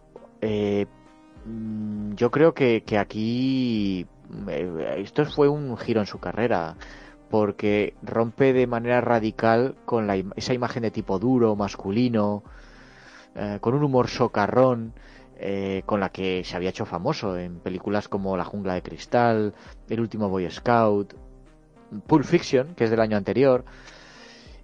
aquí lo encontramos, eso ya lo decías, lleno de mierda, Mm, babeante, tembloroso, con, con cardenales, con heridas, continuamente con un cierto aspecto de ido. Y, utilizabas la palabra vulnerable, pues sí, es, es, así. Eh, vamos, algo que, nadie habría podido imaginar, ningún fan de John McClane hubiera podido imaginar. Curiosamente, eh, fue precisamente una escena de la jungla de cristal la que convenció a Gillian para darle el papel descartando a Nick Nolte y a Jeff Bridges, que eran los actores que había sugerido el estudio.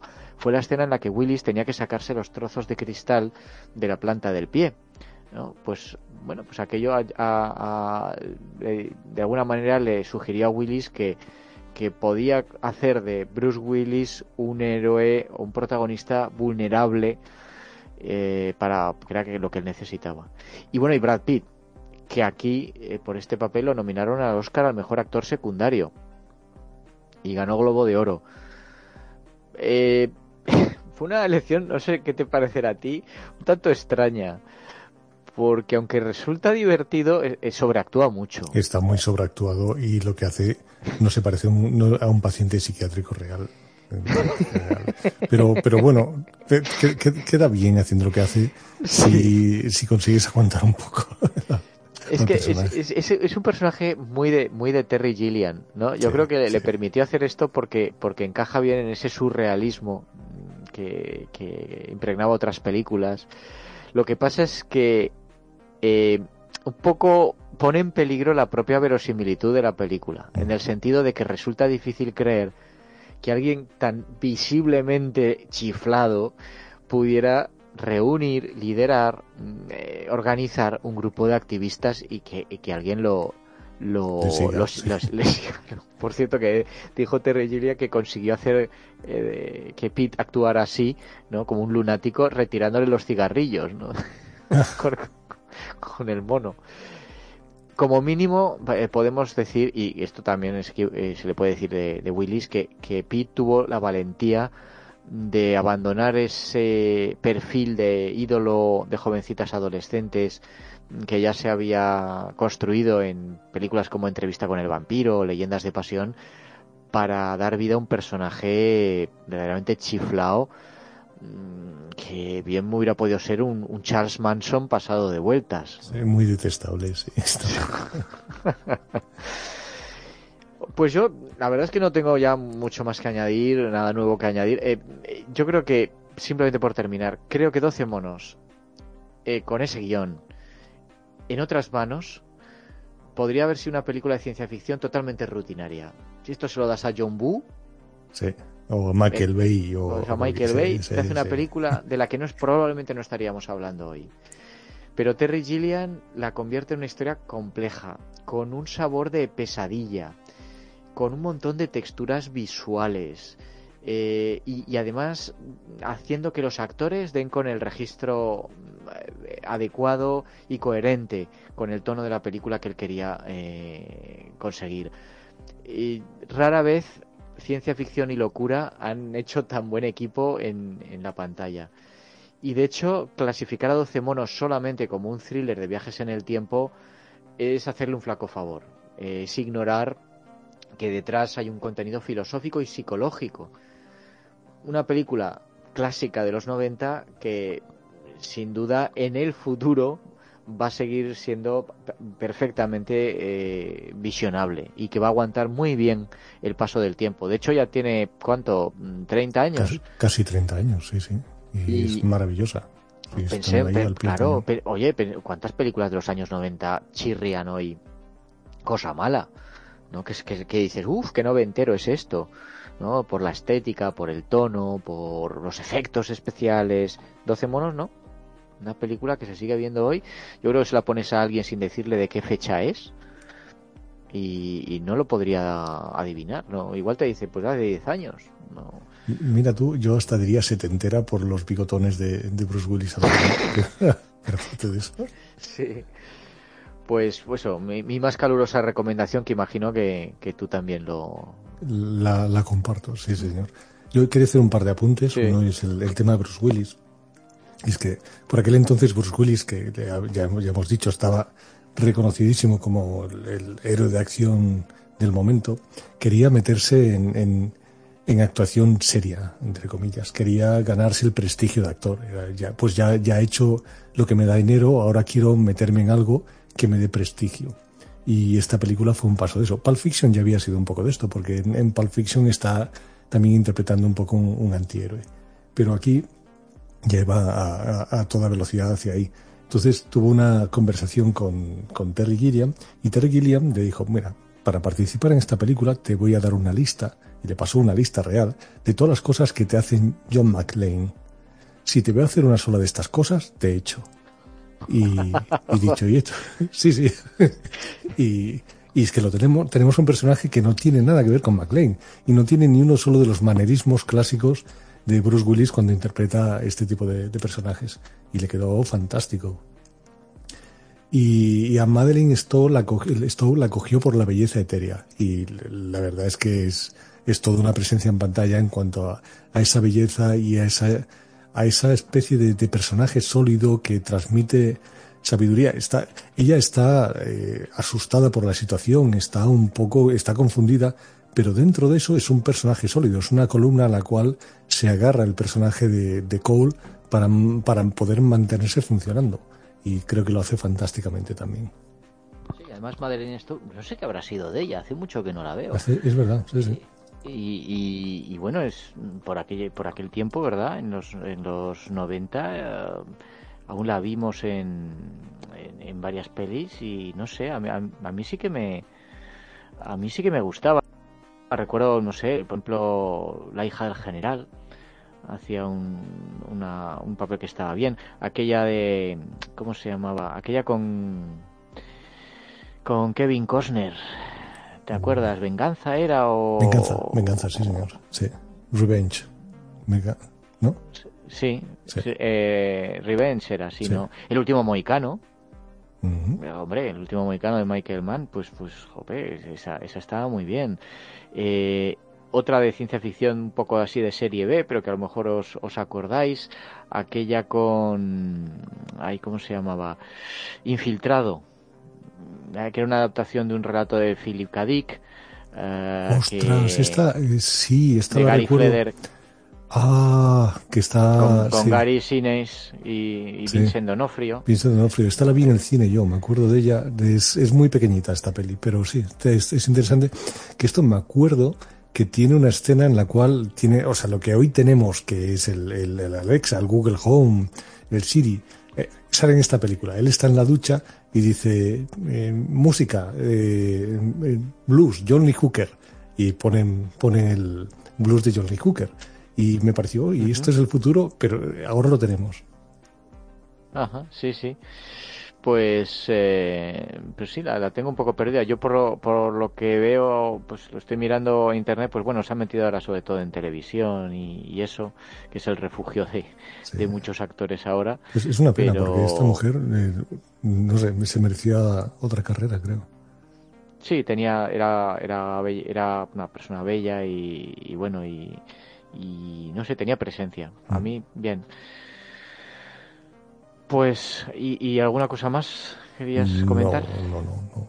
Bueno, pues, pues así como, como eh, Atrapado en el tiempo sí que la recomiendo para niños. Yo creo que lo hemos dejado abundantemente claro. Esta no. no, no, no, esta no. Ni, ni para todos los momentos. Una película pues que también exige a lo mejor el, el esquema mental adecuado para abordarla, pero desde luego yo creo que la habéis visto todos o casi todos los que nos escucháis, pero si no es el caso, corred insensatos ¿eh? y, y vedla.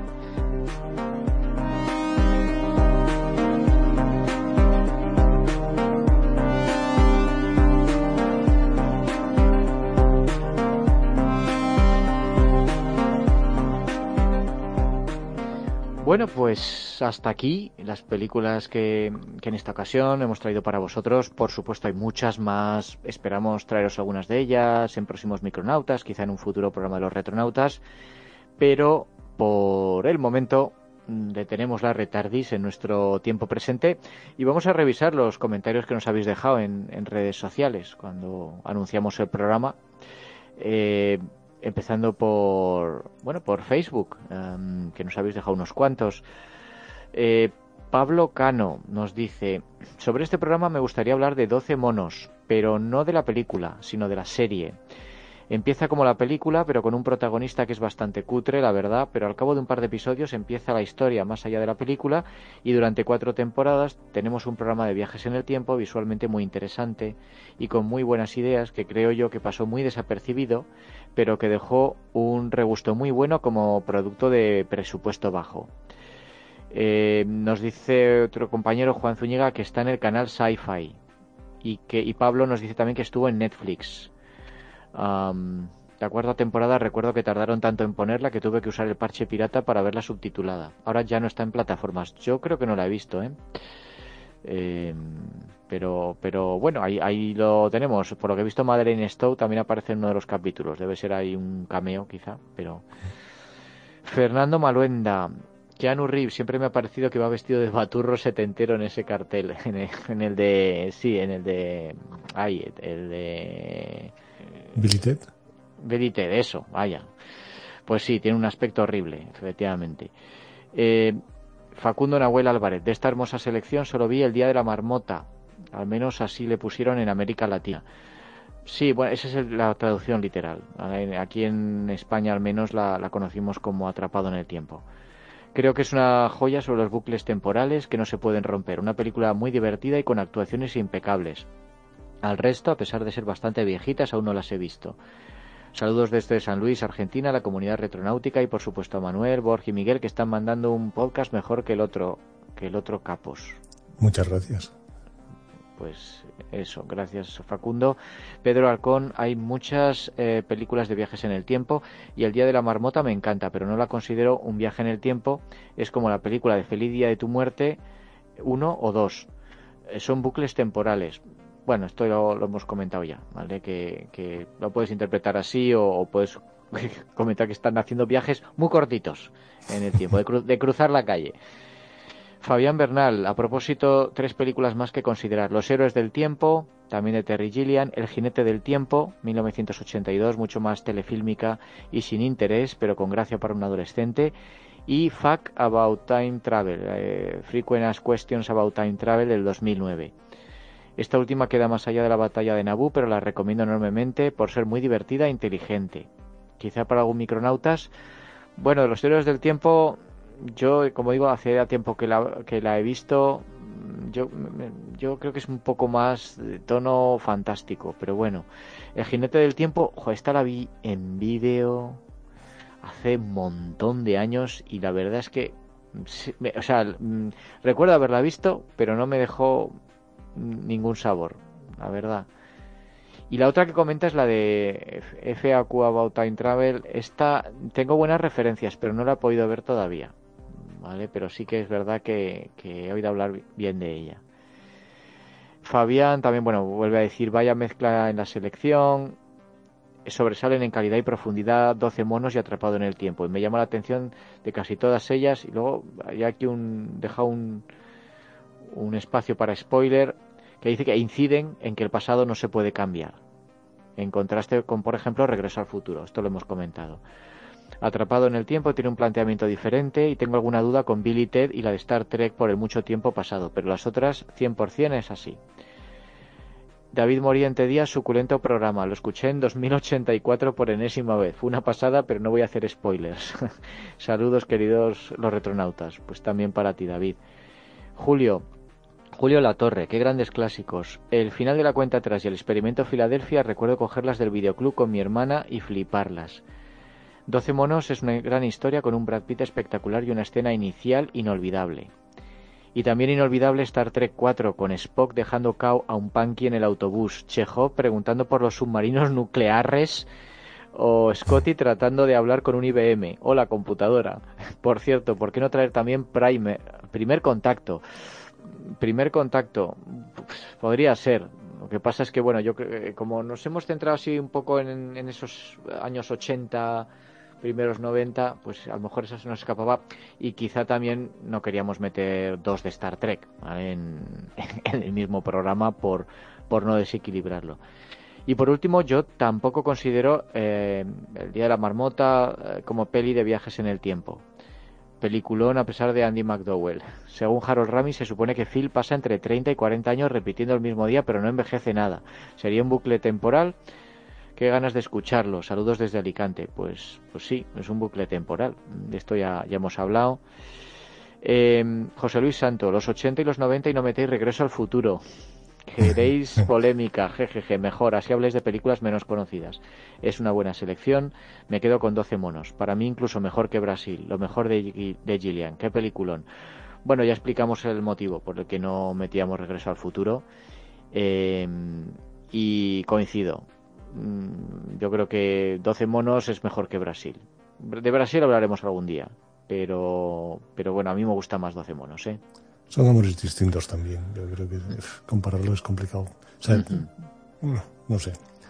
Mm, las dos, me gustan las dos. Eh. Y Aume Franco, esperaba ver la máquina del tiempo, pero no. Será interesante el programa. Viva la marmota, Phil. Bueno, le contestaba a Miguel Ángel que es que de la máquina del tiempo y sus derivadas eh, ya hablamos eh, largo y tendido en, nuestro cuadragésimo quinto programa. ¿eh? Lo podéis buscar, lo titulamos La máquina del tiempo de H.G. Wells y ahí hablamos de las películas de, que se han hecho y eso. Pedro Alcón, y de todas, el final de la cuenta atrás es un rara avis que me encanta. La he visto muchas veces y luego me pongo tora, tora, tora. Ja, ja, ja. Sí, claro, pues verás, en algún momento verás las mismas imágenes. ya lo hemos comentado. Oliver Vidal, creo que ya hablaron de predestinación del 2014, pero si es de viajes en, eh, eh, es de viajes en el tiempo o no. Bueno, esto ya te respondí, sí, de predestinación. Hice un Micronautas eh, sobre esa película, adaptación de un cuento de Robert Heinlein. Es, para mí es un peliculón, es muy raro, es muy complicado de seguir, pero en, en, cuanto a viajes en el tiempo es una película que yo considero imprescindible, porque es, es, es, es que es perfecta como está montado todo. Em, Francisco Manuel Gutiérrez Rojas, Cronocrímenes. Bueno, Cronocrímenes lo tenemos pensado quizá para un Micronautas, ¿vale? Se nos escapa del, de este segmento temporal, pero sí, también es otra película donde está todo atado y bien atado. Juan Zúñiga Solid, eh, Sólida Ediciones. El material da para varios programas, más si contamos series de televisión. Doctor Who ya tiene un programa. Películas sobre el tema están The Returner de 2002, Frequently Asked Questions About Time Travel de 2009, también la mencionas tú, eh, Huida del planeta de los simios de 1971, que sí, también hay un viaje en el tiempo, aunque no es... Em, no va de eso exactamente la película. Algún día tenemos que hacer un programa sobre la saga del planeta de los simios, sí. O Pato en Rapanew de 2002, esta no la he visto. Y no puedo dejar de hablar de la serie The Fons and the Happy Days Gang. Esto es de los teleñecos. Eh, de la 80 al 81, imagino. No lo he visto, pero con Fonsi viajando por el tiempo. Em, vale. Eh, vamos a ver, Pedro Alcón. La verdad es que habéis cogido una selección rara. bueno, pues gracias. Eh, me la tomo como un cumplido. Oscar Mejía Robles, qué belleza. Gracias por el excelente trabajo que hacen. Em, que, hablen de Free Jack, locura de película. Y esa la hemos dejado al margen, pero bueno. Y Cronocrímenes, muy buena película. Mm. Es un de Nacho Vigalondo, esta es española, que repito a ver si la podemos traer. Es un tema que me apasiona desde Regreso al Futuro. Saludos desde Bolivia. Rodrigo Romero, ya por último. Creo que vi todas. Mi favorita de la pandilla es Star Trek 4, de lejos, por lo poco en serio que se toma a sí misma y lo liviana que es. El Día de la Marmota, como se conoce en Argentina, la protagonizada por Bill Murray, me parece una película simpática, pero nunca me voló la cabeza como a todo el mundo. 12 monos es como película la mejor, de lejos. Pues bueno, eh, opiniones para todos los gustos como vemos. Gracias a todos por, por opinar. Todo esto ha sido de Facebook. ¿Alguna cosa hay por, por la otra red social en la que estamos? Por Twitter, Twitter. Algo tenemos, poquito, pero tenemos. Vamos a ver, tenemos un comentario acerca de Star Trek 4 por Sitsigi, de Darlock78, en Twitter, que nos dice, memorable la escena del hospital con Bones curando milagrosamente casos complicados y discutiendo con un, con un médico. Y muy olvidada deben de tener la historia del siglo XX, se asignan alegremente a Chekhov a buscar buques nucleares. Y después tenemos, eh, hablando de Peggy se casó, a eh, Shemafe, que nos dice, es una película muy tonta en la apariencia, pero se las trae. ¿Estamos seguros de que no la volveríamos a cagar si tuviéramos esa otra oportunidad? Pues no, no tan seguro. Pero yo quiero la oportunidad. Después, hablando de, de tenemos a Sara Jiménez, eh, Sariuri, que nos dice Keanu Reeves con 25 añitos y una guitarra. Sí, señor. Y diría que ya está, porque no tenemos nada acerca de Atrapado en el Tiempo ni de 12 monos. No, eso es todo por Twitter. Pues bueno, aunque el tiempo puede que sea infinito, a nosotros nos ha durado hasta aquí, al menos por esta ocasión. Eh, después de tanto vaivén temporal, lo mejor es dejar reposar un poco las cronobaterías de la retardis y nuestras propias neuronas, que las paradojas temporales enseguida agotan tanto las unas como las otras. Como siempre, Esperamos que el contenido que os hemos ofrecido os haya interesado, quizá sugerido alguna película que no conocíais, recordado las que sí, pero hace tiempo que no recuperabais, y en cualquier caso ayudado a pasar un buen rato. Gracias por acompañarnos durante este segmento temporal que hemos grabado en el presente para que lo escuchéis en el futuro, cuando para nosotros ya sea el pasado. Recordad que nos podéis encontrar en Facebook y Twitter y allí podéis dejar vuestros comentarios y sugerencias para que las citemos en el siguiente programa. Estamos también en Telegram, en un chat con nuestro nombre, los retronautas, donde ya tenemos registrados y vigilados a creo que 124 oyentes a día de hoy, oyentes, amigos, caballeros y damas de excelente gusto y afinadamente, ¿eh? con los que gustamos de compartir información, comentarios, ideas, recuerdos, sobre todo lo que tenga que ver con ciencia ficción y siempre, eso sí, manteniendo respeto y formas. Y por último, recordad que si vuestro nivel de compromiso os llama a trascender vuestra condición de freaks para ascender al estadio de Uber Freaks, os animamos a listaros en la Infantería Móvil Retronáutica para ayudar a mantener fluyendo el butano de la retardis mientras surcamos el multiverso de la ciencia ficción. A través de iVoox o Patreon, por tan solo un euro y medio al mes, tendréis acceso anticipado de tres meses a los Micronautas, el hermano pequeño de los retronautas para patrocinadores, donde, según nos permiten nuestras otras obligaciones, vamos comentando otras obras más modernas, a veces complementando el tema del programa principal, otras no, otras haciendo lo que nos apetece. Y también os informaremos con varios meses de anticipación sobre nuestros programas futuros, para que podáis ir leyendo los libros o viendo las películas que abordaremos y así escucharnos con los deberes ya hechos. También podéis apoyarnos puntualmente sin necesidad de suscripción a través de la plataforma Coffee. ¿eh? podéis consultar todos estos enlaces en la descripción del podcast. Y así llegamos al final de nuestro octogésimo noveno programa del año décimo primero de la era retronáutica. Y por mi parte, yo quiero terminar citando unas palabras de ese gran erudito eh, que fue Douglas Adams, extraídas de, de su obra El restaurante del fin del mundo, y que creo que vienen al pelo.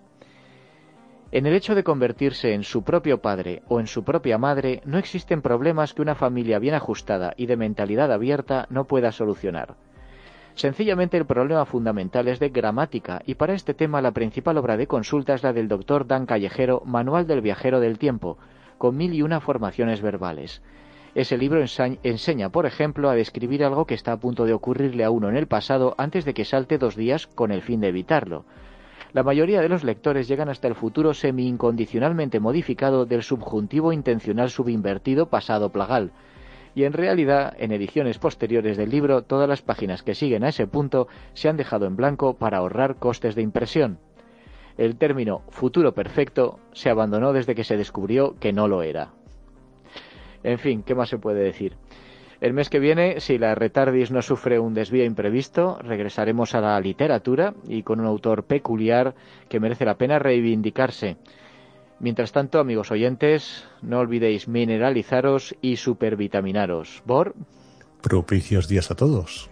Y desde Máquinas y Comunicaciones, como siempre, un saludo de Miguel Ángel Hernández. Y por mi parte, larga vida y prosperidad.